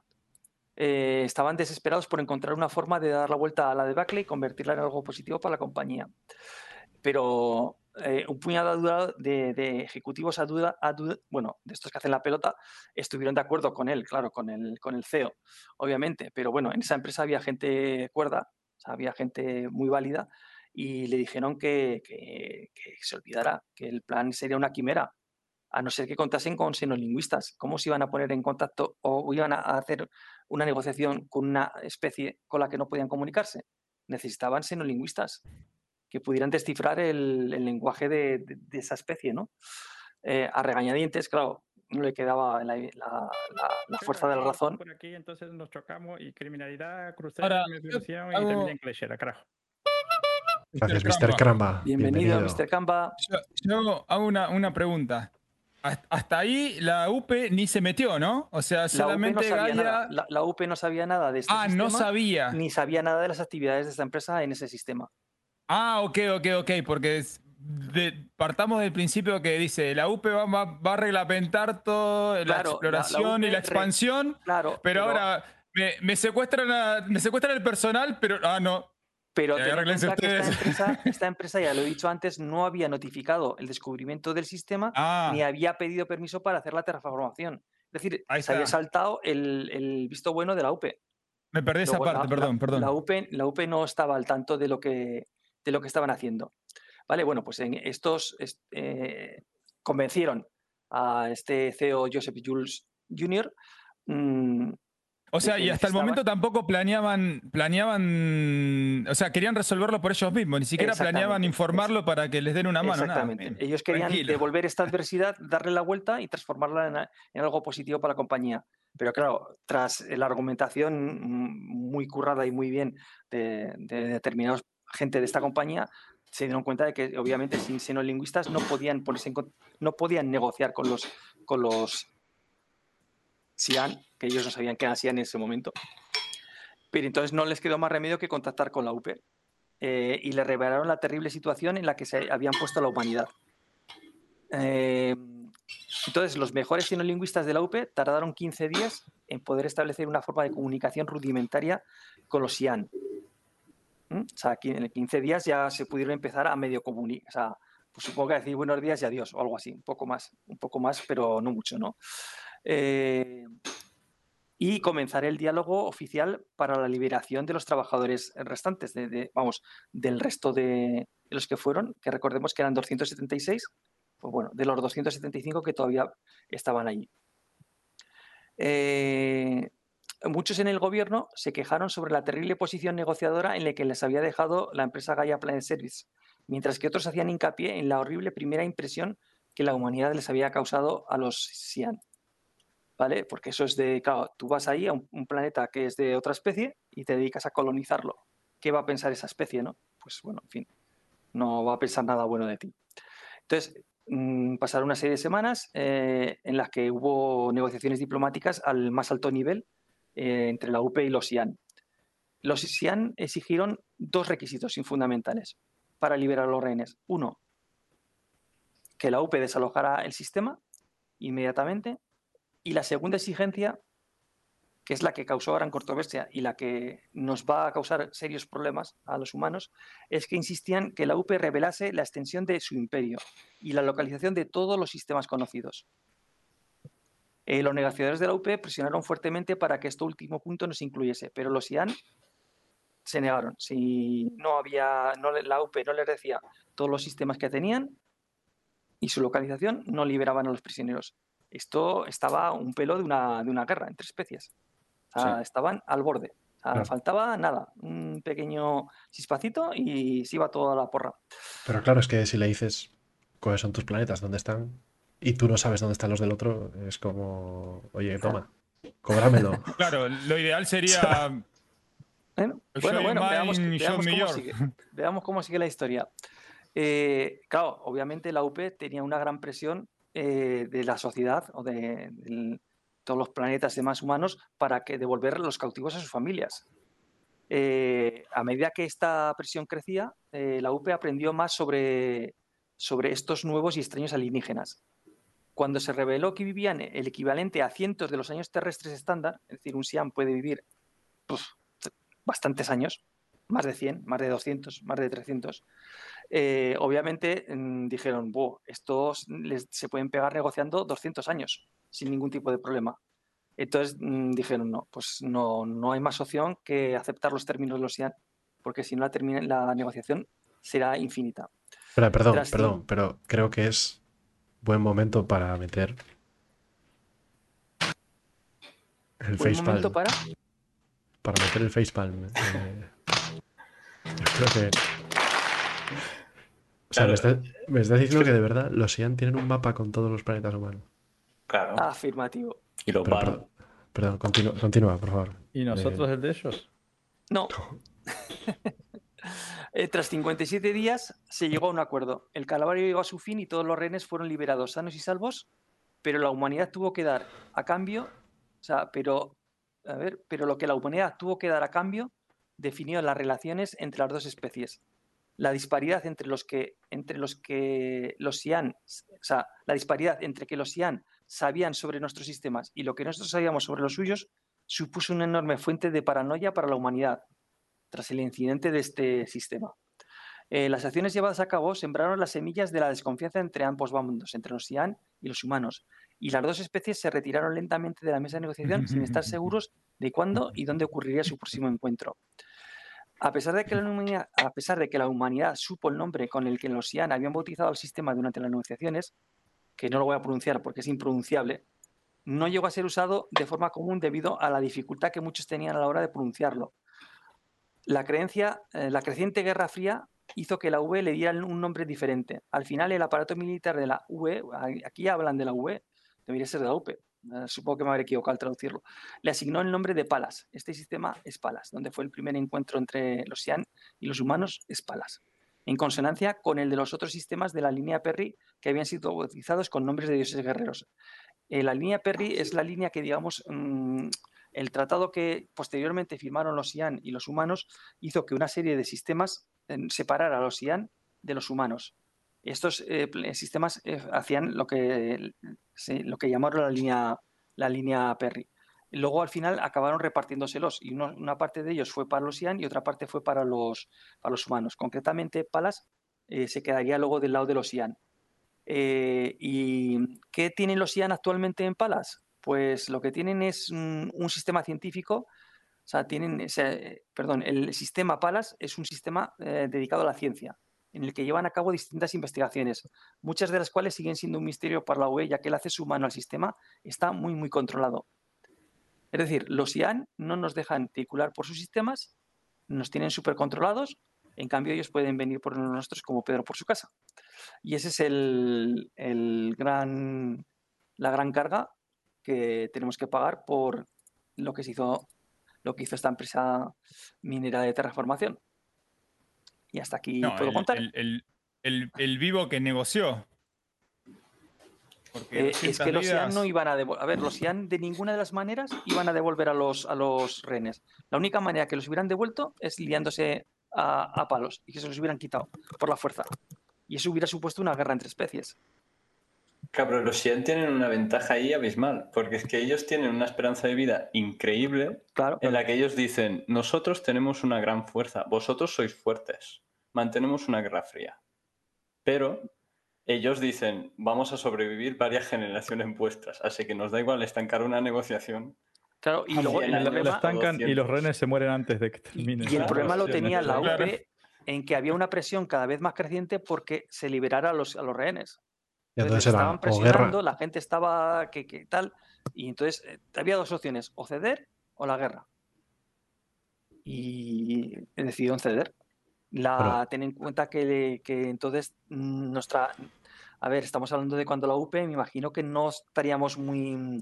Tampoco seríamos... O sea, no, no estábamos... Aunque luego he dicho algo de la UE, bueno, la UE es porque con lo de la línea Perry y las negociaciones sí que fueron ya con, con, cuando la ah, se pasó de la UP a la UE. Pero bueno, eh, no, no, no estaríamos en una posición de fuerza. Aparte que el sistema era un sistema de ellos. O sea, es que es, o sea, estaban en una posición de fuerza porque fuimos nosotros los que los invadimos. Claro, es que yo ahí, el negociador, a ver, igual la cagó un poco, pero tenía una situación muy difícil, porque pensando, la empresa invadió sistema sin decir Sí. nada a nadie, sin, haber, sin ver si antes había gente allí. Y, o sea, y es que tú piensas además a los, a los Xi'an la sensación de banda descontrolada que da esto. O sea, Sí, llegan sí. de repente aquí unos civiles a su bola. Mira, lo, lo que es dice es- que con los Tebarín leña, con los Bandul leña y con las putas tortugas se bajan los pantalones. Es que los Tebarín y los Bandul es la UE. Y la UE es mucho más beli- belicosa que no la UP. La UP viene de ser una pandilla de... En fin, Bueno, también hay que decir que los Bandul y los Tebarín atacaron primero. También es cierto. También Esto- es cierto. estos Fuimos nosotros los que, digamos, invadimos primero. Y, se- y luego ellos se sentaron a negociar, no mataron a todo el mundo y ya está. O sea, No. bueno, fue, es otro, otra. Sí, si hubieran sido los Bandul, los hubieran pasado por el, Tengo, por el tengo aquí, y- tengo aquí la, en la pantalla la línea Perry esta. Eh, ¿Nos explicas un poco cómo es la historia, Ciros? Pero yo veo que hay sistemas de la UEE, sistemas Xi'an y luego hay una lista de sistemas en medio de la línea Sí. Perry. Pues esos sistemas de en medio de la línea Perry se los repartieron. O sea, digamos que llegaron a un acuerdo eh, los los humanos de que en esos sistemas no iban, no se iban a colonizar ni por unos ni por otros. O sea, digamos que era como una línea de, de- de nadie. O sea, un, Zona o sea, eso- neutral, ¿no? Hay un... sí, una zona neutral. Eso fue en, en- al principio. Pero ahí está Palas. Está Palas incluido. Sí, sí, está Palas ahí. Pero luego hubo una negociación a posteriori cuando derrocaron a, a Messer, al, Iván Messer, bueno, a, los Messer, eh, que fue un, senador el que fue a, negociar con los Ian y vino con un acuerdo donde se lo repartieron. Entonces, eh, lo tenía yo por ahí en algún sitio, pero no sé dónde. Eh, Palas cayó del lado de los, de los Ian, pero creo que Gurthil, Oya y Toil fueron para la UE, Indra, Adur, Palas para el Sian y Horus no lo tengo claro. Lo puedo mirar, lo tenía por aquí. A ver si me aparece. A ver. Ahora que sale esto, Messer, Billy Messer, ¿es porque eres un aférrimo de la UP? ¿eh? No. Cuenta, Vicky, ¿Eres un bandul humano? No. Yo es que tengo la teoría de que es que para los Xi'an somos iguales que los bandul. A ver, os Una digo, especie súper territorial y que quiere conquistar. os digo, eh, Toil, Oya, Urthil y Horus se quedaron del lado de los Sian y eh, Adur, Indra y Virtus. Espera, al revés, espera, a ver, a ver. eh, No, me, me he equivocado. O sea, Toil, Oya, Urthil y Horus se lo quedó la UE y Palas, Adur, Indra y Virtus los Sian. Creo que me falta uno por arriba. Vale. Virtus no sale en esta foto que busqué yo, pero bueno. Eh, Shufier, sobre eso que dices de. Virtus. Sobre eso que está dices. del lado. Ah, vale. Eh, sobre eso que dice Shufier de que piensa que somos como los Bandul, seríamos los Bandul de, de Hacendado. O sea, Hombre, por supuesto, los humanos siempre. querremos conquistar, pero nos sale medio bien, ¿no? O sea, tampoco. Hasta en un lore ficticio nos bajamos los pantalones, como dice Cedeira. Ah. pero Yo creo que somos la versión, la versión Drake hay. de los Bandul. Somos los Sí, últimos que es. hemos llegado a la fiesta. Somos los últimos que hemos llegado. De largo, eso. además. Que esta gente estaba Claro. teniendo una guerra interplanetaria. Cuando nosotros Eh, tiramos piedras. Fíjate, Exactamente. lo- los Xi'an tuvi- lo tuvieron en el 10.000 antes de, de Cristo, ya se liaron hostias entre ellos y se destruyeron un planeta. Estábamos, La Imagínate. estábamos la ha descubriendo hecho- la agricultura. O sea, La UE ha ido a un planeta, lo ha terraformado y se ha cargado una especie. O sea que santos no somos. Somos todo lo contrario, de hecho. Lo hacemos Bueno, sin querer a- encima. A- además lo hicieron queriendo, porque sabían que estaba la especie esa y lo hicieron Ah, lo queriendo. sabían. Bueno, pues si lo sabían ya esto. Sí, sí, lo sabían, lo sabían. Lo sabían y no lo, no lo tenían que haber hecho, pero a, a posteriori, poste- a posteriori se hizo la ley esta de, no me acuerdo cómo se llama, una ley para evitar, eh, que- evitar para, que que, cualquier para que no se planeta- intervenga, ¿no?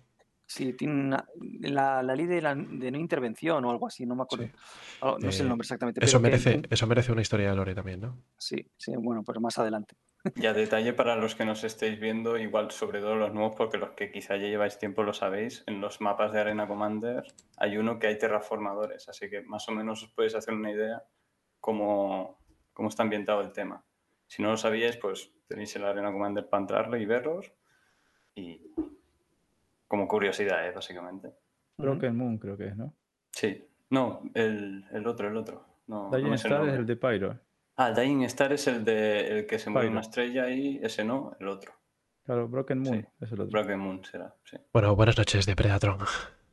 Buenas noches. Gracias a ti por vernos. Chao. Eh, bueno, interesante el tema de los IA, ¿eh? Más adelante, otro capítulo, pues cómo son, cultura, etcétera, sistema de gobierno, todas estas cosas que parece que os interesa, pero poco a poco, que si no, es demasiado rollo. Sí, claro, igual, igual era primero la cultura, ¿no? Y luego ver esto. Pero bueno, también Bueno, pero es interesante. esto del Ver sus contacto- inicios, luego cómo nos conocimos y ahora lo que son. esto del contacto me, me moló esta historia, ¿eh? Sobre todo por el... un- Una de las cosas que me gusta mucho que hacéis en el podcast es sobre todo el tema del lore, porque es quien, quien- a poco que, que vayamos descubriendo con Ciro nuestras historias y tal, si vosotros también nos ponéis a, a mirar, al final descubrís que esta gente lo que crea es argumentos para que luego, hostia, eh, en cualquier momento te saca una cosa por aquí, te saca una cosa por allá y no se cierran nunca. O sea, una empresa privada puede hacer un trato con una, con una raza sin que la UE se entere. Ah. Son argumentos no cerrados ahí, ellos los crean y uh, queda volando. Ti- tiene un equipo de Lore, que no sé si son 6 o 8 Increíble. personas, que están escribiendo todas las semanas. O sea, ya está. 40 horas a la semana. tucu, tucu, tucu. Claro, O sea, supongo que pensarán. Y quiero que saquen un libro un día, un Bueno. libro bien hecho o Te una puedes sacar un montón. Es que esto Escucha. es un universo como el de Tolkien o como, yo qué sé, como el de Star Wars. Sí, O sea, te pueden escribir pff, lo que les dé la... Y es otra fuente también de financiación. Y ¿eh? una, una serie de a un Netflix. libro de, de, de, yo qué sé, la historia de la humanidad, pues por fascículos, no sé qué, o por libros, tomo uno, tomo dos, tomo... Y los compraríamos y tendríamos ahí mogollón también. Porque no se les habrá, habrá ocurrido que Bueno, si no... Mass Effect, eh, Mass Effect tiene una serie de novelas que están bastante chulas. ¿eh? No sé si, Sí. si Sí, sois sí, sí, fan, Si, si las habéis leído, pero están bastante guays las novelas de Mass Effect. Y son novelas hechas a medida para un, de- después de un videojuego. ¿eh? Entonces, bueno, hay, hay muchas soluciones para sacar pasta aquí. ¿eh? Hombre, Eh, lo que dice bueno, si el videojuego no funciona, vender libros. Mm, Si no funciona el videojuego, no sé si venderán los libros. Pero bueno, igual sí. pero sí, yo pero es eso sí. lo compro seguro. Pensad si el, si el Escuadrón 42 vende 10 millones de copias, no sé, por no sé, un número salvaje. Si no aparecería Netflix para decir, oye, Una película. hacemos una, una serie, una peli o algo. Pues están haciendo series de todo, no saben de qué hacer series los pobres. Que va, vendrá Amazon.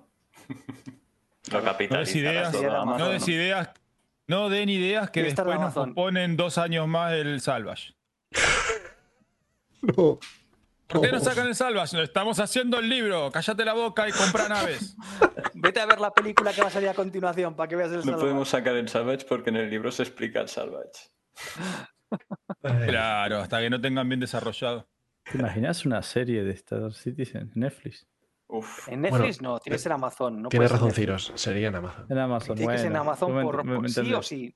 En Amazon. De hecho, no descartéis que parte del trato que tienen con Amazon sea derechos de, de libros y series y tal. No, Pues no lo descartéis. Capaz que sale la serie antes que. Bueno, que, yo, que yo sepa, de momento lo único que tienen es el motor.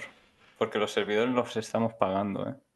Sí, se están pagando los servidores, pero se bueno. están pagando. Lo dice en el resumen, chicos.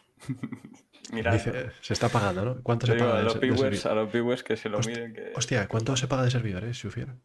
Eh, uf, vamos a mirarlo. Porque eso. Ah, que igual eso es nos podemos alquilar nosotros Te suman el gasto ¿no? a algo más, ¿vale? Entonces sería... Es que eso es Si interesante. permite, cuando- cuando si permite Amazon pagar en AlphaWeb, mañana alquilamos un servidor. En vez de pagar la cedeira, ¿eh? Claro. Bueno, es que lo pregunto porque está interesante saber si pagan mucho en servidores o no. Por lo que hablábamos del server meshing, ¿no, Billy? Si de repente ahora cuadruplican el número de servidores para el mismo número de jugadores, Claro, en base a lo que gastan en otras cosas decíamos que era poco. Claro, si, si están gastando un millón de dólares en servidores, pues pueden gastar 10, no les va a hacer tampoco mucho daño. Claro, si después gastan en sueldos, en marketing, no sé qué. Claro, ahora si están gastando 35 millones en servidores, igual, cuidado. Claro. Habría que mirar en el costos de desarrollo de juego, en los gastos generales, pero en este año, como estaba lo del COVID, solo te hablan de, de que se han ahorrado un tanto por ciento en, en temas de alquileres, mantenimiento de oficina y todo eso, y como hacen eh, en este informe, lo amalgaman todo en un grupo, no te terminan diciendo un número exacto para cada cosa. Por eso a mí me gustaría que fuera un rollo como lo que tienen con el estudio UK, con la legalidad de, de UK. Porque desglosan literalmente todo. Pero bueno, ¿cuánto es? Ese, esa categoría de otros, ¿cuánto es? Pues a ver, salarios aquí, contrato, publishing. Por bueno, por, por, por curiosidad, yo lo apunto en la libreta.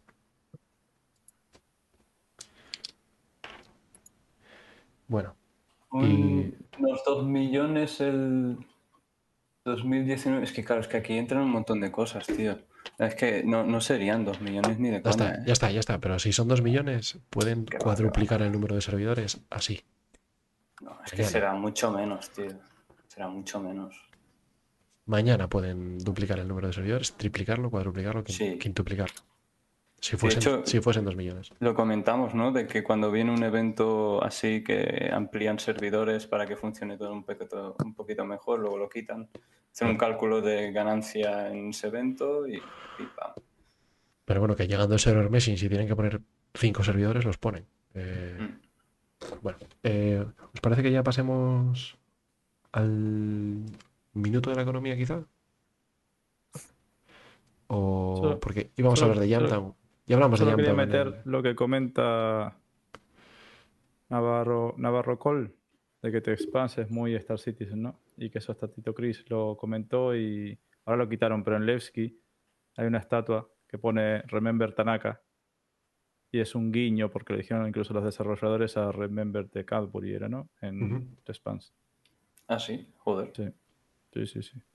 Hicieron una, como historia paralela de los, del- Claro, del pero Tanaka vamos, este. Lo, lo dijeron ellos ahí, por ahí está publicado.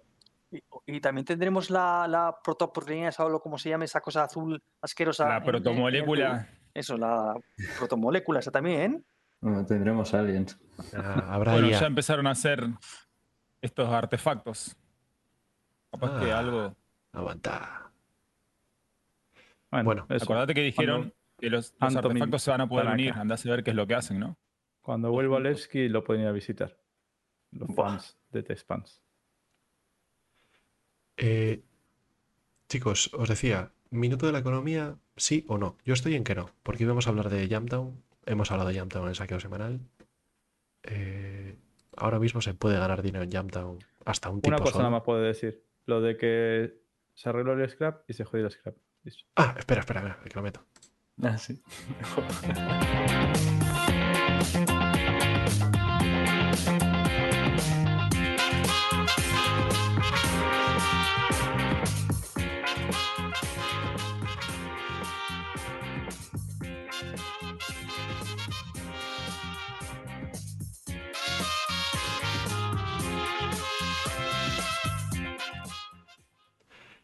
El minuto de la economía. Venga, Billy, dale. Cuéntanos lo del scrap. Han arreglado el scrap y al otro día lo jodieron. Fin Listo. de la sección. Eh, siguiente. A ver, eh, queremos, queremos noticias frescas, no noticias ya del pasado, de Pero- habituales. Pero, ¿cómo lo jodieron? Eh, te, pasé, te pasé el vídeo de, Sí, pero no lo, no lo vi, Billy. De Jack de Axton. que no. Sí, maestro no del comercio. Tampoco, no, no lo vi mucho. No, no me dedico mucho al minuto de la economía. Solo te, te comenté que había pasado eso. Terrible. Bueno, en fin, le- lo averiguaremos. Sí. Y luego está que, ¿no? que no podía el stock, temas de stock. Se pegaba ahí horas. Ya, o sea, que, que arreglaron que se pudiese comprar y vender, pero se sigue sin poder comprar y vender en cantidades. Ah, ahí está. Vale. Cambiaron, cambiaron las ubicaciones de donde podés eh, vender scrap. Ahora hay muchas más. Hicieron eh, todos los ARC L1 y los y, eh, todos los L1 y los L5 creo que son. Pero parece que no funciona. ¿Viste el vídeo? Es que el tipo pone en tiempo acelerado por Sí, sí, dice, 18, Hago este por video porque 18X. estoy- eh, no podía que dormir, compra, no puede comprar, no puede comprar, no puede comprar, o no puede vender. Es lo único que no vi. Ahí está. ¿Sabes? Que el nota se pone ahí en, en todos los outposts esos donde. En todas las Sí. estaciones donde se vendía. O compraba. No sé cuál de las dos estaba haciendo. Lo único que. Bueno, resumen. Está jodido. Seguid sin comprar scrap. O sea, scrap es un Mm. es una buena forma de ganar dinero para los que tienen. Yo creo que Financer Max para arriba, mejor Caterpillar ya para arriba. Pero ahora mismo no funciona, así que olvidadlo. Escucharon a Chavito que dijo: mientras la gente está haciendo Shroomtown 2, yo me voy a poner a vender scrap y no sé qué por ahí. Y dijeron: ¿ah, sí? Así pues. No queremos romper la economía. Así que rompen la economía. Cuando yo romperla. quiera. Bueno, y entonces, ¿cuándo vamos a hacer Shoutan para romper la economía? Eh, mañana. Jun- ¿Juntamos gente para hacer Shoutan? Bueno, ayer rompimos la economía. Ya rompimos la economía. Ayer Un rompiste la millón en economía. premios. Y queremos romper más la economía en el de Ah, WhatsApp. Una misioncita de dos horas o menos. Sí, sí, lo, lo que rompimos fue el, el cerdito donde estaban el millón de créditos. Bueno, pero ¿El qué? para una. la hucha, el un- cerdito hucha, donde estaba el millón de créditos. Ah, el. Sí, ya sé lo que. Hay más, de, hay más de donde vino. Yo creo que Opa. sí que se puede seguir sacando. Recordamos, bueno, aprovechamos que cojones para decir a todos los Weavers que nos pueden apoyar, además de suscribiéndose y todo eso. Eso es secundario, eso lo agradecemos, pero hacemos esto por afición. Eh, compartiendo todo esto a quien queráis y comentándoselo a vuestros colegas. Eh, escucho un podcast de Star City, está de puta madre, tal. O son unos gilipollas, vete a verlos que, y a criticarlos, bueno, lo, que, lo que queráis. Pero Nunca me habían dicho un piropo tan bonito. ¿Verdad? Hacen unos memes que son la hostia. Sí, eso es. Eh, pero también eh, aceptamos donaciones en Alfa VCs, ¿no? A través de una cuenta, Bueno, sí, ¿Qué? está creada la cuenta ya. que es del Billy, desguace. el desguace pero- barra baja SC, ¿no? Sí, creo que sí, como el nombre, sí, de acá de. Entonces, creo que sí. Exacto, exacto, como el nombre de Twitch. Cuidado, ¿eh? Que no haya un Weaver por ahí avi- avispado que ponga el desguace-SC y empiece a recibir donaciones. Eh, bueno, podéis enviar Alfa VCs ahí. Lo suyo sería que entraseis en nuestro Discord, nos lo contaseis, nos mandaseis un pantallazo de la transferencia para saber de dónde viene el dinero y poder después decir, gracias a Cedeira por donarnos. Cedeira no nos dona nada porque es una rata, pero bueno, gracias a Cedeira por donarnos los 200.000 Alfa VCs que ha ganado la pregunta de Lore. ¿no? Hombre, Eh, pero yo más bien diría es un vampiro, ¿no? Porque nos chupa la sangre. Pero bueno, Sí, sí, sí, sí, sí, sí. Bueno, la sangre. Bueno, lo que quería decir Nos está para- ordeñando, Cedeira. para aclarar que la idea que tenemos con eso es que como el evento que se hizo ayer de Ultimate Bundle Challenge, eh, sin efecto de sonido, es que queremos hacer otras misiones que, claro, ¿por qué decimos romper la economía? Vos te vas a hacer una misión de Bounty Hunter, por ejemplo, y es una mierda. Sale un marcadorcito en un tipo, va, no sé qué, lo matás, te pagan 30.000 alfa World. Es una mierda. Entonces, como estamos cansados de escuchar al tipito este de la economía, con la ayuda de lo que juntamos nosotros jugando, que pagamos la pregunta del lore y demás cosas. Y si la gente quiere colaborar para juntar más, nosotros queremos hacer, por ejemplo, por ejemplo, una misión real de Bounty Hunter con mission givers de nosotros que te den pistas y la gente compita para eso. y te paguen un millón por la cabeza de, no sé, Sedeira o De Fu se había comentado, ¿no? Alguien que esté en el Alguien. servidor y nosotros vayamos dando pistas y entonces queremos romper la economía dando misiones que paguen muy Y bien. te paguen un millón. Sí. Que O ni dos sea un millones, Town o lo que sea. 2.0 ni, ni hostias. Pero que no sea ir directamente a por el, No. el bounty, sino Claro, que es irías- a través de una serie de misiones llegar a Podríamos ser nosotros, como en cada bar del sistema, por ahí perdidos, que nos tendrás que encontrar y te demos pistas. Y así. O puede haber De ahí lo de no Real decir. Bounty. Sí, Real Bounty, Real Bounty Hunter Challenge. Y poner un millón por la cabeza de alguien. Ponele. fácil, pero, pero claro, como, querría- como querríamos que realmente fueran las misiones en el juego de Bounty Hunter, que vayas a un sitio, te dé una pista, hables con uno, no sé qué. Había una parte que no la quiero spoilear, que me la comentó Chavito, que está genial, y la voy a dejar como sorpresa. Pero bueno, ese es otro posible modo de romper la economía que queremos hacer con esas donaciones de dinero. Lo usaríamos para eso. Y, Si lo- no- y lo mismo con, con las donaciones en dólares reales, lo que haríamos sería para sorteos de, de, de flares y de, Sí, eso, cosas aquí. eh, y de Ni- cositas. Ninguno de nosotros nos dedicamos a, a vivir de Twitch. Ni, ni creo que lleguemos, la verdad. ni, ni aunque Así que quisiéramos. Joder, Pero creo que pues sería una- estaba jubilaría con esto, así con la jubilación ya hecha, joder. Creo que sería un gran. Vaya. Le arruinaron, le arruinaron, a- le arruinaron la esperanza a Ciros.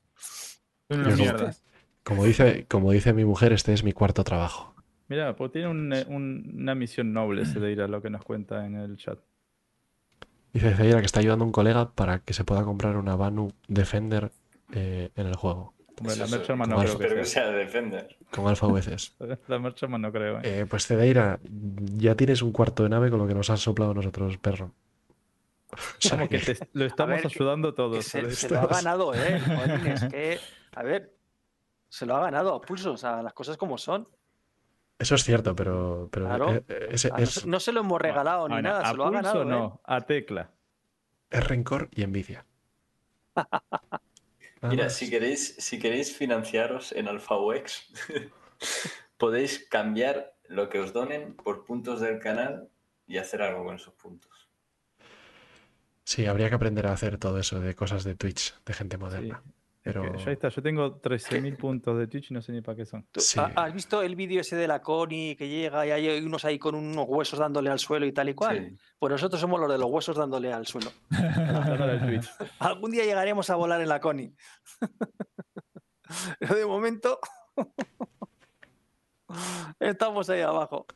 Bueno, pero esa va la idea. Vale, Bueno. No sé si les mola. Creo que puede ser interesante. Una vez más, el minuto de la economía ni dura un minuto ni hablamos de economía. Así que No, sí, porque eso inf- influye en la economía. Que eso es queremos poder. romper. Queremos, No queremos romper la economía. bueno, sí queremos romper la economía. Sí queremos romperla. Rompí la cara ese. A que Hay sí, que ya cambiar te da este coraje. ¿eh? por el ya han roto la economía. Cada vez que tocan algo de la economía, yo me acuerdo de la cara de este tío. Es que es verdad, yo este, si me lo cruzo por Manchester un día, imagínate que voy, que- imagínate que voy de, va- imagínate que voy de vacaciones por cualquier motivo. Estoy en Manchester y me lo cruzo por la calle, lo cojo de la pechera y le digo, arregla el Lo de- scrap, hijo de... Le rompes la economía rápidamente. Lo despeino de un cachetazo. Sí. Bueno, Le- dicho le esto- el- todo el peinado para un lado. A ver, espera un segundo. Nadie en el desguace apoya la violencia ni incita la violencia hacia los desarrolladores de Star Citizen. Las manos para vosotros mismos, chicos. Vale, dicho esto. Era necesario. No, sea que luego yo no le haga de ataques a este señor y le partan la cara además del pelo. Por el desguace, ¡plas! Por el desguace, ¡plas! Bueno, eh, vamos a pasar al rincón del chisme, aunque igual decimos, no hay chisme y ya está. Si no hay drama, no hay chisme, pero primero...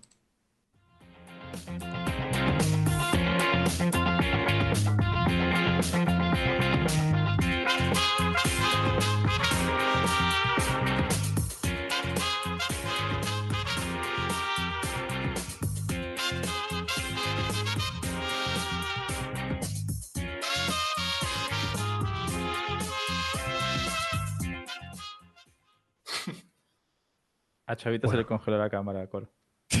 Basta, tenías que decirlo.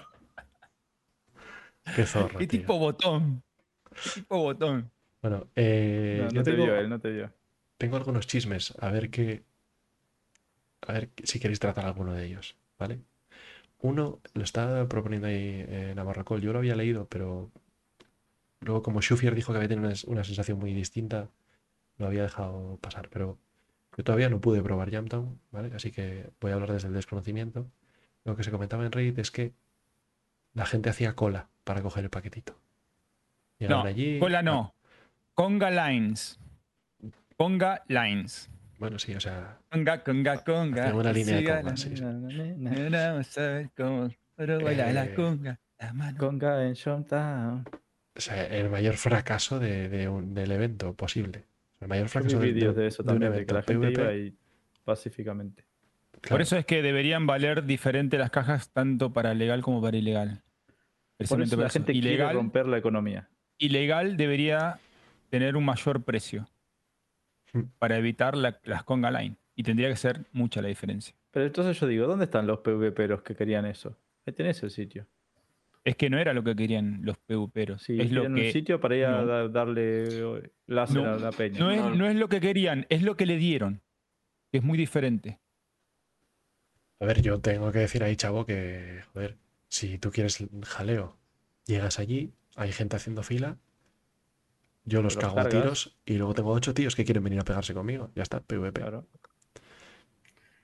A Y no es, y- no es Griffin porque está justifica- Eso, justificado. eso una es lo que PvP. querían. Eso es lo que querían realmente. Pero Pues sí. no, no lo No, están. no, querían no, querían No. chicha. un- una, Pero- zona, una zona donde Entonces, la gente se enfrentase. Es culpa de que la gente no va con balistas, con aves, hacen ahí perímetros. Esa es la culpa. Y yo lo Porque que para dice- hacer eso, yo voy solo, me mata un A ver, el- PvPero y voy después con la gente. El problema, ¿sabes cuál es? Que hay una versión legal y una versión ilegal del evento. La han Tendría que cagado haber- con meterse tanto. Solamente Tendría que haber una sola versión, una sola versión y cero comlink. Y ya está, y a Claro. matarse. Sí, sí. Claro. Ni misión ni matarse. nada. Eh, Cedilla nos pregunta, espera, ¿que lo ilegal te dan menos? No, no, dan lo mismo. Te Lo que lo pasa es que lo ilegal, por los riesgos que corres, eh, debería ser, te deberían de pagar más. Porque El do- un, el doble, un- un ilegal, eh, en teoría, en rojito, si te matan, vas a la cárcel y te lo quitas de en medio. En cambio, uno de bueno, bueno, del otro bando, si lo matan, sales en tu respawn donde lo tengas la cama y, y vuelves al enseguida. Pero el otro tiene que ir, estar en la cárcel y, y, bueno, costará un tiempo salir. Claro, entonces, no? si ahora queremos ir, eh, vamos nosotros cinco y queremos cerrar Jump Down, legalmente no lo podemos hacer. Tenemos que hacerlo a nivel ilegal. Pues si no, si viene otro player, no le puedes matar, le tienes que dejar pasar a que vaya a llevarse tu cajita.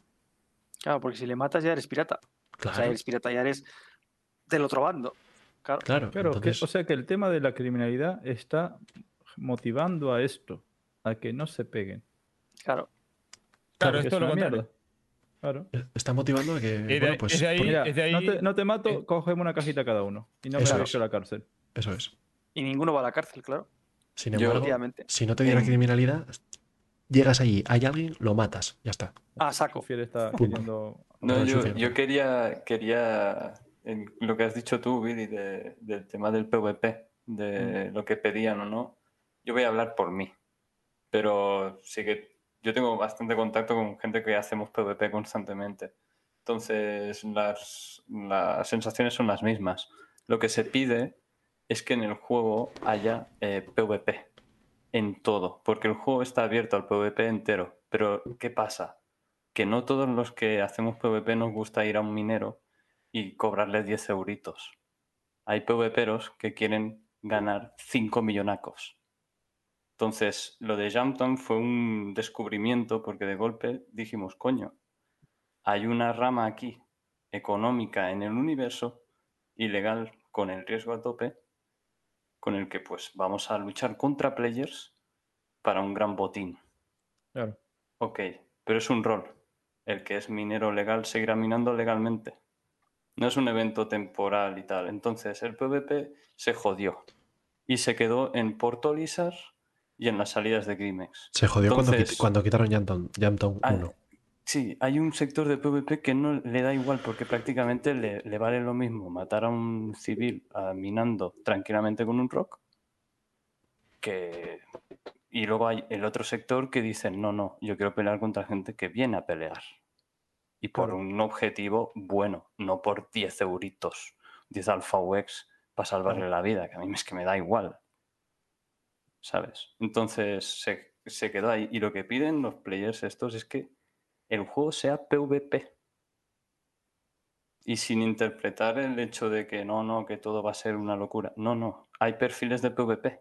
Hay el, tío que va a matar el minero y hay tíos que van a ir en, a cosas gordas. Y a las cosas gordas no va a ir un minero legal. Pero esquiva, esquiva los problemas. Entonces, yo creo que hay sitio para todos, solo que lo que pedimos es PvP. Que nos podamos enfrentar y no usar triquiñuelas para encontrarnos a gente, forzar el PvP, que eso es lo más feo que hay. Y, y tal. Porque yo cuando voy a, aquí al, al Jumpdown, es lo que dice Navarro. La gente estaba bien. Yo fui individualmente y un, un Giri paralelamente hizo lo mismo. Se plantó el tío y empecé a leer en el chat. Alguien ha roto el pacto, ya no es seguro Jumptown. Entonces llegué yo y había una guerra allí que te pacto. Y digo, pacto. man, ¿esto qué es? Todos contra todos. Y claro, yo ahí como un, como un niño, ¿sabes? Al final muero, uh, me da igual. ¿Sabes? Vine aquí con un, con un traje de mierda porque sabía que venía a morir. No es el PvP que busco. Claro, lo que falta. Es el que hay- que te dan. Lo Eso que hay es. más mineros y comerciantes es por porque es lo que más dinero también está dando. Entonces tiene que haber, como decís vos, una vena económica o algo que realmente motive a defenderte de otros jugadores para ese, por ese dinero in-game o a luchar y quitárselo a otro. Lo Sí, que había en Showdown 1. Correcto, o sea, que no solo el sector sucio del PvP pueda desarrollar su juego, sino que el resto del PvP eh, tenga su lugar, porque ahora mismo o nos, nos guardamos las formas y respetamos a los players, o intentamos jugar a algo que es forzar. Y eso al final te das cuenta y dices, tío, es que no me gusta forzar a la gente al final. Mm. Lo hago con dos o tres, pero hostia, no más. Entonces, es claro. esa es la sensación y terminamos todos en Arena Commander haciendo grupitos y la verdad que conocen mucha gente, pero la sensación es la misma, es necesitamos PvP en el juego y ya está. Ese Es que lo mismo, ca- cambiaste por Olizar por una locación en una luna. Sí, Sigue- siguen faltando puntos. O sea, lo que era Showdown 1 eran sitios de e- interés económico muy, muy alto. ¿no? Y, y zonas sin armisticio y sin, Claro, ley- y, y sin el leyes. riesgo, y, y el mismo nivel de riesgo. Claro, o sea, el- el- la clave de Jumpton 1 era que tú a otro no lo matabas porque porque quisieses matarlo, porque, porque te gusta matar gente, sino porque sabes que o lo matas tú o te va a matar él. Claro, porque lo que hay ahí vale mucha pasta y es para mí Sí. o para ti. Claro. Ahora, Y, y no hay. Vos, co- vos coges una y yo me llevo otra. claro, tío, eso es una Eso era- cagada. Eso es una cagada. Y la han cagado con la misión, con todo lo que dijeron al principio que no iban a poner. Que no querían tocar, que era la esencia de eso. Que querían dejar lo que los jugadores venden. Al final te metieron hasta aceptar una misión del lado legal o ilegal. Bueno, eso es un detalle. Lo de aceptar la misión es un detalle que al final es para que haya un marker que te diga dónde compras y dónde vendes. Era tan fácil como los commodity alert, Sí, que no valen para una mierda, pero que ganes ahí un montón de pasta. sí. Entonces, el trader vaya y diga, hostia puta, ese Opus no tiene armisticio. Y este mensaje le está llegando a todo Kiski. Y entonces, Bueno, a ver, arriesgado. Billy, Billy, Billy, a ver, todo el que hizo comercio sabrá que es eso mismo que vos Sí, estás con lo del nombrando diamante. Lo del diamante, las es lo que pasaba en Tran Myers. Claro. Tran Myers fue un mini Shoutdown con no tanto beneficio, pero Sí, que sí. tenía muy buena producción de diamantes y no tiene armisticio. Pero lo que quiere decir es que lo tienen muy fácil. y ahí se con juntaba gente a hacer. alert, para variarlo.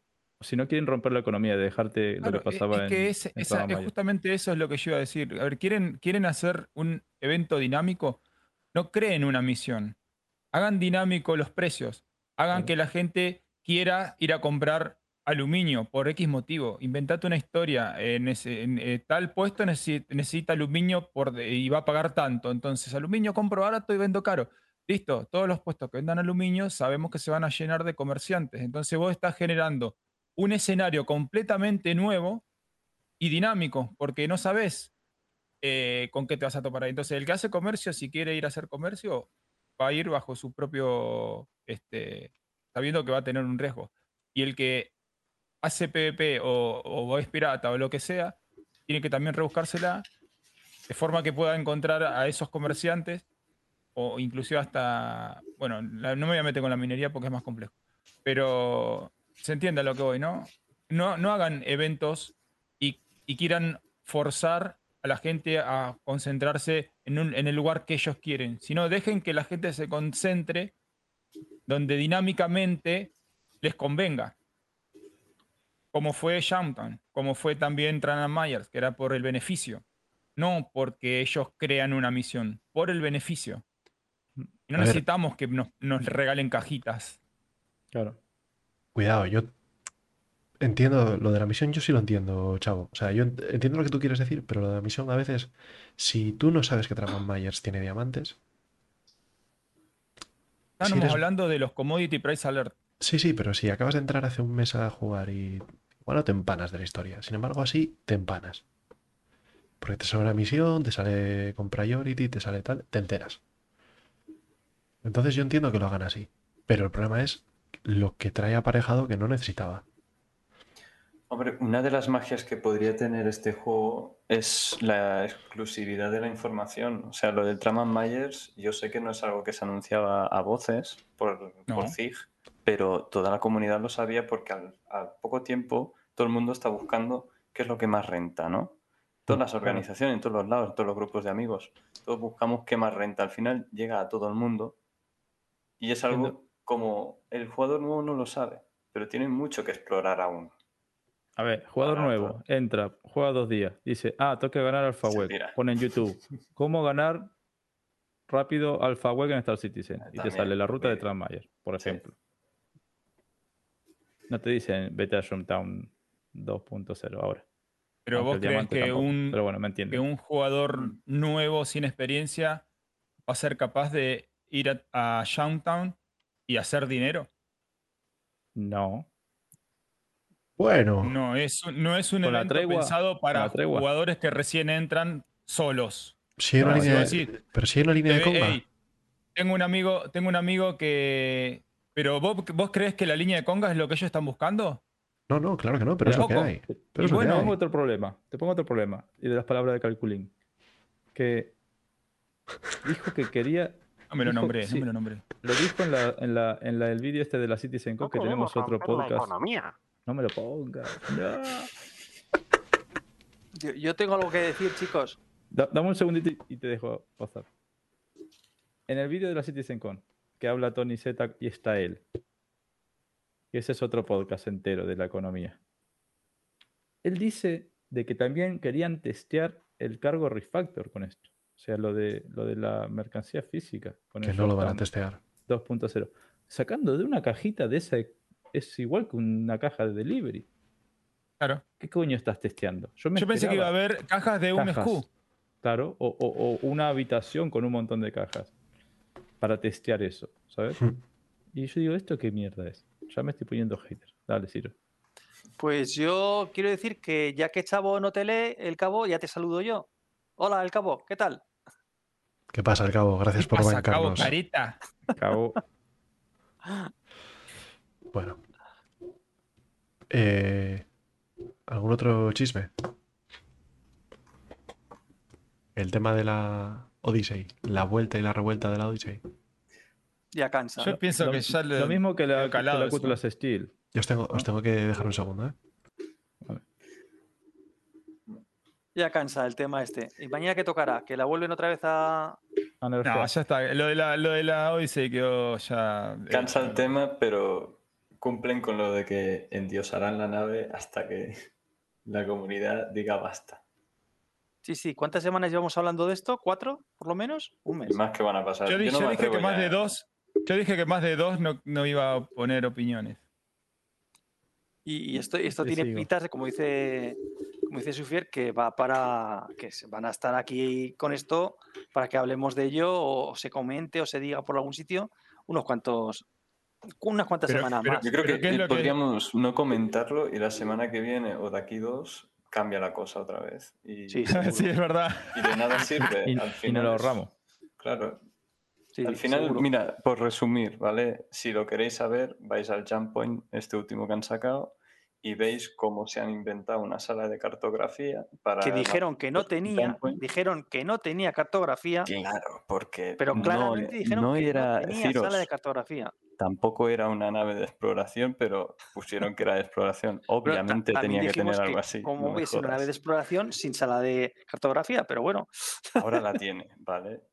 Tiene la, la cama médica de la 890, ese pedazo de, de, de hangar XS, el refinado. Y chicos, yo no le pondría nada más, pero seguramente sí, sí, terminen sí, metiéndole sí. algo más. que tenga unos eh, escáneres dedicados para encontrar puntos de salto mejores que los de la Carrack. No, eso ya. Hombre, que sí se puede, claro que se puede. Si no es capital, si no es capital, en teoría la Carrack seguiría siendo la que más ve de lejos. Pero esta Yo lo- quizá no vea tan de lejos, pero puede llegar más lejos. Yo Podríamos sigo hacer una asombrado. Yo sigo, bueno, no sé si asombrado. Sigo intrigado acerca del tractor beam que tiene en la nariz. Yo sé, o sea, debería saber para qué es, ¿no? Pero no, todavía no me lo, no, no me cierra lo del tractor beam. Creo que lo dijisteis y, y cuando lo dijisteis me cuadraba bastante que comentasteis que era para que como la Odyssey es muy grande, para traer la roca y minarla más fácilmente. Yo entendí. Cuando Mm, yo dijisteis no lo dije, eso ¿eh? dije, pues mira, Habrá dicho Coro seguramente. Podría no me ser. cierra, no me cierra Ok. tractor beam todavía. Me suena que fue Kep el que lo dijo. No estoy seguro. El, trac- el tractor beam de la, de la Odyssey. Ustedes me propusieron y terminé en carajo. Gracias por seguirnos, WTF. Bienvenido. Coro, la, co- la cosa ha quedado que hemos dicho que igual profundizar mucho en la Odyssey es tontería porque en dos semanas vuelve a cambiar y que por lo menos decir qué es lo que ha cambiado ahora y ya está. Sí, lo que ha cambiado es que antes decían. ¿Lo habéis dicho ya? Sí. La sala de Pues entonces- cartografía, la cama médica y bueno, ahora está Chavito comentando lo del tractor beam. No, no, y No, eso cualquier- es una. Es algo que todavía me sigo preguntando, muy, no, no, no le encuentro todavía la funcionalidad. Eh, grande, Mordius. Eh, luego nos ves que mm, mañana de noche espero tener subido el, el podcast y luego ya los vídeos y eso ya para después. Pero si no tienes el VO de aquí en Twitch, que está muy a mano. Ah, Mordius era. Pues entonces nada, chicos. ¿Algún último detalle, último retazo? ¿No? Mm, Solo- solo nada- cuatro horas y media hoy. más. Solo, solo. No, pero yo, yo Yo me voy con de- muchas dudas. todavía. De esto de la Odyssey, ¿vale? Apartado, lo mismo, el mismo caso en la Kulas Steel, con Sí. el tema de la armadura. Ya veréis. Ni bola ni hostias. Esto es matemática. Se está convirtiendo ya en, en una teoría, macho. Yo, o sea, yo sigo, yo sigo dándole vueltas al tema de que está el equipo de desarrollo de naves y el que equilibra el juego y el que tal, y está el equipo que vende las naves. Sí. Y el equipo Yo que vende las naves pienso, ¿eh? le suda los cojones, el equilibrio, el desarrollo y todo. Ellos venden naves. Imagínate que a uno le dicen, vos me tenés que vender esta cantidad de, de naves de la Odyssey. Y al otro le dicen, vos me tenés que balancear esto con la nave. Tal cual, Y cada uno va por su lado. tal cual. O sea, yo, es que, yo estoy pensando en la Volkswagen, ¿no? Que van a, que van a sacar los coches y, oye, es que no cumple todas las emisiones. Me da igual. Yo los vendo. y digo que cumplen Claro. y a tomar por culo. Luego ya nos pillarán, pero de momento los vendemos. Ya está, yo creo que... Pero es, es un error, porque al final es un poco lo que decía Schufier. Los que estamos aquí todos los días estamos aguantando estas mierdas. Y eso nos quema. Y esperemos que no tenga que depender de nosotros el mantenimiento económico del juego, porque no sé a vosotros, pero a mí no me da. Va a seguir muchos, muchos más años así. Eso, lo que dice Navarro Cole, eso sí lo hace la Odyssey, o lo han dicho que lo hará. Repostar las naves que estén dentro del hangar de ella. Sí, sí. Eso lo podés hacer. Lo podrías hacer. Sí, a Yase, fue el propio Navarro Col el que dijo que. Perdón, pregunta a Yase en el chat. ¿Quién dijo en la encuesta del domingo pasado que la cooldown Steel iba a ser más cara que 200 dólares? Hubo ganador y sí, fue Navarro Col. Eh, y atención, me encanta lo de que pongan las cooldown Steel, que es. Sí, ese steel de metal, ¿no? De, de- No, No, no, no, pero lo no, dice, lo pero- dice queriendo. Lo Lo dice queriendo. lo hice a propósito. Pone cooldown dice queriendo. Steel, Es Steel- steel de robo. Steel escrito como, No, escrito ni como siquiera robo. de steel de. de- Vale, vale. Es que muchos la llaman así, ya la cooldown está. What the fuck, noob. Jaja. What the fuck, noob, jaja. Muchas gracias, Mordius. Gracias por suscribirte, Mordius, grande.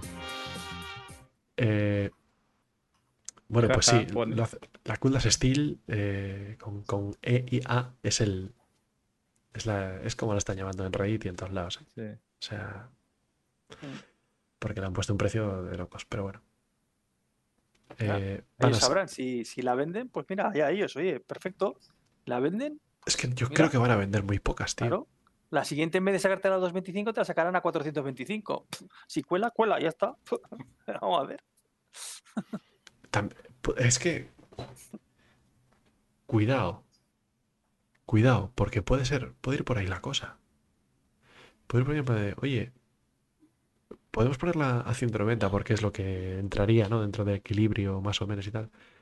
Pero ¿y si la ponemos a un precio disparatado? A ver si la vendemos. Igual la vendemos.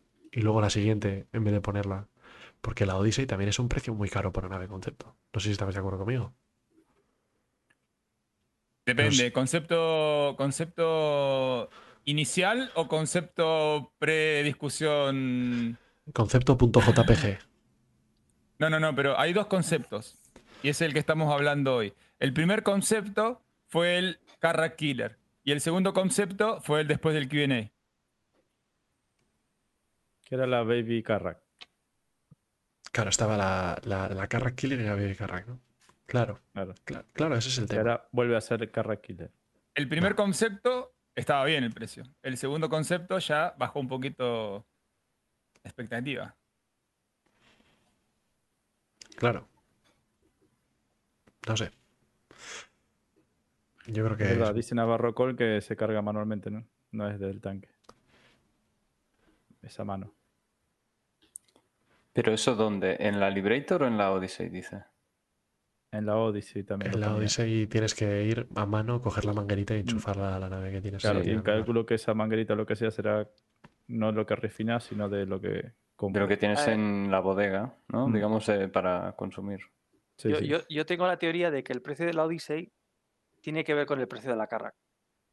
Ellos saben eh, hasta cuánto está dispuesta la gente a subir por un upgrade de una nave a otra y probablemente sepan que 100 euros en este segmento de naves es algo muy aceptado Hmm. y por eso le pondrían ese precio de 700, Eh, justo ese 100 es el euros más. Ese es el otro problema que estamos teniendo. Que si algo está caro, ¿quién tiene la culpa? ¿El que pone el precio o el que lo compra? Que lo compra. Siempre Porque que lo están, compra. Están, están viendo que la peña compra cosas a precios y cada Ah, vez el, están más caras. El- vendedor tiene que vender todo lo más caro que pueda, siempre. Eh, yo Y eso, contra eso está el comprador que lo tiene que comprar lo más barato que pueda. yo estaría de acuerdo con esto. Si, yo, o sea, me parecería bien esto que hacen. Sí, porque es verdad, al final el que paga es el que, el que tiene la culpa, ¿no? Es el que decide. Y yo estaría de acuerdo con esto si fuese equilibrado. ¿Vale? Pero ellos están metiendo, al menos desde marketing, están metiendo un, un aumento de- de- de- del poder de las naves, ¿vale? La Odyssey la hicieron parecer mejor que la Carrack. Luego veremos si termina siéndolo o no. Que eso sí puede joder eh, la economía del juego. Me explico. Yo empiezo en 2013, puse no sé qué para una Reclaimer. Y ahora llega 2022, sale Salvage. Cruzo los dedos. Y me sacan la Reclaimer de, de Drake. Es- La es de- Reclaimer Killer de Silo. Claro, me sacan la Reclaimer Killer de Drake que cuesta 800 pavos, pero es que hace de todo. Y es la nave definitiva de Salvage, ¿no? Se recicla y te- autorrecicla. Y, y- no, no, y te hace otra cútulas steel. Se autorrecicla. Claro, sí, Fabrica sí. steel. Por cada- Sí, por cada- salen cútulas de steel. Por cada seis culdas que reciclas te, te fabrica una steel. Pero es que eso, Coro, estás hablando de- del principio básico del marketing. El marketing, su, su finalidad no es, no es, sí es vender, pero directamente lo que persigue es crearte una necesidad que no tienes. O sea, toda campaña de marketing lo que te tiene que crear es que tú necesitas esa cosa, cuando no la necesitas. Entonces, eso es lo que hace decir. Básicamente te crea la necesidad imperiosa de que tienes que tener esa Mira, nave. yo, Y por eso te digo, perdón, chavo, chavo, que- chavo, perdón, que ya me- no me- perdón, eh, que me, yo no digo, no le toquen el salva, yo no le lo toquen el que- salva. no me toques el salvas. Yo lo que digo es que, eh, joder, no, no me- es que me, y se me cae la lágrima. cae. Lo que, a lo que yo me refiero es, mientras se quede en el Después quiero hablar marketing, yo. Después de vos quiero hablar yo, ¿eh? mientras se quede en el marketing, hagan un vídeo guay y hagan no sé qué y tal, y la, y la, y la Reclaimer Killer sea equivalente a la Reclaimer, pero de otra marca, ¿vale? Me parece bien si la consiguen vender más cara. Ole. El problema es que la hagan mejor para poder venderla más cara. Y a todos los que compraron la Reclaimer que creían que tenían la nave grande o, de, o capital de Salvage y que iban a ser los jefes del Salvage con esa movida, eh, me preocupa que los dejen en la estacada. Pero no te estás dando cuenta que estás No, cayendo no, en la trampa de aguanta, aguanta. Que hay cola, ¿sí? no? Para, para, para, para, que estamos haciendo Que con metes, Estamos peleando y vos vas y te A mí me toca, a mí me toca. Yo me Que va, chavo. Que va, chavo. Ya puedo, puedo, puedo ahora. Ahora, mete, mete. Bueno, yo, yo ya lo dije en varias oportunidades. Entre la Vulture y la Reclaimer hay un vacío de nave media de Salvage, ¿no? Eso, eso no es ninguna novedad y estoy casi segurísimo que va a salir. La mole de. Pero piensen de una cosa. La Reclaimer hoy la venden, bueno, está Fly Ready, pero no, o sea, en su funcionalidad no nada. Pero la venden como la nave tope de gama para hacer salvage, porque tiene absolutamente también- todo también lo necesario, todo lo necesario para todo lo necesario para el salvage, ¿no? Supuestamente. ¿Cuál es el precio de la Reclaimer? 400. ¿Sabes cuánto tiene que valer esa nave? Por lo menos dos más, ¿no? Sí, 600 al menos, sí. Bueno, que no te quepa duda que puedan llegar a sacar una Reclaimer Killer y que valga 700. Claro. Y después la Reclaimer va a subir de precio. Y que si no lo hicieron es porque ya sería una burla demasiado grande sacar otra nave de salva sin sacar la mecánica. Ya está sudando. Ni siquiera, o sea, aunque, aunque pongan el concepto, eh, imagínate, si llegan a poner un concepto de una nave de salvage Eh, mejor eh, que la eh, Reclaimer, pregunta, ¿Y, y, y- y la top de minería? Que es la Orión, Oh, vale cuatro perras. cabo. ¡Eh, Grande, cabo. Gracias, loquito. Ahora sí, te firmo la gorra y te la mando. Despreocupate. Coro, coro. ¿Cuál es el mensaje, tío? Que no, no pillé el mensaje que puso el cabo. Gracias, cabo, por. Tírate un paso, chavo. No sé qué. Ah, que, le- que le bailes. Que lo, lo que decía de, de que vos lo pintaste muy bonito, Coro, ¿no? De que nada, de que si sacan otra marca pero es igual, bueno, Equivalente. claro, pero la realidad es que si sacan otra marca y es mejor, la vas a querer comprar, te vas a querer cortar los huevos como todos los backers. Ese es Claro. el problema. Te crean la necesidad de que No me tienes que tener esa nave mejor. Es que si te A ver, ponen una mejor, la vas a querer comprar. Yo ¿verdad? Y- ni tengo Reclaimer ni voy, ni voy a tenerla. Entonces, me, a mí concretamente me da de lado. Pero yo entiendo al que en 2014 pagase una Reclaimer. No sé si estaba a la venta la Por Reclaimer. aquí, tú por aquí, entonces nos chocamos y criminalidad, Sí. Me propusieron y terminé en Cleshera, carajo. Gracias, Daves448. Gracias, Loquito. Bienvenido. al, al desguace. O sea, a mí me jode que eso, que alguien que en 2014 pagase una Reclaimer, la apoy- apoyase el, el proyecto, etcétera, después de esperar 10 años por la nave, cogen y le sacan una mejor, por la puta cara. Lo mismo que con la carra. Lo mismo. Pero a ver, estaría genial. Pero es que va a pasar. Estaría genial. ¿Por qué no? Y yo ¿Qué digo, quiero- que Yo quiero de- múltiples naves de múltiples, La- pro- múltiples profesiones. Yo, Sí, si hubiese sí, tres sí, o cuatro sí. prospectors diferentes de distintas marcas, pero yo encantadísimo. A ver, una cosa, in-game, sin contar con comprar naves con dinero. Tiene que haber, va a haber naves mejores que otras dentro del mismo profesión, Segmento. rubro o como le quieran llamar. ¿Cuál es el problema? ¿De que Nos te tendrían que haber pregunta- sacado en 2012 la más cara y después todas más baratas y peores? No, no es una cuestión de orden. Pero salir van a salir, mejores y peores. El problema es que la que saquen mejor, mejor para venderla más cara. Claro, Y que si la entonces- no, peor, pero no las la tienen pueden que vender más sacar cara. Entonces- entonces que peores, tú es lo nunca- decir. Tú nunca vas a Porque el poder, juego. tú nunca vas a poder tener la mejor nave Pero porque al año que no siguiente te, van, te van a sacar otra más cara. Claro, no pero ese sabes es el juego de cuántas decir. naves tienen que sacar y de cuántas quieren mejores de cada rubro o peores. Hay un tier que subir en cada profesión. Entonces no es cuestión de, oh, me la... No, puede que sí, sí, porque lo hacen. Con esto que lo endulzan todo el tema de lo, lo que hablamos. ¿Sabes de cuál es el problema, Billy? ¿Sabes cuál es el problema, Billy? Lo, lo que digo siempre, el fuera del juego. Todo lo que es por fuera del juego es una Claro, cagada. envenena, Porque envenena. vos imagínate si no vendieran más naves, ¿no? Que si no Claro. necesitaran vender más naves y no te las venden con, con dólares. Pero Todo te las venden dentro del juego. ¿Vos estarías contento? ¿O estarías triste De que saquen una nave mejor que otra? A una nueva nave mejor, in-game. Contento. Ahí está. Súper contento. Es como se encara. Es que por ahí hay que, hay que tomarlo. Necesi- necesitamos muchas naves, necesitamos naves mejores que otras en el mismo segmento de nave. Me Eh, encantaría que saquen una Prospector, eh, una, una Argo al- al- al- en el mismo segmento que la Prospector. Una mini imagínate, imagínate, yo tengo la Carrack y la quiero para hacer exploración. Y, y de momento es la mejor que hay. Pero a mí me vale para empezar o lo que sea con exploración. Que también para empezar ya es avanzada. Bastante. Que después me sacan tres naves mejores. después me sacan tres naves mejores in-game. La nave capital de exploración, la nave Kingship de exploración.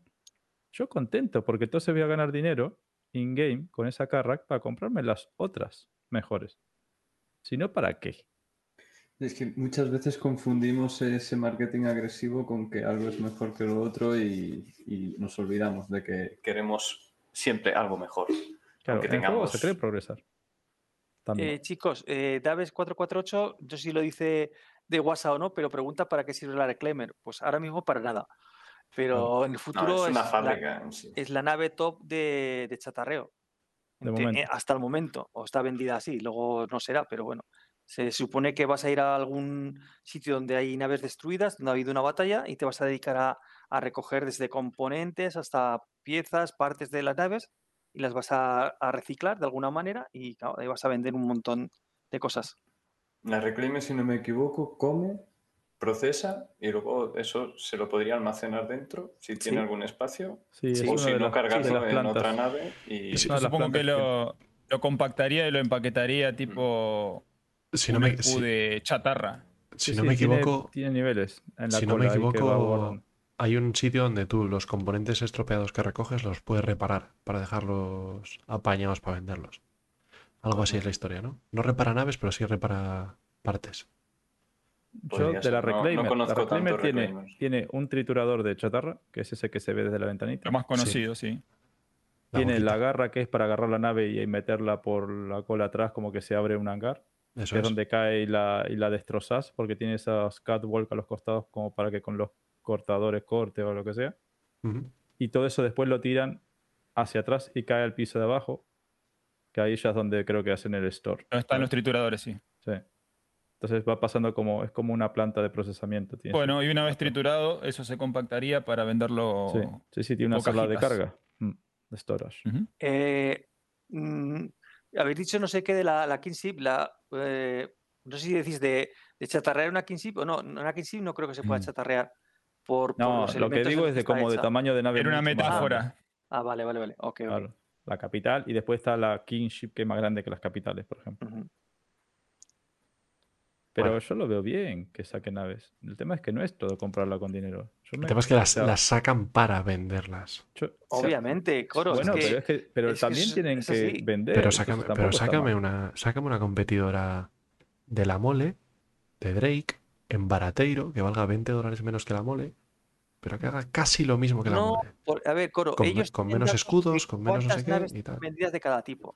Ellos saben, de la cara tenemos mm, 50.000 vendidas. Pero te las pueden sacar, es lo que De la mole decir. tenemos 20.000. ¿Cuál nos interesa que la gente vaya a upgradear de una a otra? Y en función de eso te sacan. Y nu- nunca te van a sacar una nave por un precio inferior porque los upgradeos van hacia arriba. Entonces, ellos te sacan una nave 20, 30, 40, 50, 100 euros más cara para que tú la upgrades, porque no van a ser todo compras de esa nave directamente. La mayor parte probablemente de lo que saquen por esa nave sean por upgradeos. Y esa es la política de ZIG. La han hecho Pero es que- siempre. Entonces, pero te sacan no una nave y, y no para solo vender- eso, ¿eh? Firos, pa- eso, eso no puede ser solo así, eso, ¿eh? eso puede ser Yo así con, con una nave de 700 pavos, porque es verdad Claro, que pero hay No, gente... y con una de más 200 baratas. también. No, si yo tengo, No todo si yo tengo, si yo estoy con Ahora habrá paquete gente que se básico, estará planteando pasar la Blue a la, a la Steel o Steel. no, Pues Si te hubiera no, tienen- menos, no tienen muy claro cuál es su rol. Si Pues- se pues- compraron pues una Blue, por ejemplo. Probablemente. sí. no, cre- O, no una, creo o que... una- o una red que no vale nada para nada. No, no, no. Yo creo que, que no va por ahí. Yo me, me gustaría poner en, en un hincapié al, al tema este de decidir qué nave y qué no. Eh, Si el modelo de ahora es sacar una nave para venderla y, y hacernos volar la cabeza diciendo esta es mejor, esta no sé qué, esta no sé cuánto, tío, yo prefiero apoyar la idea de sacarme naves. Por ejemplo, el caso más claro es la Carra, porque es que está siendo el epicentro de todo siempre, es horrible. Yo no quiero que la Carrack sea la mejor nave del juego de exploración Claro. ¿vale? Ya algunos se va a reír, pero por esa mierda de rampa de acceso que tiene, ¿vale? Em, Sí. Básicamente van a sacar naves que van a ser mucho mejores, pero ahora mismo nos están matando con el marketing y nos estamos sí, sí. nublando la vista Sí, sí, y eso tiene que ocurrir, tienen que haber naves mejores. Y seguro. quizá deberíamos no ser tan billetes sueltos, ¿sabes? Muchas veces. Pero es que ellos son claro. unos magos. en es eso, nuestra Sufran. culpa encima. Pero- son unos magos, sa- saben el, el crearte esa necesidad, ese, el, el venderte que la- lo que dice Coro, que por qué tiene que sacar una, tiene que hacerla mejor. Porque obviamente entra algo por los ojos mucho mejor si tú crees que es mejor, aunque luego no lo sea, que si tú dices, Buah, esto es una mierda. "Buah, o sea, ¿me va a ¿Puedo- costar esto y encima es una mierda? No, no, no, no te lo venden, así no te venden. Entonces te crean, te venden algo que es mucho mejor, que tú crees que es mucho mejor, claro, y así te entra, por- y lo co- si no, eh, es su, su sistema de marketing, es que es elemental, tampoco crea puedo- que- Te puedo poner la, la contra, Ciros. eh, ¿Mm? Que antes iba a decirlo, pero me, me- me cortaste y no me, y me- me- no, se, no se me desvía el tema. En vez de hacerte una nave que es 50 euros más cara que la mole para venderte la mole mejorada y que el que tiene una mole haga un upgrade, véndeme por 100 dólares una minera de Drake que sea como una Prospector pero cargue 24 SCUs, tenga unos escudos de mierda y, y no le puedas poner el Lancet. Le puedes puede poner el, ocurrir, le puedes poner el. Helix, pero no el, el Lancet. Y entonces el que tiene un paquete básico de juego puede comprarse una nave de minería más barata que la Prospector que vale 135. Y si le gusta la minería, upgradeará a la... 155. Te recuerdo que entre 80 y 120 tienes un montón sí. de naves, pero un mogollón. 155. Sí, pero de minería ninguna. Bueno, ya llegará, a lo mejor está ¿Sabes? previsto en un futuro. No, no hagas una, no hagas una. Prospector, no hagas una Prospector mejorada para que todos los que tienen una Prospector mejoren a Prospector. Haz una empeorada para que todo, para que haya gente que no, no tiene Bueno. Prospector, se la A coja lo mejor eso lo tienen previsto también. y algún Pero día ya te digo, diga, te sacan ahora una Prospector con dos láser que mina mucho más rápido y vale 20 euros más que la Prospector y, te y, y todo el mundo upgradea de la Prospector a esa nueva. Seguro. Eh, Pero una aunque no- tontada a, pero, voleo, pero pero lo- bueno. pero sí, lo tienen que hacer y, yo creo que eh, eh, está bien que lo hagan, tienen que ganar dinero. Al final estábamos hablando hoy de finanzas. Claro. Tienen que vender. Ahora, Pero se- tratar el tema aparte de finanzas. Si esto es un juego, y a mí me tenés que meter más naves para yo upgradear dentro del juego, jugando, vender la Prospector y comprarme la siguiente nave mejor. Hablamos del juego, es necesario eso. Ujú, Ya eso sí. déjame aparte lo de que ahora en esta fase del juego nadie le paga para hacer el juego, solamente nosotros y nos tienen que vender las naves. Pues sí. Es que ahí donde que tiene que hacer tener esas estrategias. sentido. Pero que hacer esas estrategias de venta, pues que las tienen que hacer. Pero yo digo que las hagan, por- que las hagan en todo el espectro, no que cojan siempre la nave más top de algo y hagan una mejor. A ver, No, pará, pero es que pará, no con sé si respecto es a eso. al 100%. Si, si vamos a hablar de la Odyssey puntualmente, yo quiero hacer hincapié en algo. Tenemos una nave que tenga tractor beam al lado de un rayo, Rayo de minería. minero. No, No. hay. Sería una primera implementación de algo. La Orión, ¿no? Bueno, Sí, pero, no está la todavía. O sea, ya, ya. Ahí, ahí es lo que voy, ahí es lo, a lo que voy. No solamente se están fijando en el dinero que hacen vendiendo una nave, en teoría no, por, por cómo la, comunidad lo tomó, más poderosa que otra, sino que también están metiendo cosas nuevas que tienen que poner. Por ejemplo, el Tractor Beam, que va a salir en cualquier momento, va a salir. Entonces, ya lo están tratando de implementar en algo. Entonces, la Odyssey, eh, o sea, necesitan a la Odyssey para implementar ese Tractor Beam al lado del rayo minero. Estamos hablando de refueling. Va a haber refueling pronto, ¿no? Eh, bueno, perdón, no, el refueling no, sino la refinería. Va a haber refinería. Pero ¿qué pasa? La refinería, la, mm, la ¿cómo se llama esta nave, la feota de Misk? La otra. Starfarer, Starfarer. La Starfarer no mina, no, o sea, no refina el propio mineral que, minero, que minó. En cambio, bueno, necesitan de la Odyssey porque van a hacer esa mecánica de refinar el propio mineral que está extrayendo del asteroide. Claro. ¿Entendés? Y son todos pequeños pasos que van metiendo en naves nuevas para llegar a otro, a otra cosa ma- mayor. En este Y caso, mientras van testeando, decís. sería la, la Orión. O sea, para la Orión necesitan rayo tractor, eh, rayo minero, eh, refinería, eh, todo lo que tiene la, la Odyssey y todo lo que tiene la Prospector lo necesitan para la Orión. O sea, no, no es solamente hacer una nave más poderosa para vender más. Es porque necesitan en algo en donde implementar esa mecánica. Claro. Lo mismo el refueling manual. Dijeron refueling manual y yo no veo que vos puedas agarrar una manguera y enchufarla en una nave. Yo, yo voy a hacer una Sí. reflexión, una reflexión muy breve. ¿Cuánto cuesta la Orión? Uf, Hoy. Poco. Para No, una muy barato. Muy barato. 300, ¿cuánto valía? Pero es que No, es una 350. La. Orión, Ahora- la Orión ahora está 500, 550. Ah, 500 subió, es verdad. Es que no, 560, no, sí. ¿Y cuánto vale la Odyssey? capital. ¿Cuánto vale la Odyssey? 575. 700. Eh, Vale. ¿Cuál, va a sa- cierto- cuál va a salir antes? Sin duda la Odyssey. ¿De qué estamos hablando? Ya está, no Sí, tengo nada, según, no tengo más que decir. según es que según lo si, si me tengo que guiar por lo que estoy diciendo yo, no podría cambiar mi opinión. mucho. Primero va a salir la Odyssey, Claro. Por lógica. Pero la Orión va a subir mucho de precio y la Odyssey Sí, tiene que en subir. teoría no. Sí, pero la, la Orión va a subir de precio, pero como la tienen ya 600 personas en, el- en la comunidad, o 600, 6.000 o 60.000 personas en la comunidad, eh, no tienen, un, no tienen un aliciente para sacarla. Ellos quieren, eh, ellos ahora es- esa ya está vendida, ahora voy a sacar una mejor y voy a vender esa. Sí, pero lo que dice Chavo también tiene sentido desde el punto de vista del desarrollo. Si yo lo entiendo, Necesitan dónde sacar pero, cosas pero para podían, pero podían hacer ese mix en una nave de 100 euros. ¿Eh? O sea, lo de que... No van a poner una refinería de 100 euros. Ahí sí ¿Qué? que se le tira el cuello a todo el mundo. que Mini refine, No tiene, no Pues, tiene por- sentido. Que mini Bueno, refine sí. de 100 euros, está loco. pues por No, que 200 Mini sí. refine no, pero que refine sola, como pensábamos que iba a ser la RAF al lado de la Prospector, sí.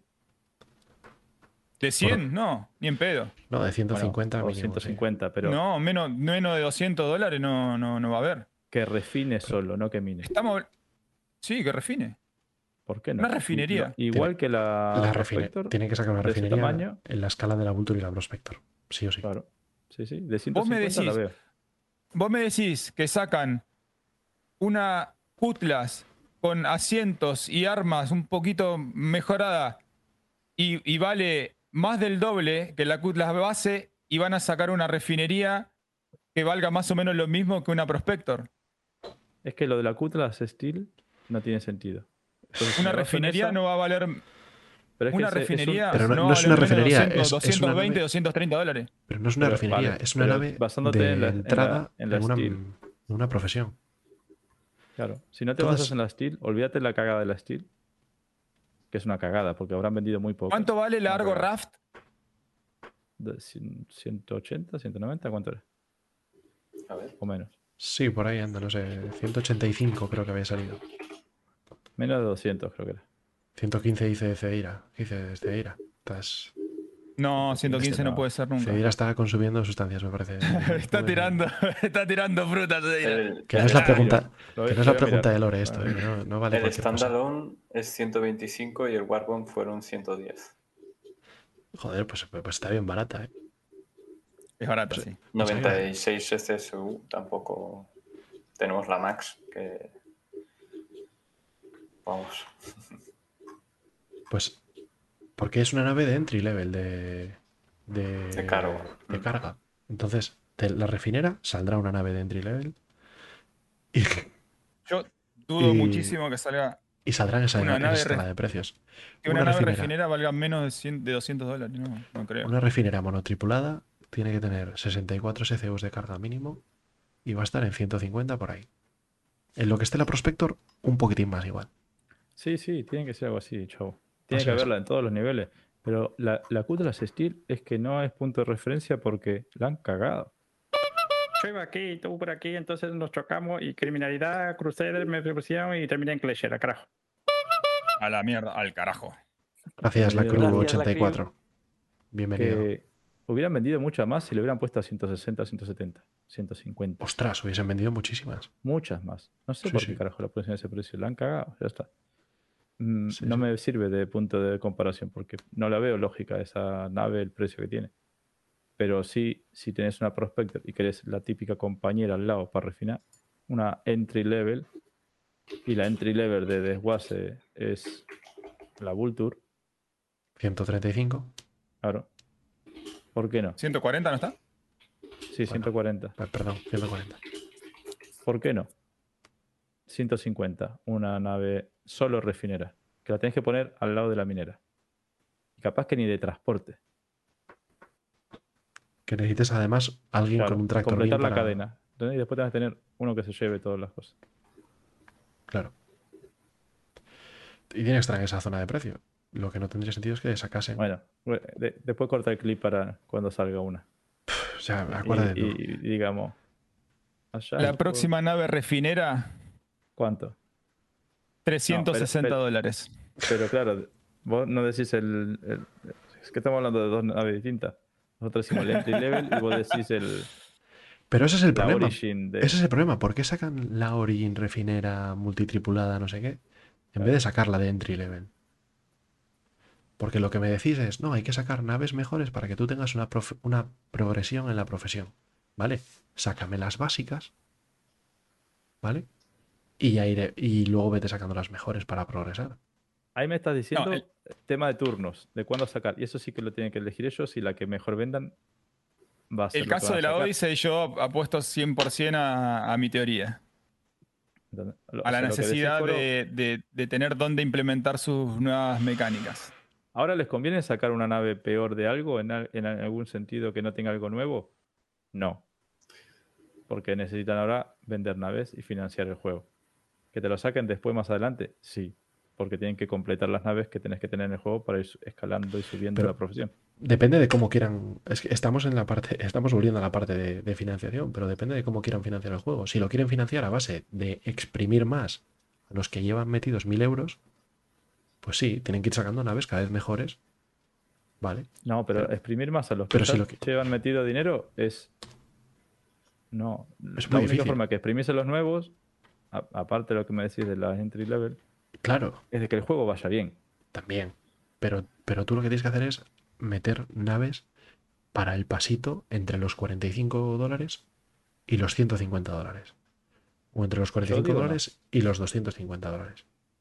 Es lo que yo creo. Porque eso, porque, a ver, es mucho más fácil aflojar 30 que aflojar 120.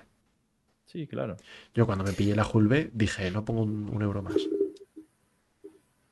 Porque estaba Bien, metiendo 30 hasta aquí. eh, dólares, ¿vale? Y luego me pillé la Vulture. Hasta que viste No, la escalera. No, yo ya tenía la Vulture de antes. Pero, La escalera de upgrades.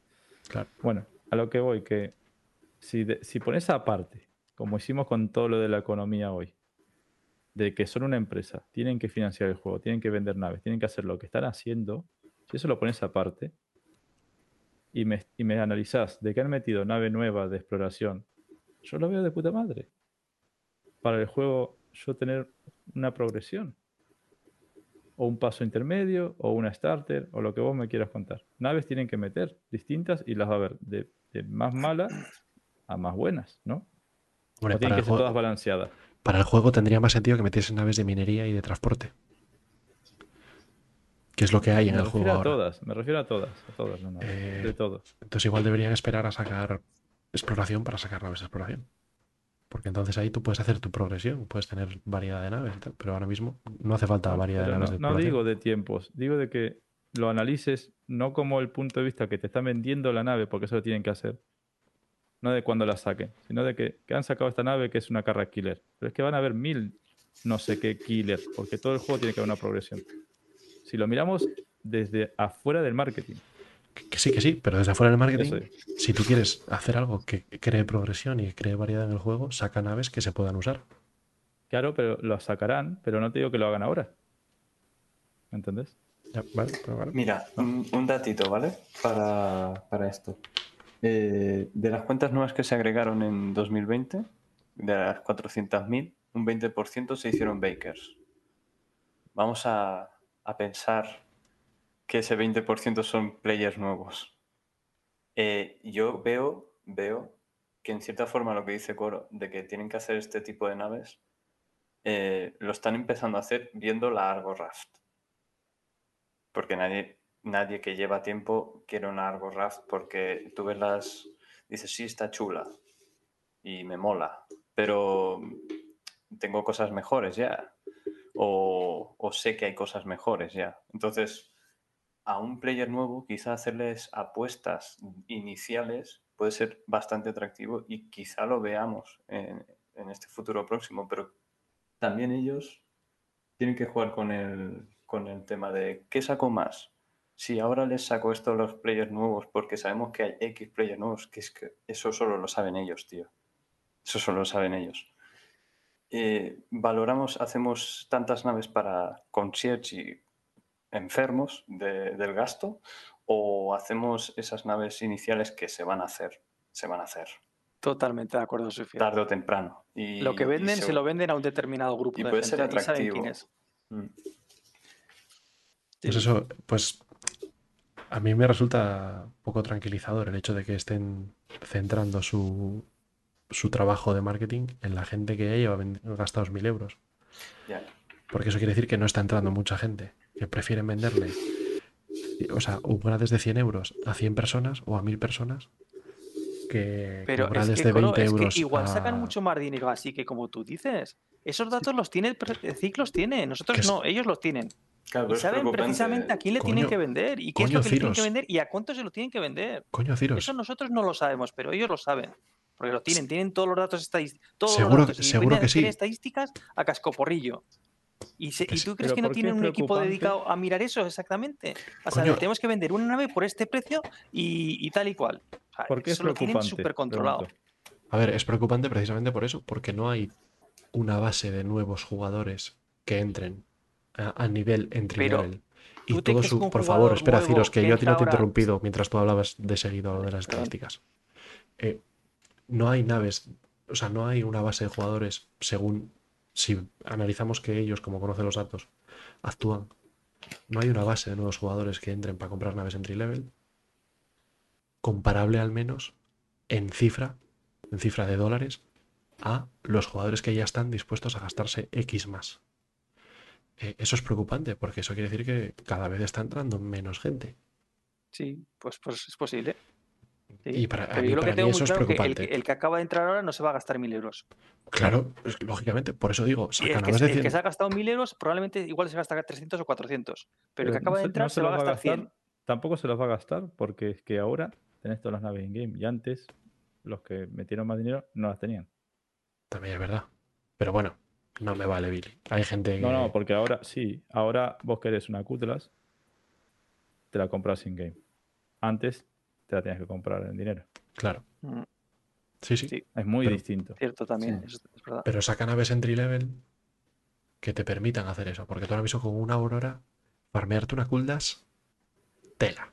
Hombre, no, no. Si ves el Zero to Hero, todo el mundo farmea escalonado. No, tampoco hace falta Pero- matarte con una Aurora hasta la Cutlass. Que por eso te digo, igual dicen, Te alquilas la Prospector, te, alquilas, Pues- te- compras pues el en Rogue. vez de he pagado 65 por el paquete con Escuadrón, pues meto 30 más y tengo una Kuldas. Y ya con la Kuldas me hago el, me hago el, el, el 5 to Hero en vez del 0 to Hero.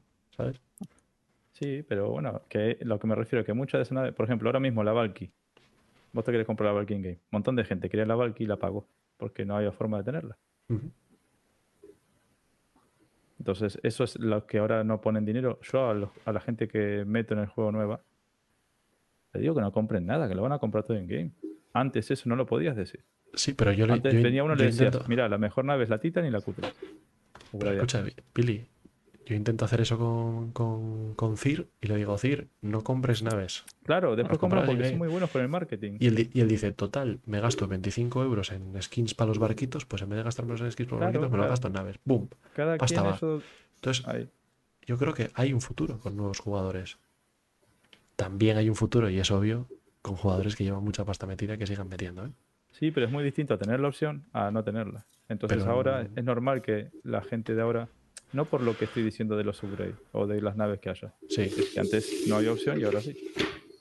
Por eso los nuevos jugadores, un gran porcentaje, no compra la Cutlass con dólares, la compra en game.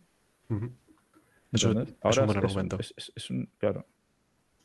Yo sí pienso que, de- que es una buena opción empezar a hacer naves para gente que está empezando ahora, centrarse más en jugadores nuevos, porque a la larga esos jugadores nuevos sean como nosotros en Sí, algún momento. Sí, Y nos interesa porque sí que es verdad que llegará un momento que nosotros diremos, pues yo ya estoy bien así, quieras que no. Quizá algún que más algo de aquí a un año, ¿no? Claro. Que más algo y dices, se me ha ido la olla, pero es que me gusta esto. Bueno, pero, pero ya no tanto, ya llevas tiempo, ya sabes cómo va la cosa. Cambio, un jugador nuevo más lo busca. Busca satisfacer esa, esa necesidad de yo quiero empezar el juego con una Cutlass o con una refinera mediana Sí, sí. de 300 euros, yo qué sé. Pero El precio da igual, al final es queremos las naves. Pero ahí, está. Lo que me refiero es que financiar, o sea, fi- financieramente no hay preocupación, porque hemos visto todo el programa de hoy que los números les va de puta madre. Sí, sí. El problema es, la es cómo termina el Apuntando juego. donde apunten los upgrades, apuntando donde apunten el tipo de nave que sacan. El problema es cómo termina el juego. Tú, Billy, quieres jugar a Star Citizen y que el jugador medio tenga 1000 euros en naves. Si lo tiene es porque quiere. No, no. Pero tú querrías jugar a un juego, a un MMO, donde el jugador medio tiene dos naves capitales, tres grandes, 50 Vamos no a entrar qué. en otra temática otro, completamente diferente. No, yo no pero, que, pero ¿qué es lo que me, es lo que a mí me preocupa? O sea, si yo No, sé pero- que, pero yo sé, yo sé te que pongo- dinero te van a pongo otro sacar. ejemplo. Yo sé que Te dinero pongo van a otro ganar, ejemplo. pero Te pongo otro que- ejemplo. Te pongo otro ejemplo. Imagínate que no venden ninguna nave. Nosotros llevamos jugando desde 2016. Son 4, 5 años. Cinco. Bueno, eso, ¿Vos eso, los que está- eso es lo que estuviste en la 2.6. Yo no lo dije, ¿eh? lo dijiste vos. Que bueno, pero Que vos te, si yo tengo una carra en 5 años y vos empezás ahora con Aurora, no, no, no gasté mil euros. ya, ya. La tengo porque llevo 5 años jugando también.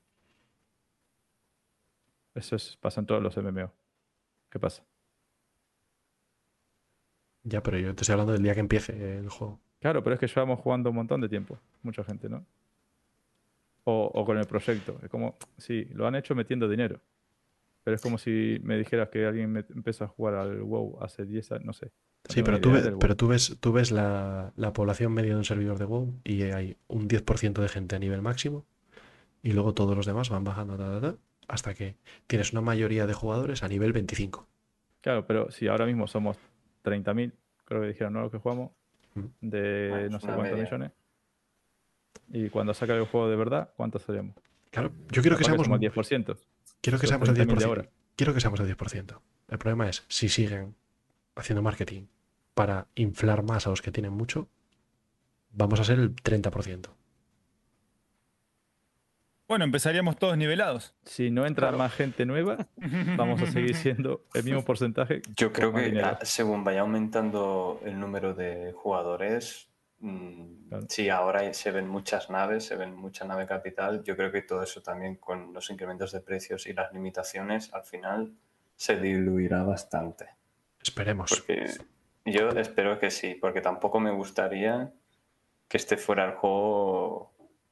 Tengo cuatro Javelins, no me jodas. Claro. No, no, No me pero- pero jodas, ¿sabes, ¿sabes? ¿sabes cuál- sa- ¿sabes lo peor? Que, que tampoco, en verdad tampoco tiene sentido. Yo conozco gente de que dijeron o tienen planeado hacer, decirle, fundime todas las naves y, y dame tal nave. Porque yo al final, cuando llegue el juego, no tiene sentido el juego. No vas a querer jugar si tengo todas las naves. Ya. Literal. O sea, yo, yo, por ejemplo, tengo la Orion. Y yo quiero otra nave que sea más arriba de la Orion. Me lo estoy pensando, porque al final, en- dentro de minería, ¿qué, qué, qué objetivo me pongo? No. Si ya tenés la nave capital de minería. Pues toda la gente, estas que hablamos de más de, de 10.000, tienen todas las naves. Pero todas. eso, Billy, eso el juego te puede dar la misma solución a lo que tú has dicho. Aunque tú tengas la Orión de inicio, no la vas a emplear. ¿Por qué? Porque no vas a tener la reputación necesaria. Bueno, claro, claro, Orión te puedes ir a cualquier sitio a mirar por tu cuenta, claro, obviamente, pero eh, no te van a dar a lo mejor las coordenadas o no te. O sea, no vas a tener espera, seguramente un- reputación o algo para que la puedas emplear. Tendrás que Te emplearla. freno un segundo. Te freno un segundo. No lo sabemos. Sí, lo no que lo sí sabemos. sé es que yo, yo la tengo y no la voy a tener que farmear para comprarla. Bueno, pero farmeas para Da comprarte igual cómo sea después la mecánica. Lo que te quiero decir que hay mucha gente que tiene todas las naves y eso también es un marrón. No es, "Ah, voy a ser el mejor. Hombre, es la definición Sí, de problema del primer mundo, ¿eh? A ver, en, para un juego, Sí. a menos, no sé, yo desde mi punto de vista, sí lo es. O sea, siendo al final, Bueno, ¿para qué querés? Me- mensaje a los Weavers, que alguno habrá por ahí que tengáis una Orión o una Reclaimer. Si no la queréis, para poder ganaros en el juego, me la mandáis a mí, ¿vale? Me escribís por el Discord. Soy Coro. Un GIF, un GIF de estos que no, no pasa nada. Es que. ¿Sabés dónde está el fallo, Billy? Y esto ya lo vengo diciendo hace rato. El fallo está en creer que el objetivo del juego es comprar naves. Ese es el fallo. Si, si, si Sig eh, decide que la- la- el, el- el- el- el- el- la- el objetivo del juego, o sea, el objetivo del juego es comprar todas las naves, comprarse la mejor nave, estamos recagados. Porque las naves deberían ser una herramienta, nada más, Sí. ¿m? para llegar a otro objetivo. ¿Se entiende? O sea, los, los objetivos hoy no están claros. Claro, de cuáles son los objetivos del juego. sí. Me gusta mucho lo que has ¿Entiendes? dicho.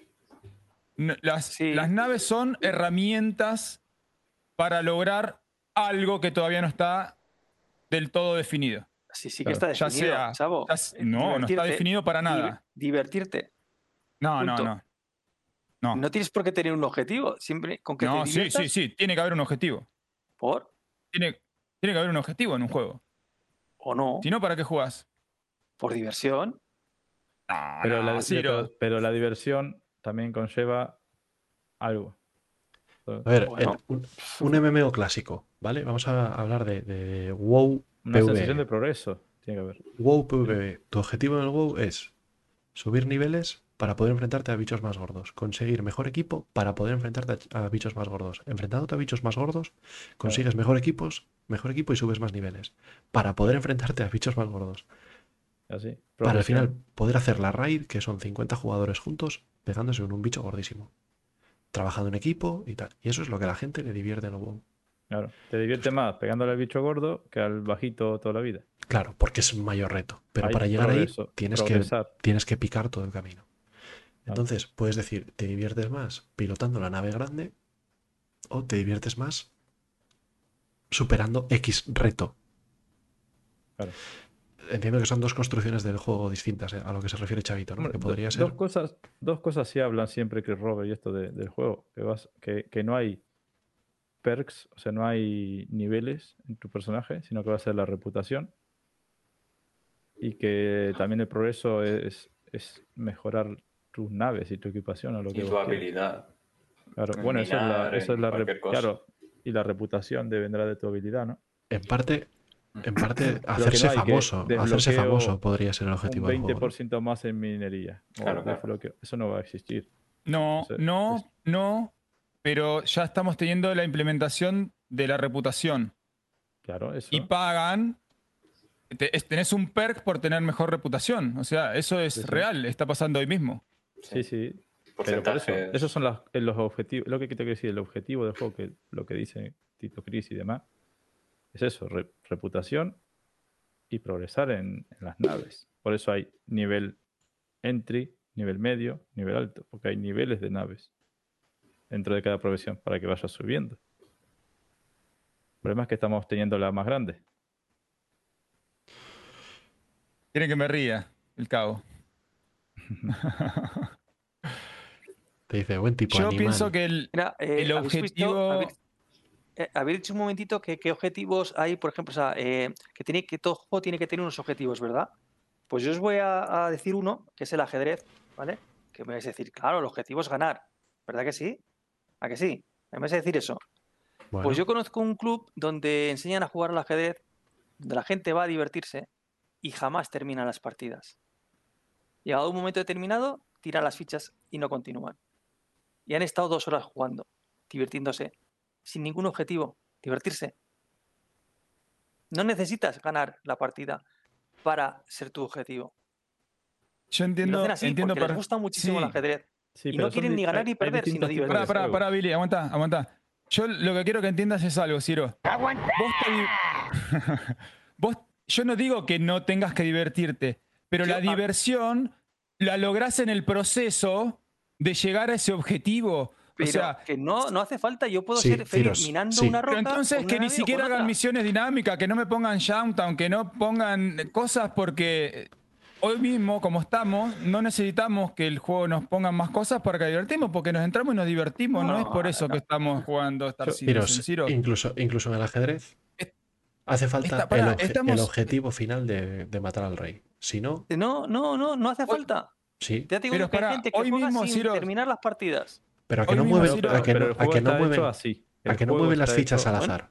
A que no mueven las fichas al Eh, azar. No, hombre, no, por supuesto que no. El juego está hecho con un fin. Que tú Claro. no lo finalices es otra cosa. Ciro, Claro. hoy mismo nos dijiste que tenemos un problema grave con los Cian.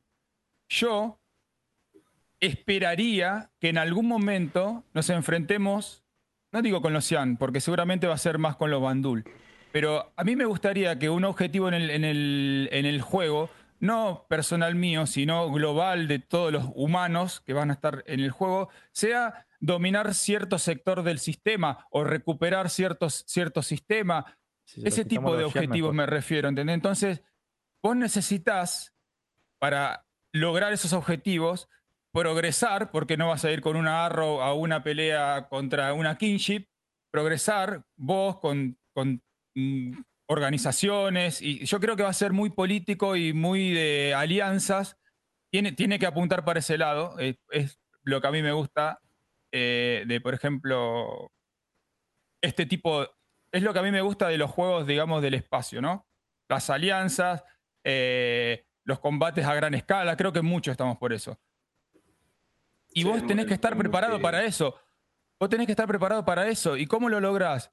Y sí, al principio sí, con tu prospector o con tu casa, haciendo misiones, esto, el otro, y las, las naves van a ser la herramienta con la cual vos vas a poder conseguir mejores naves, como decía Coro, para conseguir tal nave y para conseguir tal misión y esto y el otro, y para seguir subiendo, para que el objetivo final sea poder ir con tu flota a afrontar esa amenaza o esa recuperación de sistema o ese ataque a ese planeta o, O lo que sea que el juego.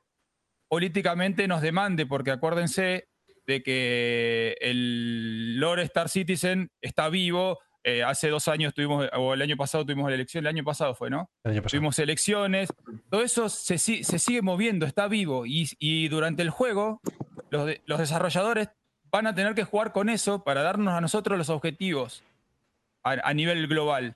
Y después de ahí va a haber uno que va a estar a favor, va a haber uno que está en contra, va a haber uno que sea neutral. Estoy hablando de organizaciones, ¿no? Y, ahí van a estar los choques entre organizaciones, in- distintos intereses. Eso para mí es objetivo. No eh, conseguir solamente la nave, compro la nave y se termina. Y después solamente divertirme. Y en ese proceso de conseguir todo esto y, y de, de alianzas y de esto y el otro, me divierto muchísimo.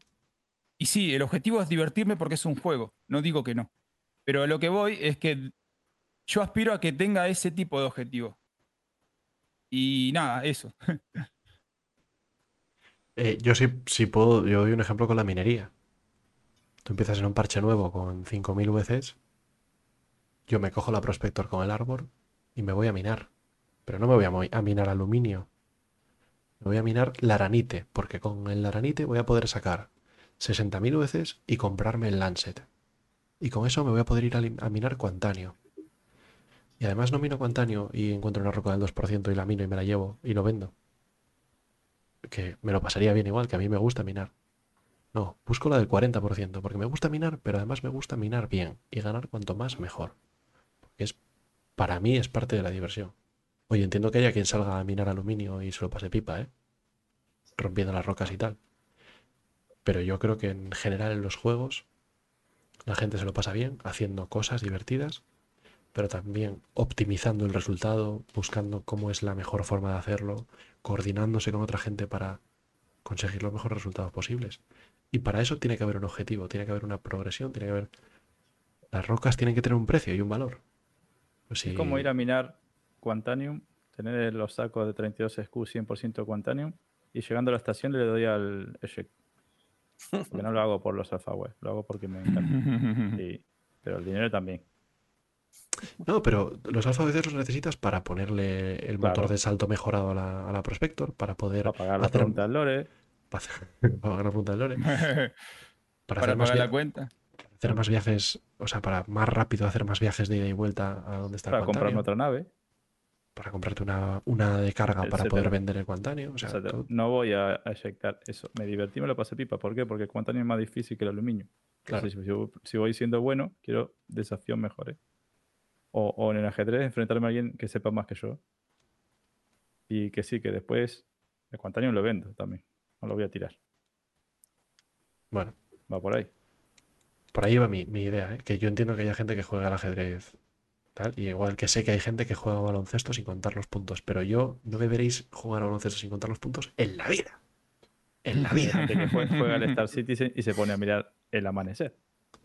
El Yo lo, he, atardecer. yo, lo, yo lo he Te hecho, es media hora. Y yo- Orville, como, como un tonto. Claro, y te quedas media hora. En, en el fondo, aunque te vayas a mirar un atardecer, o te vayas a minar, o te vayas a combatir, en el fondo lo que estás haciendo es el principio de gamificación, que es satisfacer una necesidad tuya. Y en el ajedrez, el ganar y sentirte superior al, al, al rival. Y aquí, en este juego, hay muchísimas cosas. Lo primero que te enseñan es que los humanos, en un videojuego, en todos los videojuegos, uno de los factores más grandes es el farmeo un juego que se pueda farmear, el humano le encanta acumular. Y eso es, hay estudios por todos lados, pero al humano le encanta clicar, obtener, progresar, tal, tal, solo busca eso. Mira las NFT. Acumular, progresar, acumular, progresar. Es así. Somos simplones a cagar. Pero Hay, hay más cosas que nos gustan, pero sí, pero en el fondo la, esa se- es la la- sensación de progresión en un juego, de poder farmear, de tal. Mm. A ver si es que, a ver, el, el Elite Dangerous, que es el juego más exitoso de nuestro sector de juegos del espacio, MMOs del espacio, es puro farmeo. Yo no lo he jugado, pero vaya, todo lo que he oído es que es grindeo constante y permanente. No sé si Billy, tú que jugaste algo, puedes confirmarlo, pero Sí, bueno, y más ahora es lo que se quejan los de Elite ahora mismo. Pero te pongo el otro caso. El Sea of Thieves.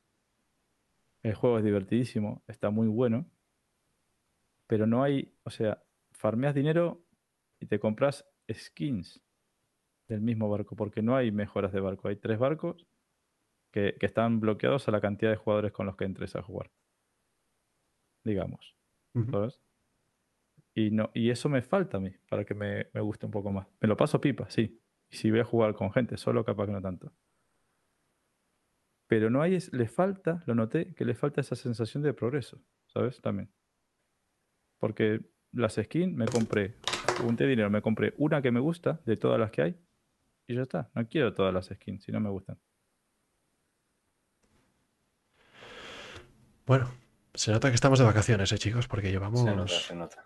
¿Cuánto llevamos con el rincón del chisme? Yo me Llevamos, levanto en muy pocas horas. llevamos una hora y diez con el rincón del chisme.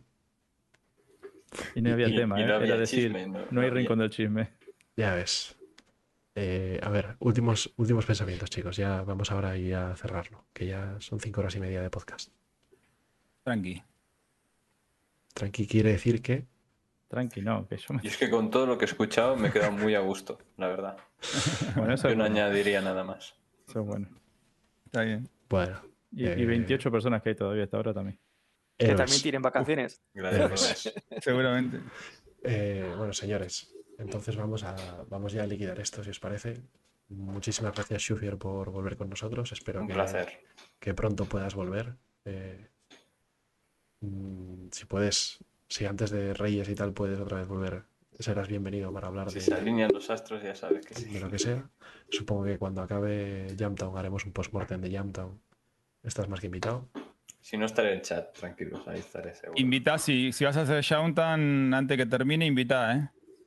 Sí, sí. Hombre, sí, sí, sí. Hombre, si mañana os ponéis a hacerlo, pues depende de cómo me coja, voy. Yo creo que me, o sea, yo creo que me deberíamos hacerlo eh, ya que no, me- que no me escuche mi madre. Deberíamos hacerlo de delincuentes, ¿eh? Es lo más fácil. que te- yo que te- Hombre, a ver, Coro, llegas No lo ahí, cuatro tiros, pim, pam, pum, No pum, ya estás de criminal. vida. Es que- No lo- Pero es que hacerlo de, hacerlo de legal es una, es una... No, a ver, no, Coro, Coro, no. hay que dejarlo fluir. Hay que dejarlo no. fluir. Porque viste cómo es. Co- eh, Billy lo describe muy bien en el. el pim, pam, pum. Criminalidad. Aquí, yo pa' allí. Eso ya carajo. Y a sí. ser. Pero escucha, yo llego, a- yo llego a Jamtown y veo una cola de gente. Y es que sa- saco la F-55 me quedo solo. Y sí, los reviento. Sí. Y ya está. Y ya Pero, estoy en la- pero, no porque, pero no porque yo quiera hacer el mal, Después la sino realidad. porque ellos, ellos están haciendo el mal. Después Están haciendo el mal la- al universo. Están haciendo el mal, el mal que es aburrir. Mato toda esa cola, me pone en criminalidad, me da un bug o algo, muero, y me pego, dejo de jugar al carajo porque estoy en Clash. Esa es la realidad. Eso es lo que vos te imaginas y después está la realidad.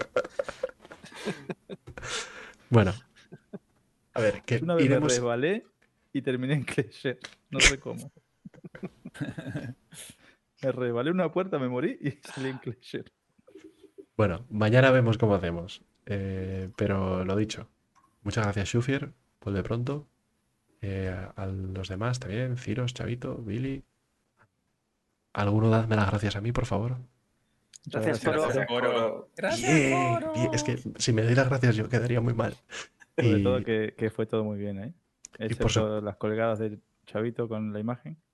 Sí, hasta te vimos y todo, Coro. El audio pero de chavito esas, al principio. esas fueron culpa, esas fueron culpa de Chavito, ¿no? Ah, vale.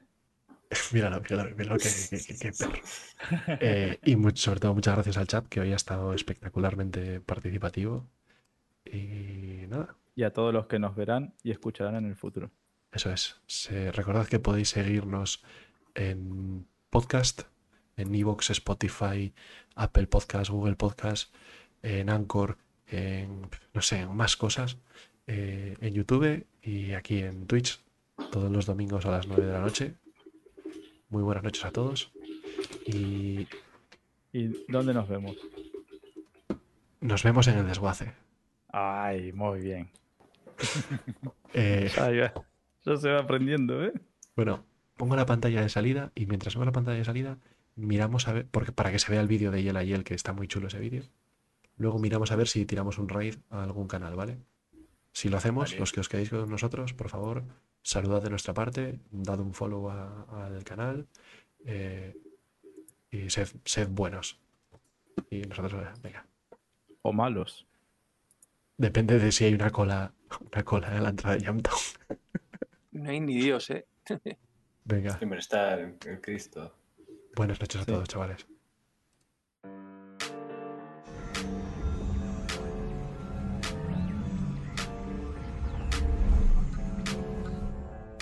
Yalla nana. Lost all my cargo back on Yalla nana. All my AUEC on Yalla nana. It stored my ship for me on Yalla. Can't get it back from Yalla. Oh Yalla na. Go get some cargo, they said to me. Sell it and double your AUEC. Oh, oh, went out there thinking it would be easy. Made my way over to Arcorp Mining. I was like, ooh, I filled up all my cargo with what I could buy of barrel. And I was like, ooh, I made it out past Atmo, and the server crashed. Oh no, no, no, no, no. Yalla. Lost all my cargo back on Nana. All my AUEC on Nana. It stored my ship for me on Yellow. Can't get it back from Yellow. Oh, Yellow Nana. Oh, Yellow Nana. Oh, Yellow Nana. Oh, Yellow Nana. Can't get it back from Yellow.